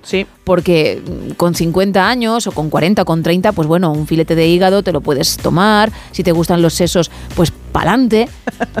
Pero con 7, 8, 9 años, pues muchos oyentes lo disfrutaban y, y lo siguen disfrutando a día de hoy. Todo para ellos. Todo, desde luego. Para ellos. Un mensaje más. Mira, Gema desde Alicante nos dice, odio las criadilla- criadillas y adoro el cocido. Bien, bueno, ahí es más de las nuestras. ¿eh? Vamos con el afortunado o afortunada que por participar en este tema se lleva tanto la entrada doble para la comedia Cualquiera menos tú, que, insisto, llega a nuestros cines el viernes, y el lote Conrado de ricos chocolates. Pues es Enrique que nos escribía desde Albacete. Pues enhorabuena. Y luego había otro lote extra, más chocolates de la confitería Conrado, para alguien que supiese qué canción estaba interpretando yo. Título y también el artista original. Como mm, son prácticamente igualitas las versiones, mucha gente lo averiguaba, pero solo una persona se puede llevar el lote, Isa. Efectivamente, ha habido mucha gente hoy con muy buen oído y lo han pillado desde casi el principio, pero el lote se va para Edu, que nos escribía desde Elche. Por si hay dudas, recordamos mi versión. More loneliness than any man could be. Y ahora la original.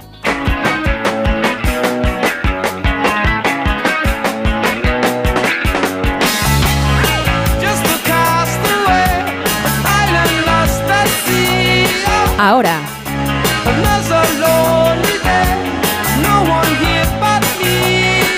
Bueno, prácticamente igual. El Message in a Battle de The Police. Mucha, mucha gente lo sabía. Mil gracias a todos por haber participado. Mañana más temas y más regalos. Espero que os lo hayáis pasado en grande, al igual que nosotros, porque es lo que intentamos cada madrugada. Un poquito más de The Police y enseguida vendrá Miguel Ondarreta con toda la actualidad, con el avance de más de uno, para empezar a arrancar nuestra parte más informativa del No Sonoras.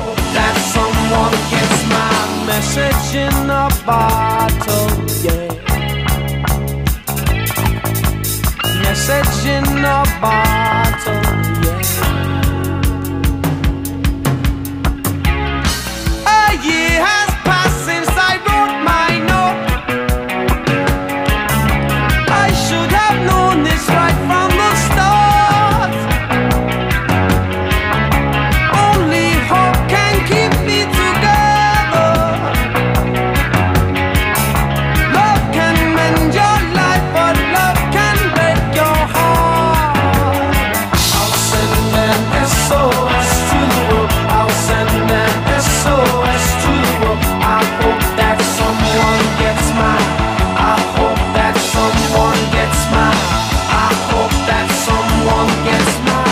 y 24, 4 y 24 en Canarias.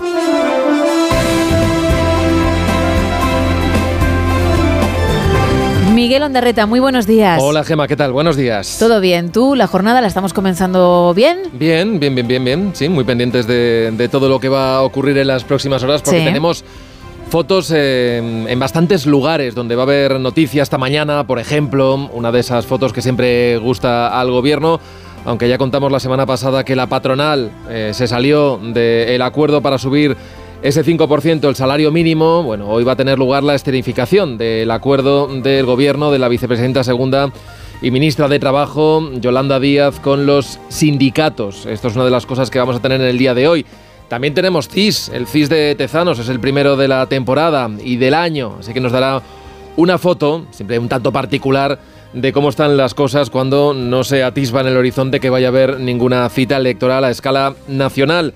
Y por cierto, también hoy se cumplen 10 años, fíjate lo que han cambiado las cosas del nacimiento de Podemos. Si uno Hmm. busca la fotografía de los orígenes y la compara con lo que es hoy, bueno, creo que, que no queda prácticamente ni, ni el apuntador. ¿No? Bueno, una de sus dirigentes, eh, Irene Montero, todavía está buscando eh, bueno, revalidar y sobre todo hacerse con la candidatura para ir a las elecciones europeas, que supondría, bueno, digamos, de salvar un poquito, un poquito los, los muebles. Hoy la formación, ya lo sabéis, tiene cinco diputados y ya no están ni siquiera dentro de Sumar, sino que están en el grupo mixto. Bueno, hoy se habla mucho también de la amnistía porque ayer se acabó el plazo para presentar las enmiendas parciales. El, Partido Socialista lo que intentó era bueno, eh, presentarlas con un acuerdo con los grupos independentistas no ha sido posible y en este caso Junts y Esquerra en algún caso también ha ido eh, por su cuenta y han presentado sus propias enmiendas, eh, algunas con mucho calado, porque lo que están pidiendo es directamente que la amnistía beneficie a todos los condenados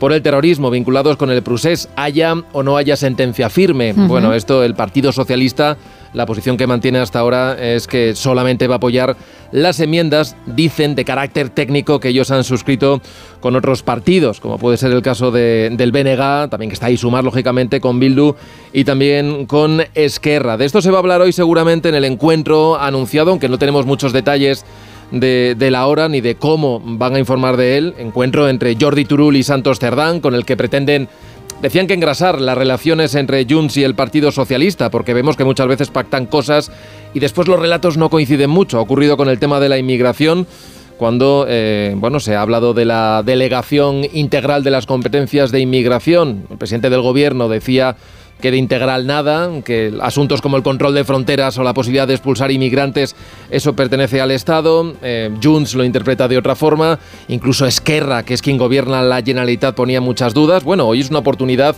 para, ¿por qué no?, nos den cuenta. Veremos a ver si es que comparecen al final en el Congreso tanto Turul como Santos Cerdán. Y de esto, de la Operación Cataluña, de ese supuesto eh, espionaje también a Pera Aragonés. Ayer el gobierno accedió a desclasificar parte de los documentos sobre los pinchazos que hubo a su teléfono móvil en el año 2020.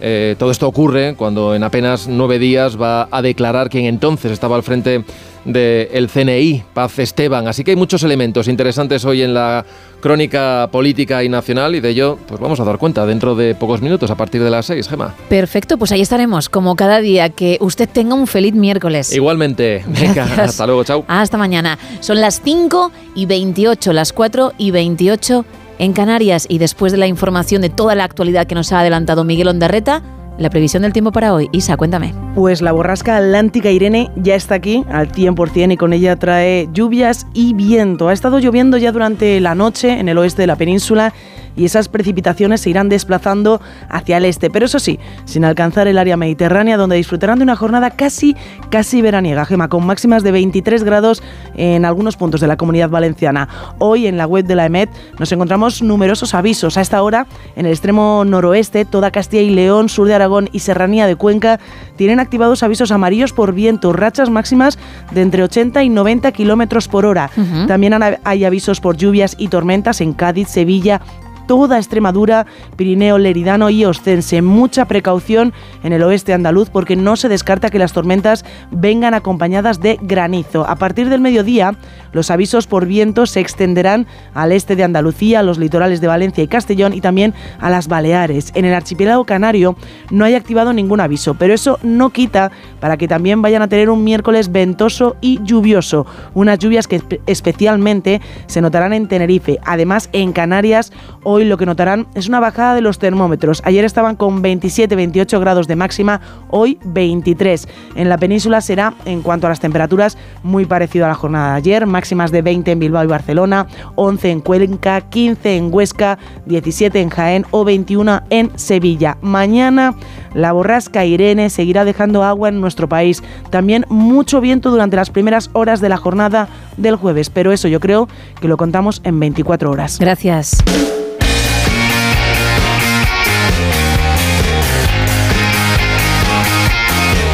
Y en información deportiva, ¿qué me cuentas, Paco Reyes? Muy buenos días. ¿Qué tal, Gema? Muy buenos días. Ya se disputaron ayer los tres primeros partidos de los octavos de final de la Copa del Rey. El primero en pasar a cuartos fue el Sevilla. Le ganó 1-3 al Getafe.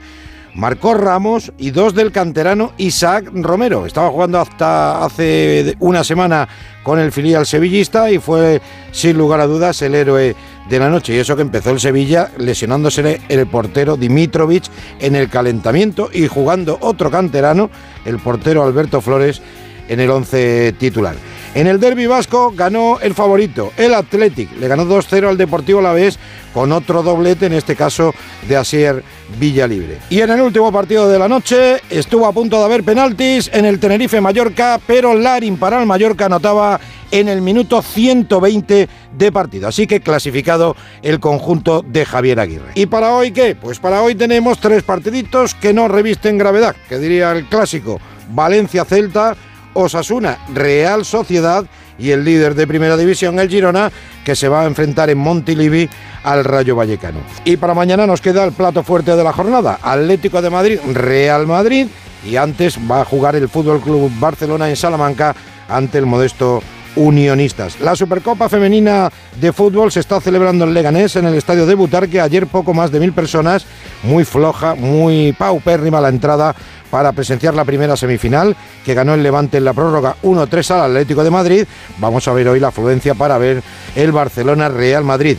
Gran noticia en el europeo de waterpolo en Zagreb porque España hizo historia, ganó al conjunto anfitrión a Croacia 10-11 y logra el primer oro continental. Lo había ganado todo y le faltaba este. Y la otra cara de la moneda, el europeo de balonmano. España, los hispanos, eliminados en la fase de grupos a las primeras de cambio. Tenían que ganar a Austria y empataron. Así que decepcionante la actuación. Gracias Paco, son las 5 y 32, 4 y 32 en Canarias. Seguimos.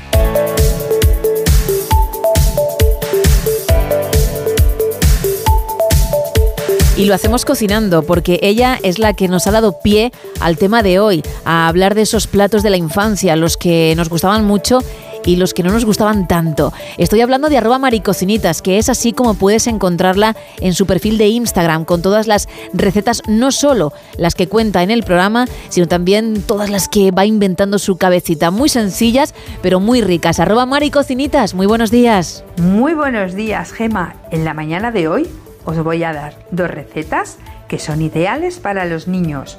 Y por eso mismo quiero que me dejéis que dedique esta emisión de hoy a mi ya no tan pequeña princesa Aitana, sin lugar a dudas la niña de mis ojos, y a la cual le colaba la primera receta sin que se diera cuenta que comía verdura.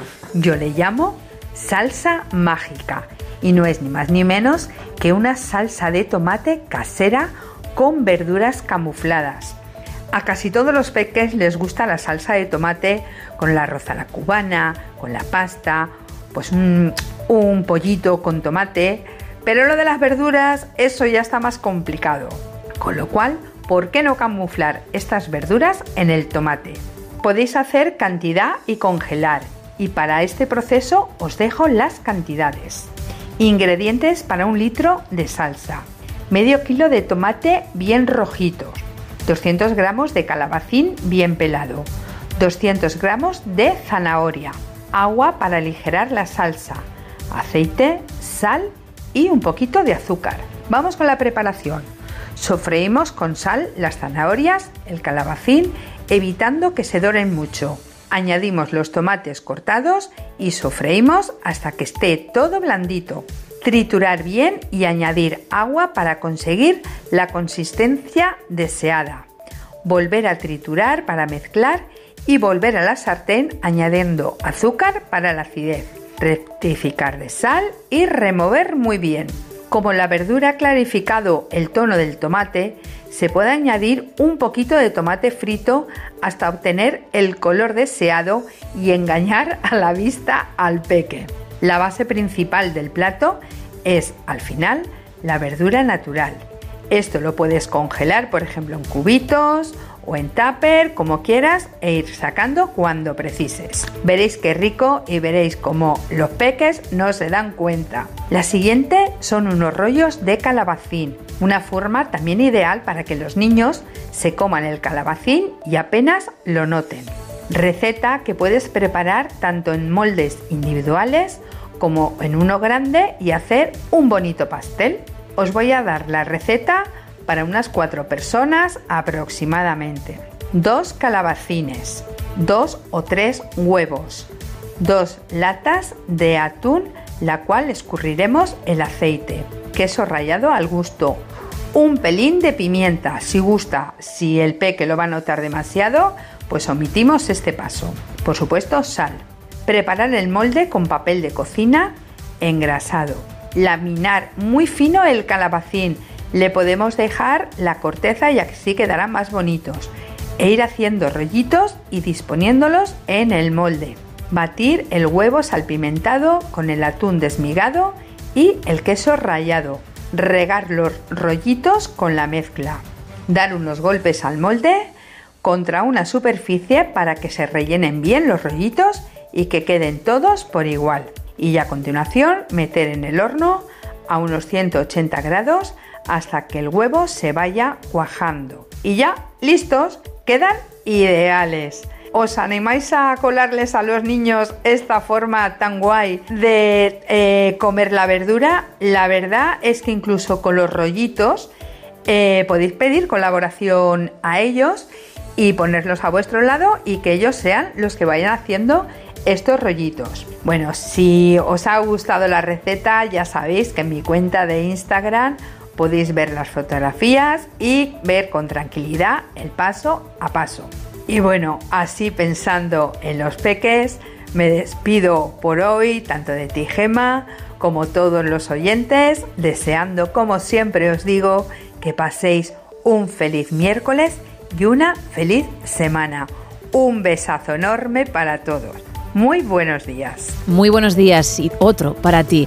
Bueno, arroba maricocinitas, ¿eh? Ese es su perfil de Instagram, arroba maricocinitas. 5 y 37, 4 y 37 en Canarias. Cambiamos completamente de tema.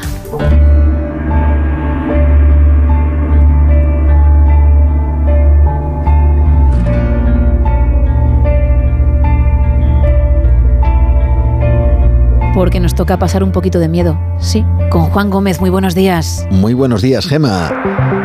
Las desapariciones de personas son algo que desde luego provoca una gran inquietud.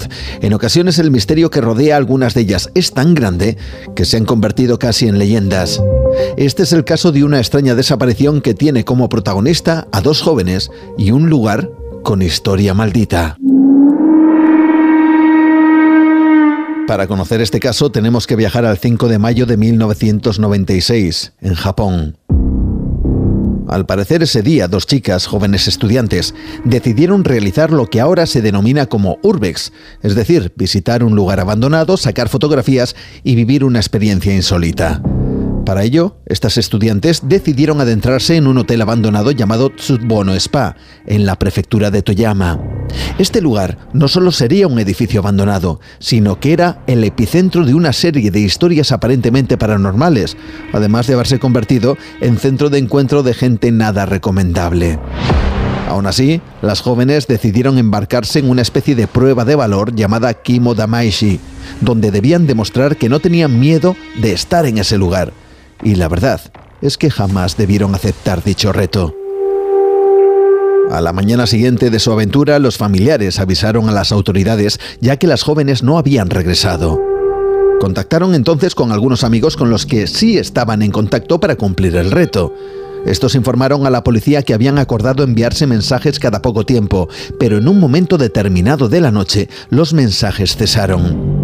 Las chicas desaparecieron sin dejar rastro, al igual que su vehículo, un Subaru de color negro que jamás fue encontrado. ¿Qué había ocurrido? Todo esto podría ser una leyenda urbana, ya que no se conocen los datos de las jóvenes desaparecidas, pero algunos medios japoneses informaron sobre la supuesta desaparición de las dos chicas y que se había preservado su identidad por deseo de la familia, algo extraño en un caso de desaparición, pero posible. Varios blogs japoneses hicieron eco de lo ocurrido y afirmaban que la policía barajaba la posibilidad de que hubieran desaparecido tras caer su vehículo a alguno de los lagos de la zona, o peor, que hubieran sido secuestradas por algunos de los delincuentes que allí se reunían. Pero recordemos que es un hotel abandonado y que había sido protagonista de historias fantasmales, y estas no tardaron en surgir para dar una explicación, por muy inverosímil que fuera, a la desaparición. Algunas de esas imaginativas hipótesis hablaban de portales dimensionales, que las chicas desaparecieron al viajar eso, a otra dimensión, o que fueron atacadas por alguna clase de entidad fantasmal, o que alguna clase de energía negativa las empujó, quizá, a acabar con su propia vida en algún recóndito lugar de la zona. Estas hipótesis fantasmales surgieron a raíz de la razón por la que este hotel spa cerró. Según cuentan, varios niños se ahogaron en su piscina y el dueño, desesperado por lo ocurrido y lo que se le venía encima, se ahorcó en una de las habitaciones. ¿Cuáles son entonces las posibilidades que se barajan? Bueno, uno, que hubieran sido asesinadas por delincuentes. Dos, que hubieran sido secuestradas por soldados de Corea del Norte. Esto también se barajó. Tres, que hubieran tenido un accidente con su vehículo. Cuatro, que hubiera alguna clase de fuerza sobrenatural, tal como muchos afirman. Y cinco, que esto fuera una leyenda urbana y las desapariciones jamás se hubieran producido. Sea como sea, el hecho de no saber dónde está la realidad de la ficción añade más misterios a una supuesta desaparición en un lugar, dicen, que absolutamente maldito. Buenos días. Buenos días, Juan. 5 y 41, 4 y 41 en Canarias.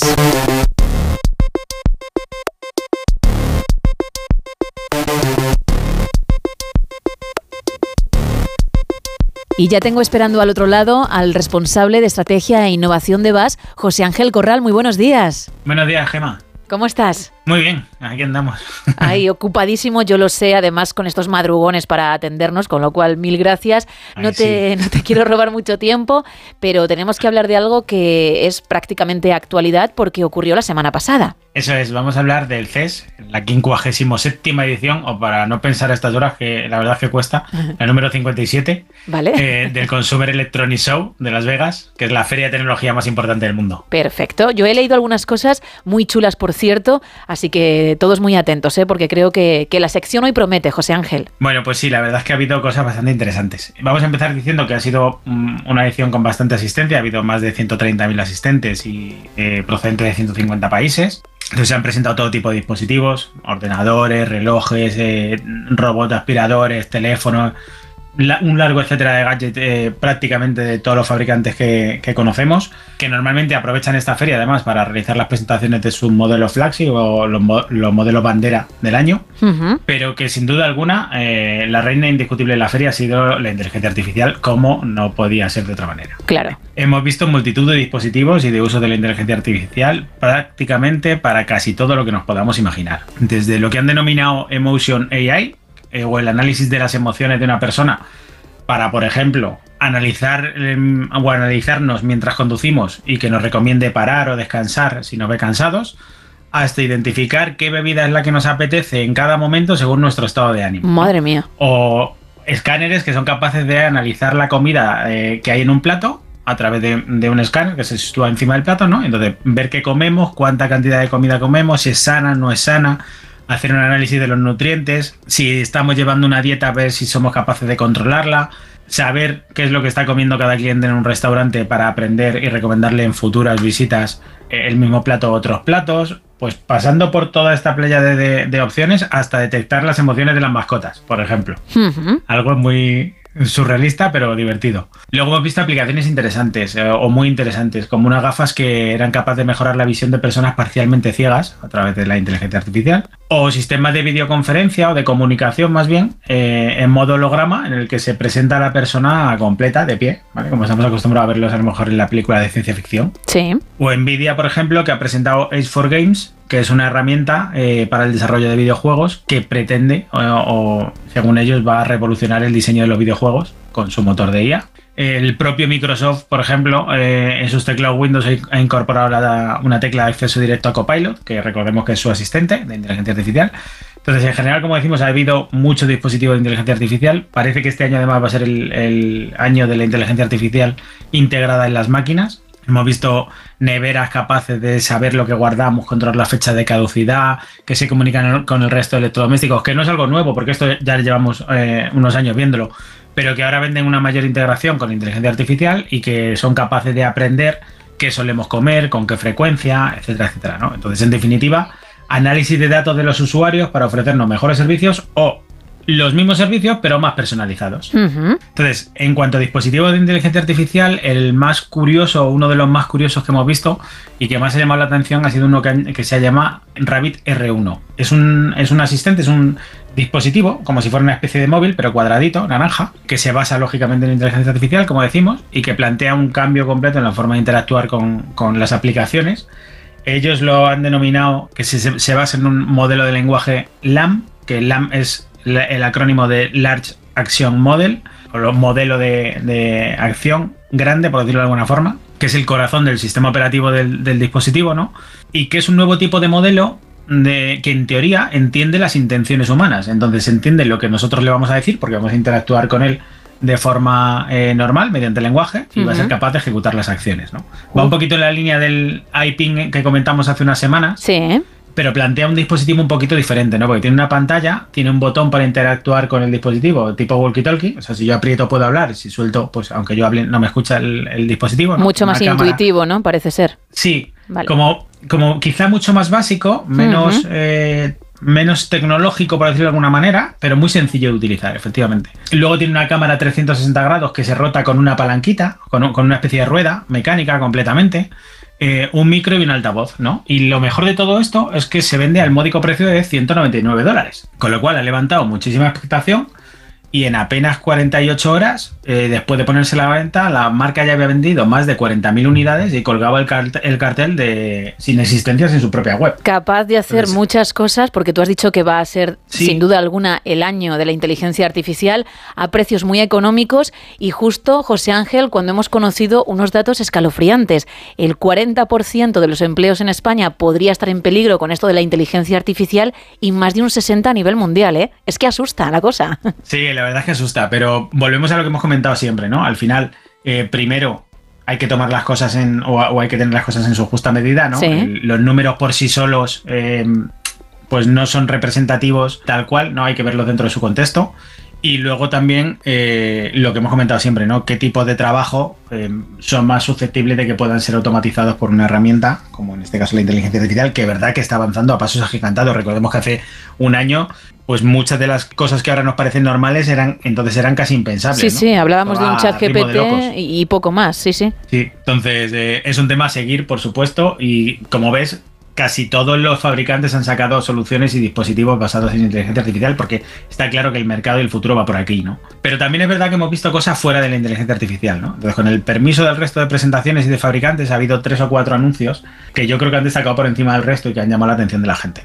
Uno ha sido en el sector de la movilidad, en el que ha habido una empresa china que se llama Xpeng Motors, que ha presentado un dispositivo, un nombre tiene un poco raro, eh, que se llama AirHot EV-TOL, pero que con ese nombre tan raro, eh, esta empresa lleva trabajando desde el 2016 en el tema de un coche volador. Entonces han presentado un dispositivo que es como si fuera un coche normal, que puede circular normalmente por las carreteras, pero que tiene unas hélices plegables que con solo unos ajustes se despliegan y se transforman en un vehículo tipo dron capaz de volar, ¿no? Qué barbaridad. Por Eh, fin, ¿eh, José Ángel? Porque esto lo llevamos esperando 23 años. Acuérdate cuando cambiamos de década que decían, bueno, en el 2000 los coches van a Esto ya. volar. No, pero casi ya.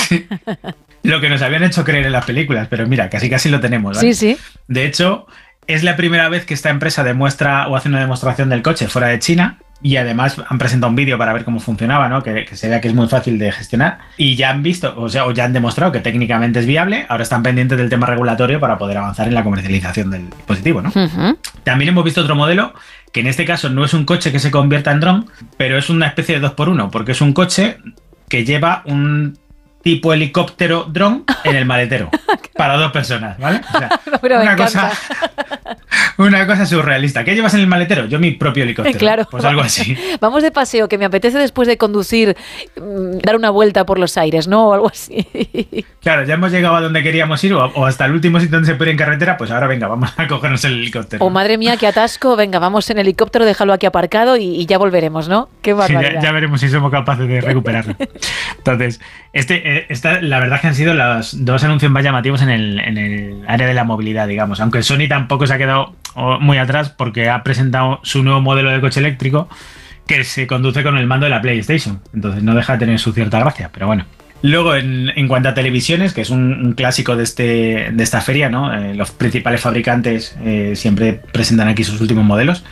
Eh, pues evidentemente han destacado Samsung y LG. LG con su modelo OLED-T, que es el, el nombre con el que han presentado un televisor totalmente transparente, que además es inalámbrico, gracias a, a la tecnología, a una tecnología que presentaron ya el año pasado que se llama Zero Connect Box y que sabemos que va a salir a la venta este año, pero no sabemos ni fecha ni precio. ¿no? Es como una especie de metacrilato transparente, que luego tiene una base que integra una- un panel de, de contraste que se puede elevar o no. Entonces, si el usuario no lo eleva, digamos que la proyección es sobre ese eh, metacrilato transparente, como si estuviéramos viendo a lo mejor la tele en una ventana, por decirlo de alguna forma. Sí. Y si lo eleva, se convierte en una televisión OLED convencional, porque tiene un fondo para contrastar, ¿no? Y luego también ha presentado algún otro dispositivo, como el, el LG Smart Home A Agent, que es una especie de robot pequeñito que ha desarrollado junto con Qualcomm y que la idea es que nos ayude en las tareas del hogar. Véase cuidado de niños, control de electrodomésticos, cosas de este tipo. Samsung también, por su parte, que ha sido de los más prolíficos enseñando o presentando modelos, también ha presentado una televisión micro LED transparente, pero han presentado otra propuesta aún más llamativa, que es un- una televisión proyector que no necesita de cables para funcionar y que te puede llevar a cualquier sitio. Oh, ¿vale? qué práctico, por favor. Tal cual. El concepto este de me voy al pueblo el fin de semana, pues tengo una casa en el pueblo, una televisión en el pueblo, en la casa del pueblo, y una televisión en mi casa normal, pues ahora pasa a descuelgo la televisión de mi casa, la meto al maletero del coche, llego al pueblo, la saco, la cuelgo en la pared y ya está. Y no listo. y, no tengo que ir, por ejemplo, con la tablet y ver las cosas en pequeñito, Nada. ¿no? Vale, vale. No, ahora que también, si tienes una televisión de 65 pulgadas, a lo mejor llevártela es- no es Claro. tan viable como la tablet, pero bueno, aquí allá cada uno, ¿no? Luego ha presentado otros dispositivos como su reinterpretación del, del televisor inteligente de Frame, este que es un estilo cuadro, pues ahora lo ha presentado en modelo cuadrado y son altavoces inteligentes. Eh, ha presentado pantallas plegables de los smartphones, eh, pero en este caso con la característica de que, de que se pliega hacia los dos lados, ¿vale? tanto hacia adentro como hacia afuera, con lo cual veremos qué partido le podemos sacar a esto. Y se ha llevado un premio a la innovación por un dispositivo que ha presentado que son un monitor de ordenador que se llama The-Link, que es eh, hiperdelgado, inalámbrico. De momento solo es conceptual, ¿vale? No, no va a salir a la venta, pero es probable que lo veamos a la venta a partir del año que viene.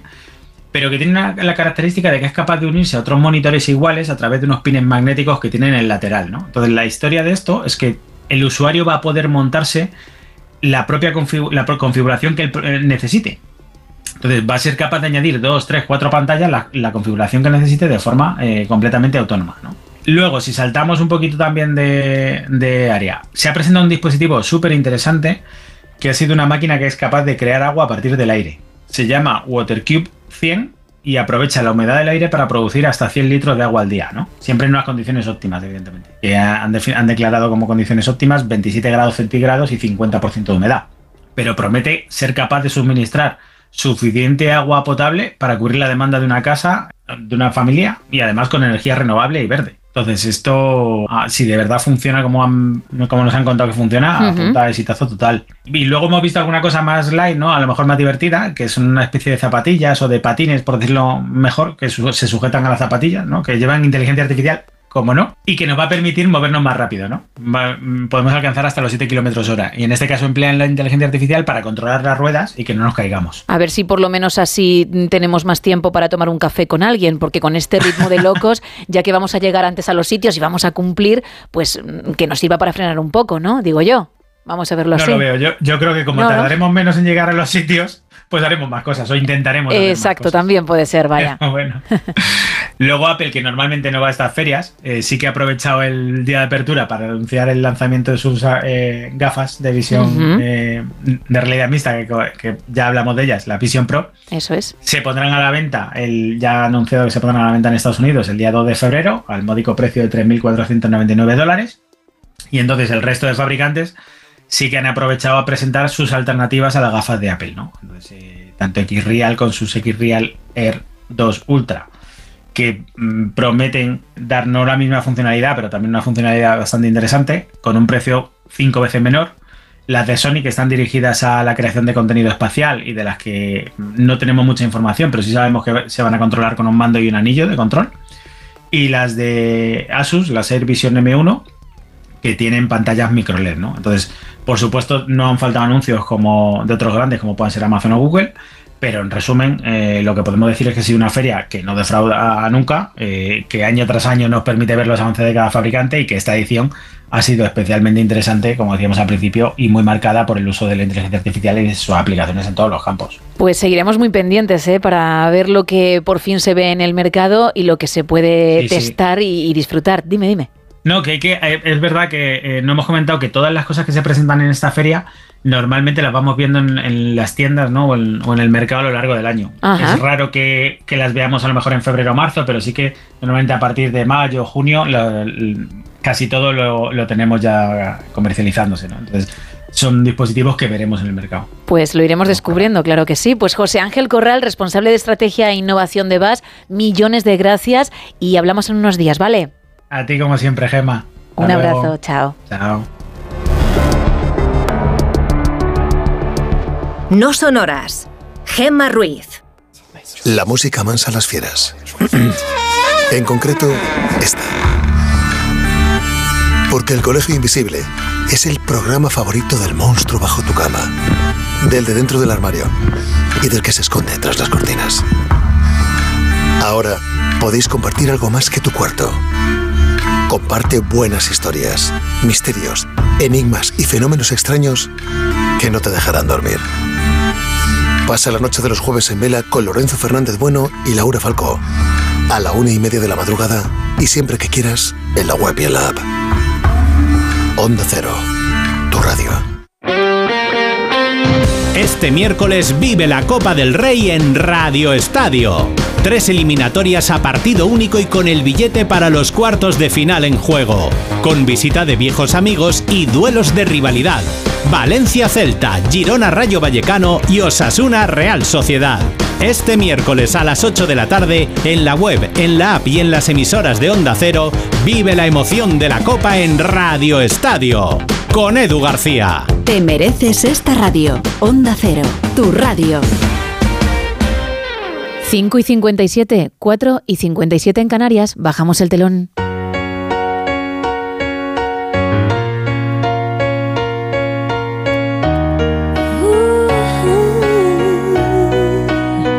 Mañana ya sabes, una nueva cita a partir de la una y media, de las doce y media en Canarias. Que pases un feliz miércoles. Adiós.